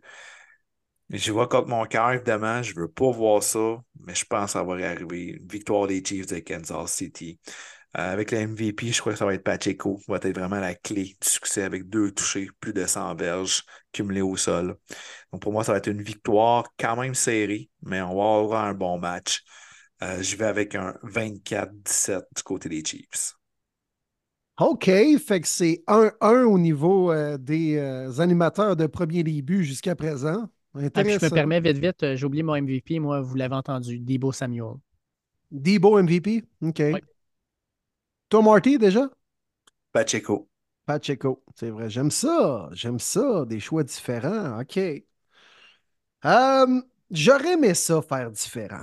Là, tu sais, je regarde, là, moi, j'ai pris en note les prédictions, là. On en a 1, 2, 3, 4, 5, 6. Si je te rajoute Marty, on est à 7 du côté des Chiefs et 2 du côté des Niners. Puis j'aimerais ça me rajouter du côté des Niners. Mais en même temps, euh, à un moment donné, je peux pas juste aller à l'encontre du monde juste pour être cool, puis finalement me trouver du côté des perdants à faire. Je vais y aller avec le choix facile, je vais prendre les Chiefs, mais pour trois raisons. Trois raisons principales selon moi. Principaux, principal, principal. Ça? Ouais, principal. Principal. Pour trois facteurs, je choisis encore une fois les maudits Chiefs qui pourraient gagner un deuxième Super Bowl en autant d'années. Ce serait la première fois depuis les Pats de 2003-2004. La guerre des tranchées. Vous savez que j'apporte toujours une attention particulière à ça. Pour moi, la guerre des tranchées, les Chiefs vont la gagner.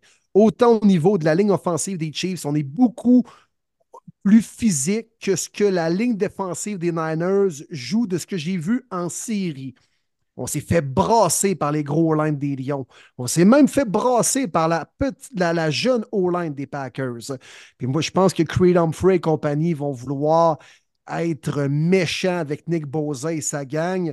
Fait qu'on va contrôler le front défensif des Niners, selon moi. Et à l'inverse, Chris Jones, je ne pense pas que les Niners vont avoir un plan de match pour le contrer dans le centre de la défensive. Et pour un carrière de pochette comme Brock Purdy, où il a quand même besoin de, de 2-3 secondes pour pouvoir exécuter son jeu, trouver son receveur, puis faire la passe télégraphique qui était prévue dans le jeu, bien, ça prend quand même du temps. Et quand tu as une pression qui vient du centre, ça casse ces jeux-là, ça pète les carrières de pochette, c'est un cancer pour eux.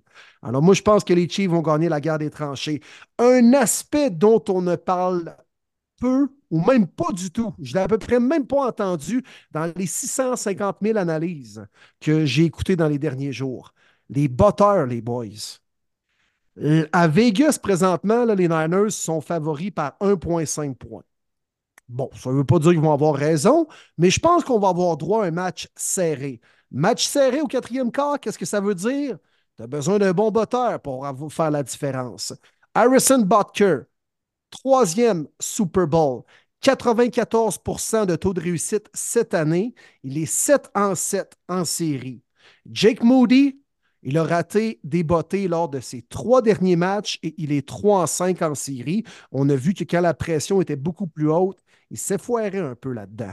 Moi, je pense qu'en fin de match, si on arrive pour donner la victoire à notre botteur, les Chiefs sont pas mal mieux équipés que les Niners sur cet aspect-là. Puis troisièmement, ben, les stéroïdes Mahomes. Tu sais, on regarde les deux équipes. Peut-être bien que les Niners ont peut-être un meilleur effectif que les Chiefs, j'en conviens. Mais il y a une donnée qui change la donne, c'est le carrière.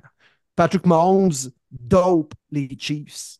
Puis il n'y a personne à peu près qui est capable de l'arrêter présentement. On l'a vu contre la meilleure défensive de la NFL il y a deux semaines, les euh, Ravens, puis a été capable de compléter ses jeux, étirer les jeux, trouver son arme principale, Travis Kelsey, euh, courir au bon moment, aller chercher les premiers essais quand c'est le temps. Mahomes dope les Chiefs. Il est le game changer de la NFL présentement. Victoire des chefs 24-20. MVP. Pas le choix de le donner. Choix facile. MVP Pat. Les gars, si les Chiefs gagnent ça, je vous le dis tout de suite, Travis Kelsey met le genou à terre, fait une proposition à Taylor Swift. Ils vont se marier déguisant à Elvis dans une petite chapelle à Vegas, puis bingo, ça va être fait. Ça va faire partie de l'histoire. Ouais. Ben, pour la NFL, ça leur dérangera-tu tant que ça? Non, pas en vraiment tout. pas. Non, ouais. Bon, On ben, hey, Oh. énorme show. Wow! Vraiment. Hey, Voilà. gros show les ça, les boys. Quel, spectacle de podcast nous avons présenté. Honnêtement, là, on a décortiqué toutes les sphères de ce match-là. Fait que euh, si vous n'êtes pas content, là, euh, je sais pas. Euh, Ça paraît que vous êtes un enfant roi et vous avez été gâté toute votre vie. Là, peut rien faire de plus, là, honnêtement.